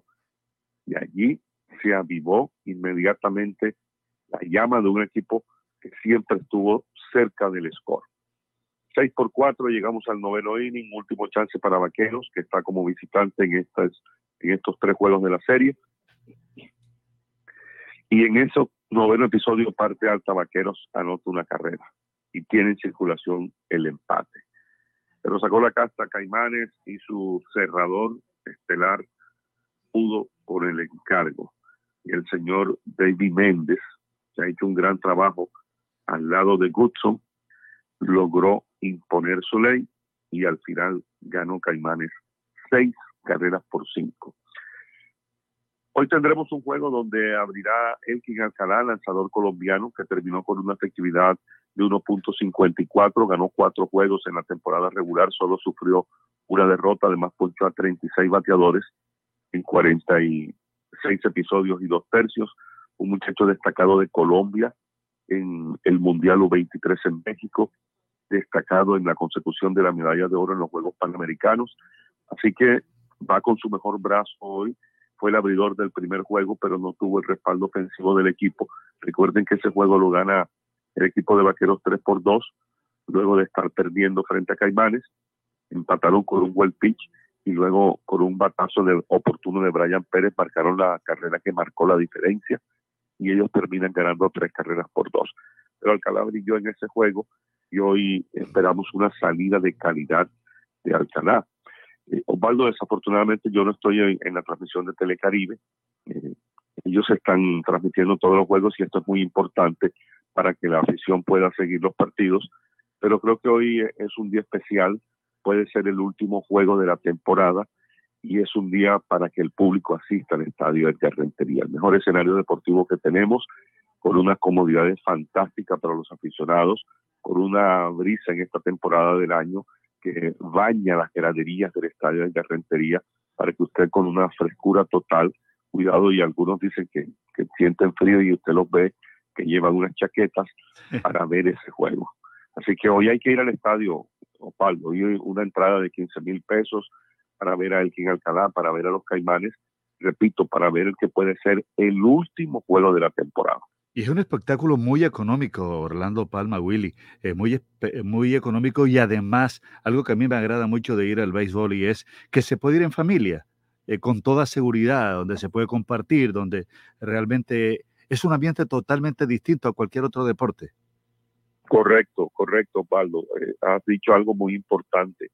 Este deporte incluso reúne a varias generaciones y es común ver en el estadio al abuelito llevando de la mano a su nieto y su hijo acompañándolo también. Entonces vemos tres generaciones, vemos la familia reunida, es un espectáculo tremendo porque no solamente es ir a ver el partido de béisbol, es ir a disfrutar por las travesuras de una mascota que ha causado sensación como la, la de el caimán de los de los caimanes, valga la reiteración, porque eh, lo protagoniza o lo personifica mejor el mismo Willy de la Hoz que hace de tiburón del Junior y quien fue además el anfitrión de los Juegos Centroamericanos con Baki, recuerden el mono pitica blanco.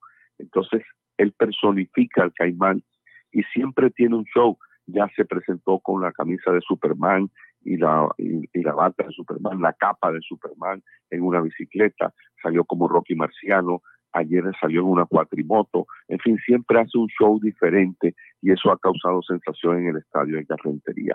Pueden caminar todo el estadio con mucha tranquilidad, hay comidas, hay pizzería, hay hamburguesa, perros calientes, crispetas, diabolín, bebidas, hay una, digamos, hay un sport bar donde si usted quiere puede ingresar y en la pantalla de televisión que tiene también acceso directa a- al terreno de juego, pero hay unas pantallas de televisión y usted puede allí tomar la bebida que quiera y ver el juego, en fin, hay muchas comodidades, hay mucha tranquilidad para que usted vaya al estadio de Carrentería. Invita, es un estadio que si usted no lo conoce, lo invito, amigo oyente, a que vaya, porque va a vivir una muy buena experiencia.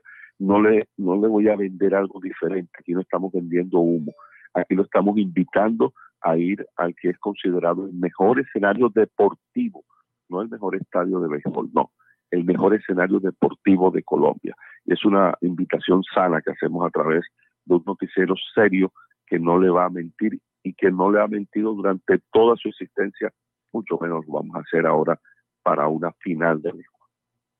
¿A qué hora es el partido, Orlando? 7 y 30 de la noche, una buena hora para salir de la oficina, llegar a casa, tomar los alimentos, reforzar un poco, pegarse un baño, ponerse sport, ponerse un jean o una bermuda, ir al estadio y disfrutar de este espectáculo. Así es, ir cómodo y con todas las familias. Bueno, a, a Willy Palma, muchas gracias por la cobertura. Siempre lo, lo molestamos para que nos oriente a nuestros oyentes No, no, no, de lo que usted es sabe, molestia, todo ese molestia. conocimiento del béisbol. No es molestia, Osvaldo, por el contrario, para mí siempre es un placer atender su llamada. Bueno, muchas gracias. Y bueno, que gane campeón, eh, que sean campeones esta noche y retengan el título los Caimanes. Sí, eh, queremos darles alegría a la ciudad, queremos hacerlos sentir orgullosos de nuestro equipo, queremos que siga sumando títulos. Y recuerde que sería la segunda participación consecutiva de Caimanes en una serie del Caribe. Ya hemos estado en dos, primero con, Vaqueros en Puerto Rico, luego con Caimanes en México. Y este año la serie del Caribe se, en- República Dominicana, en Santo Domingo, y ojalá se pueda conseguir la primera victoria en la Serie del Caribe. Así que apuntémosle al título, apuntémosle a la Serie del Caribe y a seguir dejando en alto el nombre de Barranquilla, tanto en el ámbito nacional como en el ámbito internacional. Bueno, esa es la voz del periodista y narrador deportivo también, Orlando Willy Palma. Que tenga buen día y estaremos pendientes de la transmisión de esta noche. Igualmente, Osvaldo, un fuerte abrazo para usted, para los oyentes y recuerden, 7 y 30 de la noche en el Estadio de Rentería. 8 de la mañana, 20 minutos, son las 8 de la mañana, 20 minutos en Noticias Ya.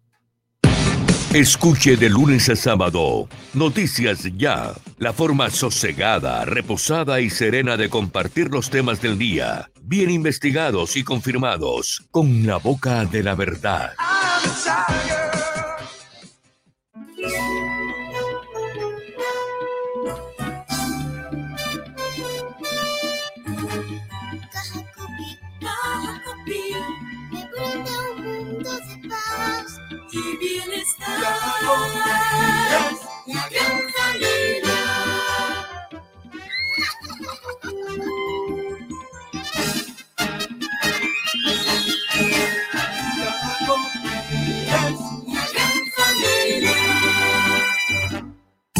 Hagámoslo desnudos, baby, en carpe diem. Que quiero estar contigo hasta el amanecer, al amanecer.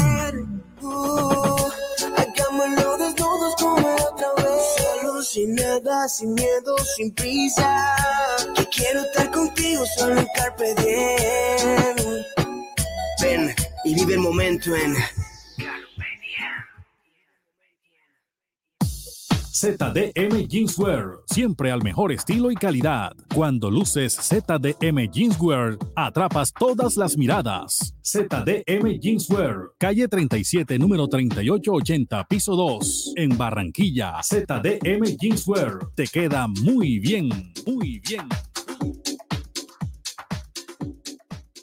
Jardín Central de Flores. Exprese sus sentimientos con flores. Las flores que hablan. Las más bonitas y más frescas en Jardín Central de Flores. Pedidos a domicilio 362-0942 y 346-6563. Jardín Central de Flores. La Corporación Educativa Formar te invita a ser un técnico laboral con conocimientos enfocados en principios prácticos de alta competencia, formándote como una persona de éxito para el mundo laboral empresarial en el área administrativa. Radio Ya Fútbol con Richard Martínez Blanco.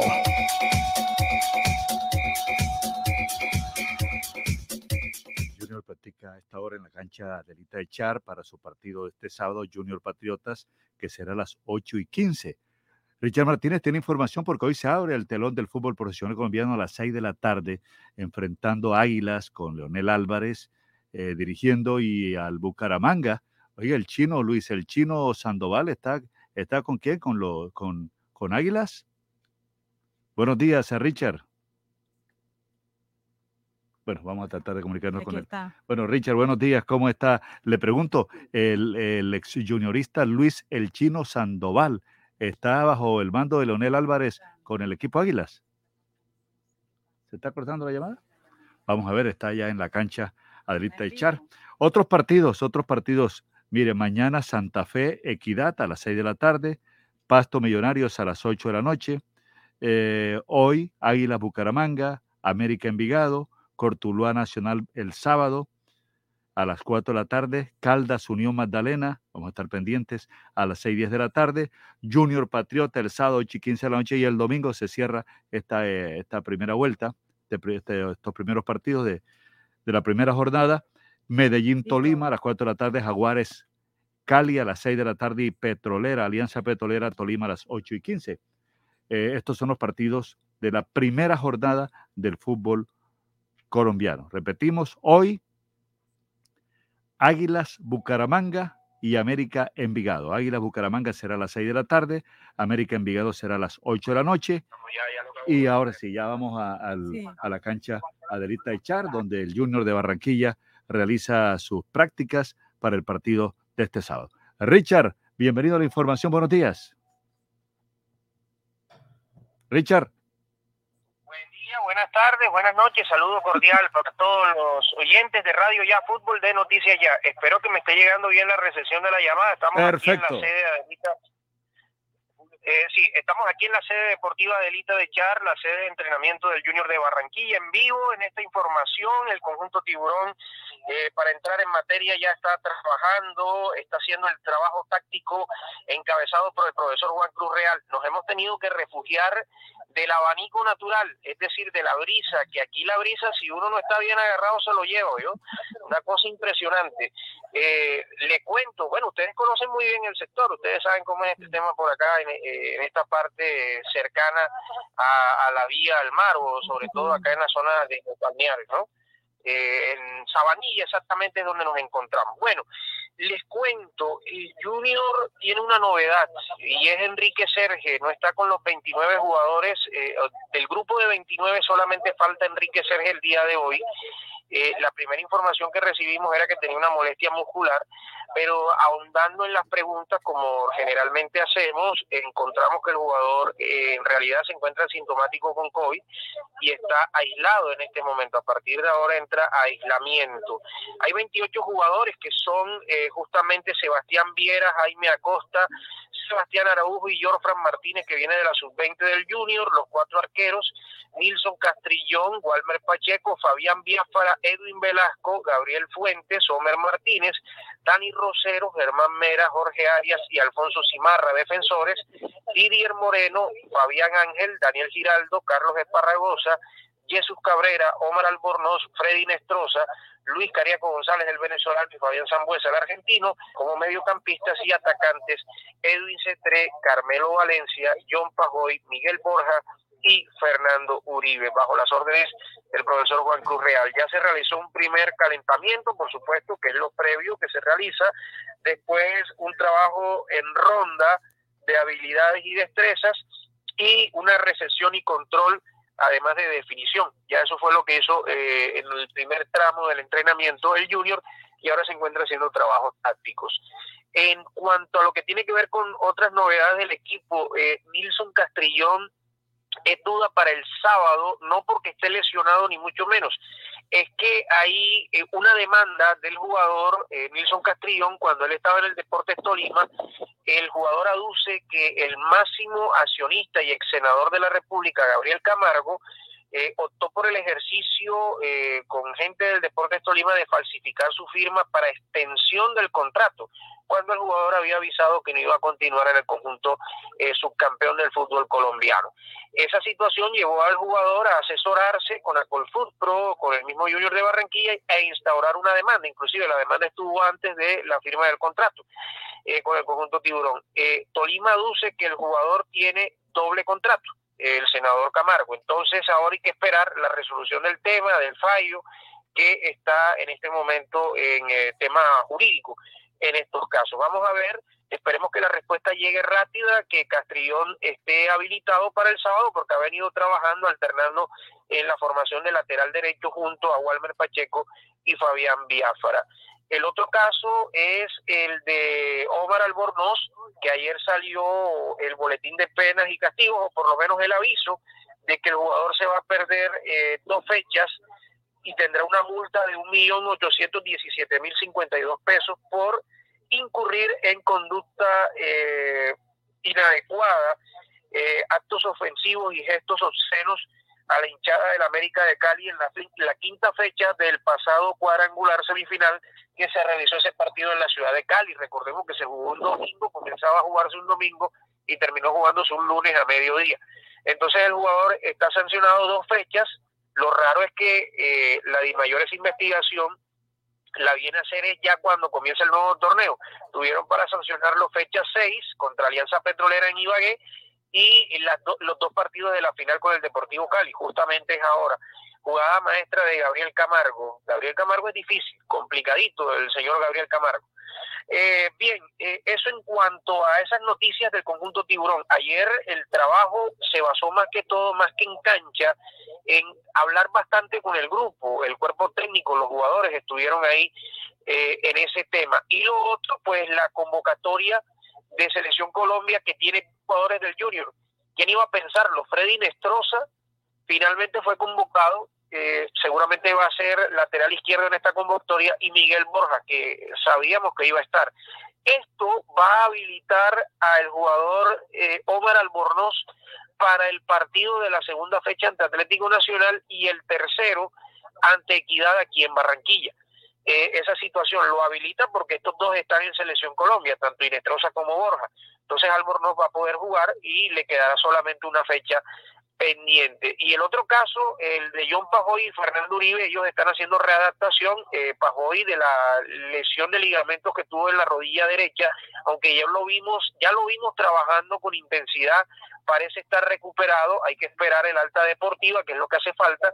Lo mismo para Fernando Uribe, que también lo vimos ya trabajando con un poco más de intensidad en, eh, en la primera parte eh, de trabajo. El fútbol es el que nos está moviendo, porque estamos acá ahora en una zona que Junior nos ha dispuesto mientras termina en 45 minutos el entrenamiento. Una posible nómina, bueno, con la situación de Castrillón, Sebastián Mira en portería, eh, sería Walmer Pacheco o Fabián Biafara a definir si Castrillón no está eh, por el tema de la, de la demanda que ha eh, colocado al Deportes Tolima. Los zagueros centrales serían Homer Martínez y Jorge Arias y por el costado izquierdo eh, Gabriel Fuentes. Después eh, Daniel Giraldo en un 3 con Fabián Ángel como cabeza de área, Jesús Cabrera, dos de los debutantes, Giraldo y Jesús Cabrera y en el frente de ataque Luis Cariaco González, Miguel Borja como referente ofensivo y el otro puesto sería de Freddy Nestroza que lo convocaron a la selección Colombia como lateral izquierdo, según lo que nos comentaron ayer, y el otro caso puede ser el de Edwin C3. Por ahí está básicamente la formación del conjunto del Junior eh, de Barranquilla. Eh, del conjunto de Patriotas siguen trabajando en su sede deportiva allá en Tunja. El conjunto de Patriotas llega mañana en horas de la tarde a la ciudad eh, de Barranquilla. Omar Albornoz, entonces, eh, sancionado para los oyentes que están llegando a sintonía. Patriotas tendría Luis Hurtado en portería, Jorge Posada, Mateo Rodas, José Luis Moreno y Federico Arbeláez, arquero y defensores. Leonardo Flores, José Leudo, Leonardo Flores venezolano, José Leudo, Cristian Barrios, Mayer Vidal, Ángel Orelí en el panameño y Eduard Bolaños, el técnico de Juan David Niño. Y eh, la selección Colombia ya dio la lista de convocados, 28 en total, destacan, por supuesto, la, para la ciudad de Barranquilla, los dos del Junior, Freddy Nestroza, Miguel Borja. También destaca en esta convocatoria de selección Colombia eh, el llamado de Yasser Asprilla eh, del, el, del equipo Watford de Inglaterra, que seguirá jugando con Envigado estos seis meses porque precisamente se necesitaba de eso. Eh, la pregunta que nos hacía Jenny la semana anterior o en el comienzo de la semana, el caso de Yacer Asprilla, ahí está. Yacer Asprilla va a poder jugar con Envigado estos seis meses finales, es el equipo donde ha venido trabajando hasta antes de salir del contrato con el Watford, no va a ir a Inglaterra de entrada, sino que va a trabajar aquí en Colombia y a los seis meses, o sea, a mitad de año, ya se va a presentar a Inglaterra por un tema de contratos y demás. Y el otro caso dentro de la convocatoria de Selección Colombia que seguramente ustedes han repasado durante el día y, demás, eh, el caso de convocatoria de Harold Preciado que se la ganó el jugador atacante del Deportivo Cali y el otro jugador convocado en Selección Colombia eh, que llama la atención es el de Steven Alzate, el del Brighton de Inglaterra, que otra vez está metido en convocatoria. Argentina también entregó su lista de 27 jugadores sin Lionel Messi que va saliendo de COVID-19 y la selección de Perú hoy va a jugar en horas de la noche, 8 de la noche, horario colombiano y peruano, en el Estadio Nacional de Lima, el último partido preparatorio antes de enfrentar a Colombia el eh, próximo viernes, lo va a jugar ante la selección de Jamaica, reiteramos en el Estadio Nacional de Lima. Son las novedades en cuanto a fútbol para todos ustedes aquí en Radio Ya Fútbol de Noticias Ya. Doña Jenny, ya será Prilla está convocado por primera vez a Selección Colombia. Ya, bueno, qué bien. Nos alegramos. Richard, Richard, ¿y en cuánto tiempo entonces, en 45 minutos, eh, termina el entrenamiento junior? Sí, bueno, 45 minutos desde que llegamos acá y han pasado ¿qué? 12 minutos más o menos, entonces todavía queda algo de práctica eh, para el conjunto de Tiburón. Ellos están definiendo hoy ya el cuadro inicialista. La, despejar las dudas si va Castrillón, que yo creo que eso va hasta lo último. Lo de Castrillón, eh, saber si será Walter Pacheco o Fabián Biafara. Y el otro lado, el extremo izquierdo ofensivo. Eh, al no estar Omar Albornoz, que era el que venía trabajando de titular, al salir el tema de la, eh, de la multa que le han colocado y las dos fechas de sanción, entonces o Freddy Nestroza o el mismo Edwin Cetré para el partido ante el conjunto de Patriotas este sábado 8 y 15 de la noche en el Metropolitano. Bueno, Richard, muchas gracias por la información. 8 de la mañana, 35 minutos, son las 8.35 minutos. Noticias ya. El Jardín Infantil Mi Pequeña Uniautónoma tiene las matrículas abiertas para el 2022. Renovamos nuestras instalaciones para que los más pequeños de la casa disfruten una experiencia de aprendizaje divertida y 100% presencial. Para más información, comunicarse al celular 310-715-6656. Jardín Infantil Mi Pequeña Uniautónoma. 30 años al cuidado de los niños del Caribe.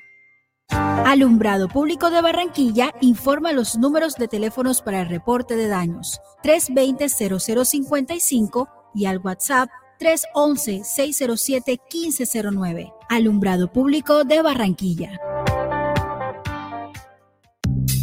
Farmanat, droguería y tienda naturista, proveedora de tu bienestar, medicamentos reconocidos y productos naturales, nacionales e importados. Farmanat, plantas medicinales que relajan y mejoran el sueño. Sube tus defensas con NutriTransfer, Colostrum, vitamina C, vitamina D, Farmanat. Atención personalizada de Israel Castilla Gamarra. Domicilios por el 332-4177 al 300-807-7687. Estamos en la calle 76, número 3949, diagonal al Colegio Militar Acolsure. Atendemos en jornada continua de 8 de la mañana a 9 de la noche.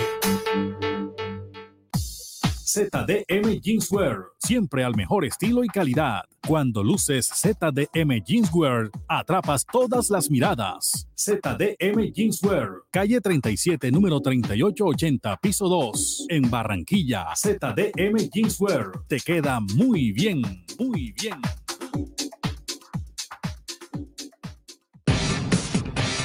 Nueva temporada de Noticias Ya 2022. Por las dos bandas, FM 94.1 y AM 1430. 37 años de vigencia y experiencia. Anuncie y promueva sus ventas con Noticias Ya. 318-632-4523.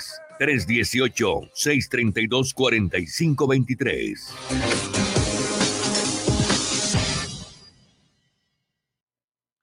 8.38 minutos. Mire, lo que se conoce en las últimas horas es que la ex senadora eh, Aida Merlano estaría dispuesta a hablar sobre algunos casos en el país, sobre todo contra el senador Arturo Char, quien fue presidente del Congreso desde hace dos años y cuatro meses.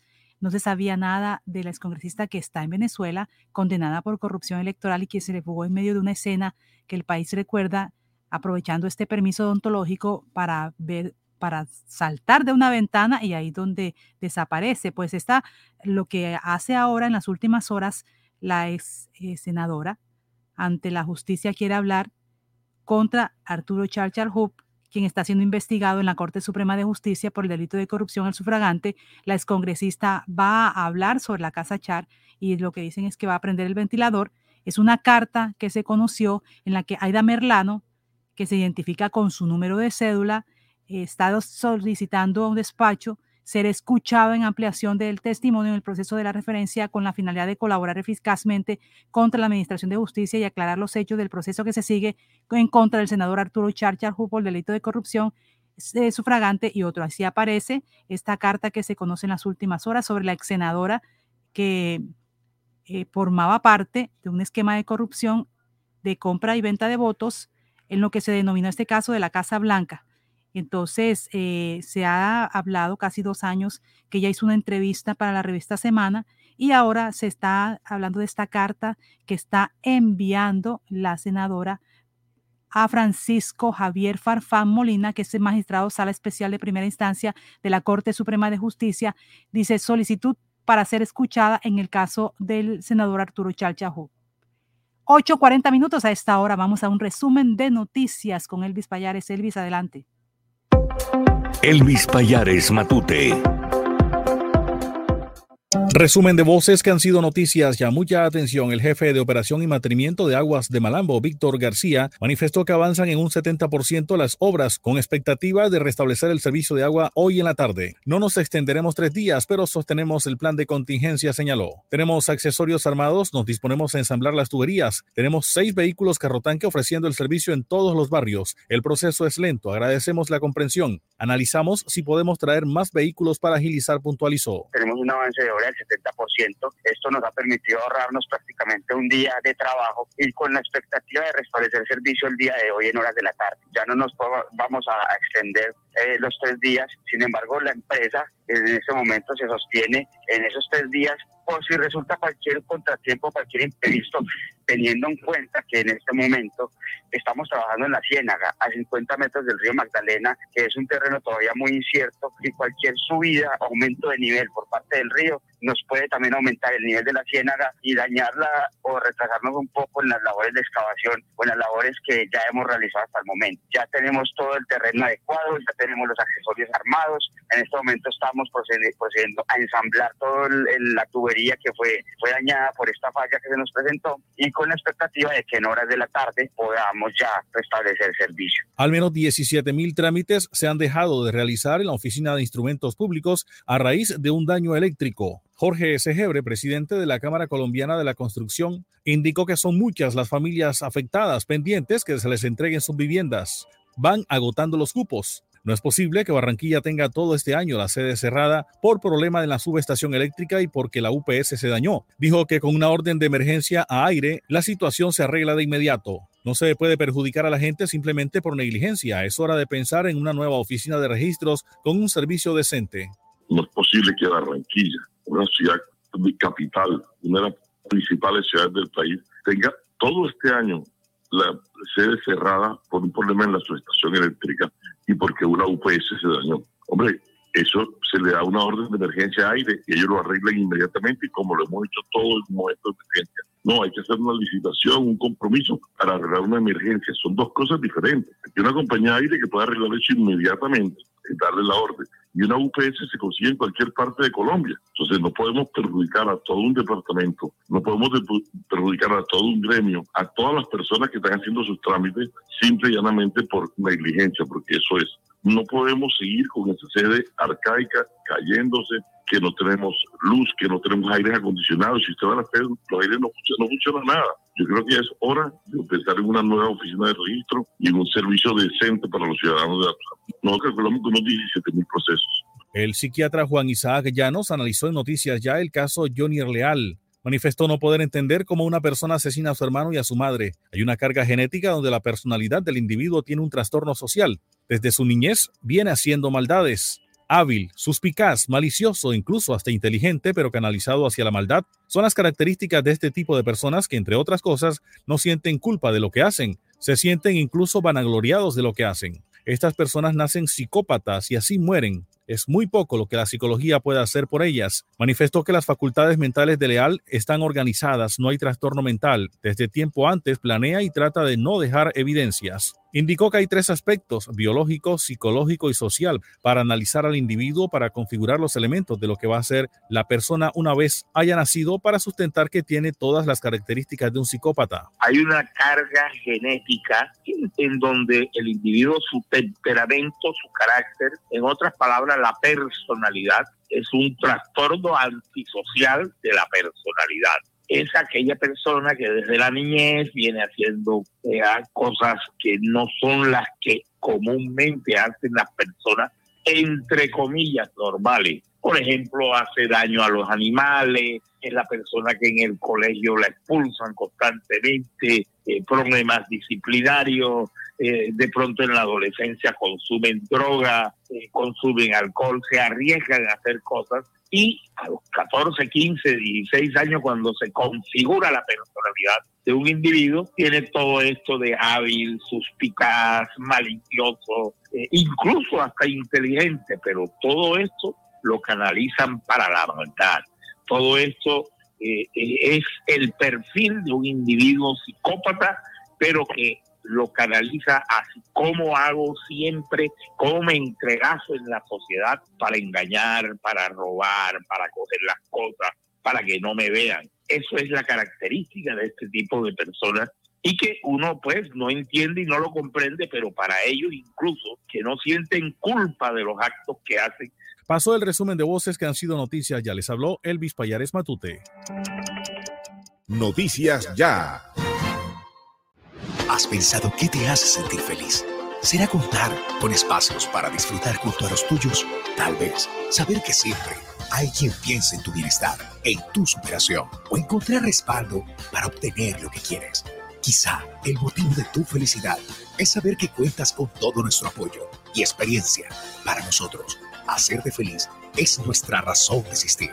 Con Barranquilla, celebra 60 años creciendo juntos. Vigilado Super Subsidio.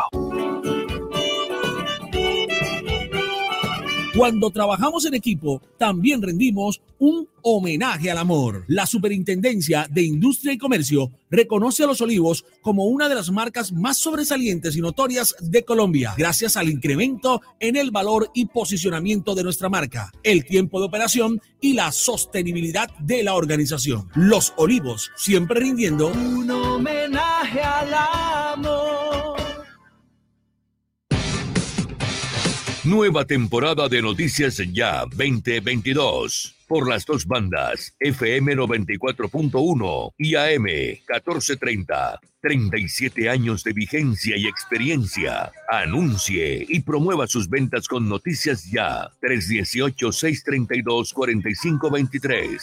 318-632-4523. Expreso Brasilia tiene nueva oficina en Barranquilla. Acércate a la carrera 38, número 4489, en toda la esquina de la calle Murillo. Compra allí tus tiquetes y envía y recibe sobres, paquetes y giros. Atención de lunes a viernes de 8 de la mañana a 1 de la tarde y de 2 a 6 de la tarde. Los sábados de 8 de la mañana a 1 de la tarde. Expreso Brasilia, viajando con tus sueños. Vigilada Supertransporte. Hablemos de música.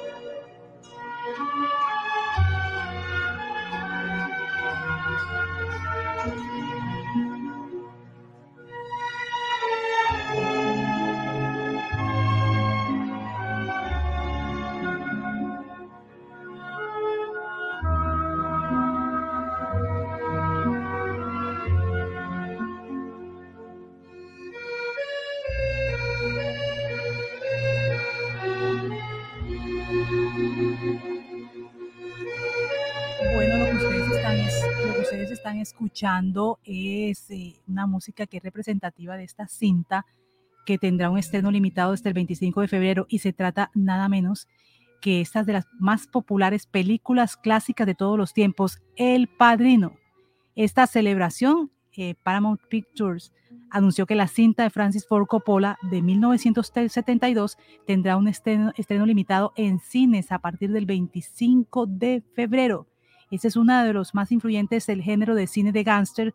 Hay muchas personas que no tuvieron la oportunidad de verla en pantalla grande del cine, muchos jóvenes que no saben de esta historia y es por ello que, la productora Paramount y la empresa de producción de Coppola, American Zoetrope, han realizado una meticulosa restauración de las tres películas a lo largo de tres años y es lo que van a presentar el 25 de febrero recordando esta cinta El Padrino que celebra en las salas de cine sus 50 años.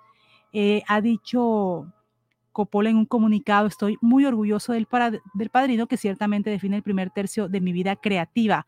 Con este homenaje al 50 aniversario me complace especialmente que la coda del padrino de Mario Puzo, el fallecimiento de Michael Corleone, haya sido incluida ya que capta la visión original que tuvimos Mario y yo sobre la conclusión definitiva de nuestra trilogía épica. Así que el 25 de febrero se tendrá este eh, un estreno limitado en cines del padrino.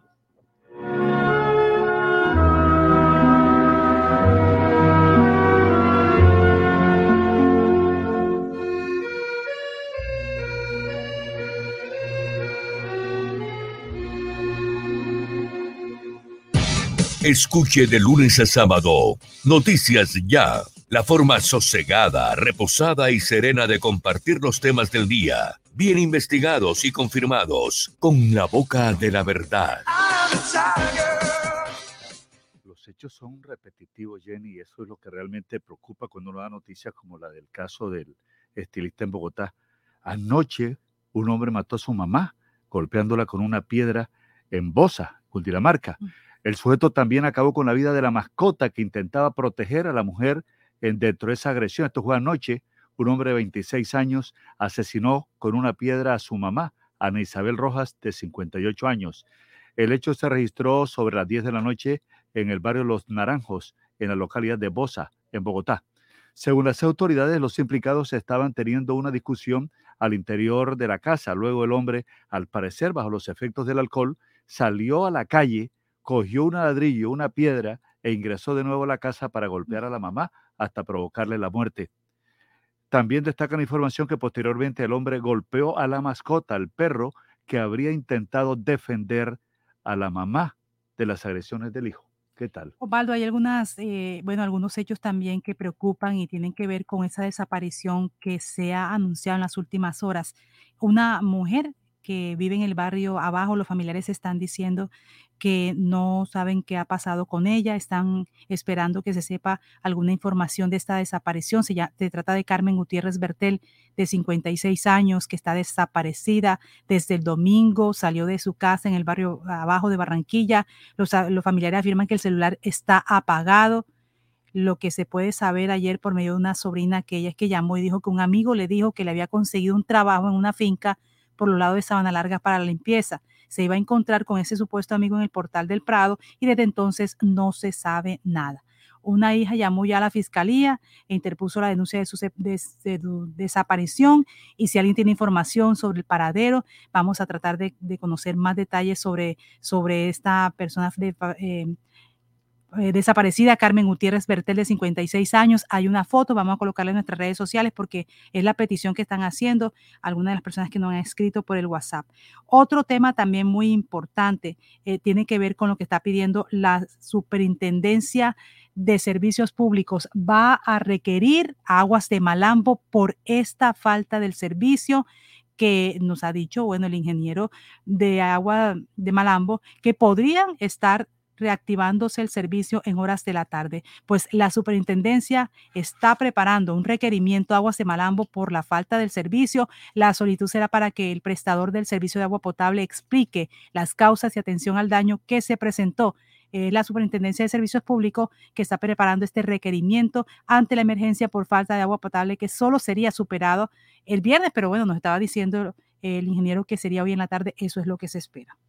Bueno, y cerramos con esta noticia que es buena para un artista como Maluma, que será la nueva imagen de Versace para la colección Primavera-Verano. ¿Cómo le Maluma será entonces la imagen. Versace compartió en su cuenta de Instagram las primeras publicaciones de la campaña. Entonces, después de que el cantante colombiano Maluma apareciera eh, en el Met Gala de 2021 luciendo un traje de cuero rojo Versace y caminara acompañado por la misma Donatilla, la marca anunció que el paisa será el rostro de su nueva campaña masculina para primavera-verano. Entonces, qué bueno por Maluma, ¿no? Claro que sí. Puede que no te haga falta nada,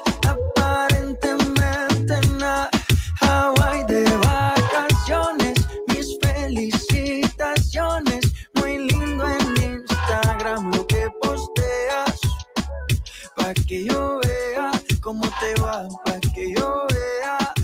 Puede que no te haga falta nada, aparentemente nada. Hawaii de vacaciones, mis felicitaciones. Muy lindo en Instagram lo que posteas. 8.55 minutos. ¿Tiene algo más, Jenny? Claro que sí, mire, la hija de un mes de nacida de Boris Johnson estuvo grave tras contraer COVID-19. Johnson había informado en días pasados que un miembro de su familia había dado positivo por COVID-19. La hija de aproximadamente un mes del primer ministro británico Boris Johnson estuvo bastante mal tras dar positivo en COVID-19, pero se está recuperando. Así lo, ha lo dice la revista Daily Mail este jueves. La residencia oficial había informado hace unos días que un miembro de la familia del jefe de gobierno había dado positivo, pero no facilitó la entidad, la identidad de la persona afectada.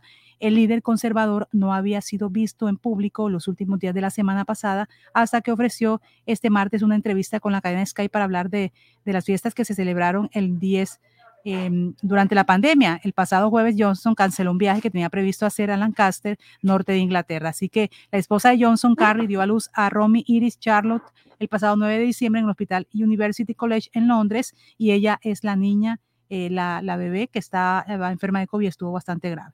Bueno, vamos. Terminamos esta gran emisión de noticias ya con la producción de Carlos Restrepo, el apoyo de Jorge Pérez, eh, también de Junior Navas, eh, nos acompañó Valerio Hermosilla, eh, Renzo Rodríguez que nos acompañó con la música y tiene un especial para esta tarde, Renzo, con Roberto Ruena. Es correcto, con los buenos días para todos, Roberto Ruena. Hoy, pues, señor Bongo estará enfrentado a otro de los grandes bongoceros como pues, José Mangual Jr., otro de los campaneros y bongoceros grandes que tendría, pues, Héctor Lavoe, que estaría con su propia agrupación, con Chocolate Armentero. De manera que hoy, pues el Bongo se toma los 94.1, todos están cordialmente invitados. ¿Desde qué hora? Desde las 2 de la tarde suena la campana. Agita el cañaveral. Roberto Ruena estará entonces, ¿por cuánto tiempo? ¿Una hora? No, serán tres horas, de 2 a 5 sabroso. para que la gente se deleite y pueden ya Y le ir pueden marcando llamar y le pueden pedir. la canción que consideren, lo que quieran, porque esto es abierto por lo que no escuche. Por lo que no. Sí. ¿A qué teléfono? 300 802 1894 y en nuestra página también ahí aparece pues nuestro código para que sea el contacto directo. Bueno, muchas gracias y estaremos pendientes. Renzo Rodríguez en su especial esta tarde a partir de las 2. De 2 a las 5. cinco. Sí, señor. Así es. La dirección Jenny Ramírez, les habló Osvaldo Sampayocó para todos. Gracias, gracias. Feliz mañana, buenos días. Yo sé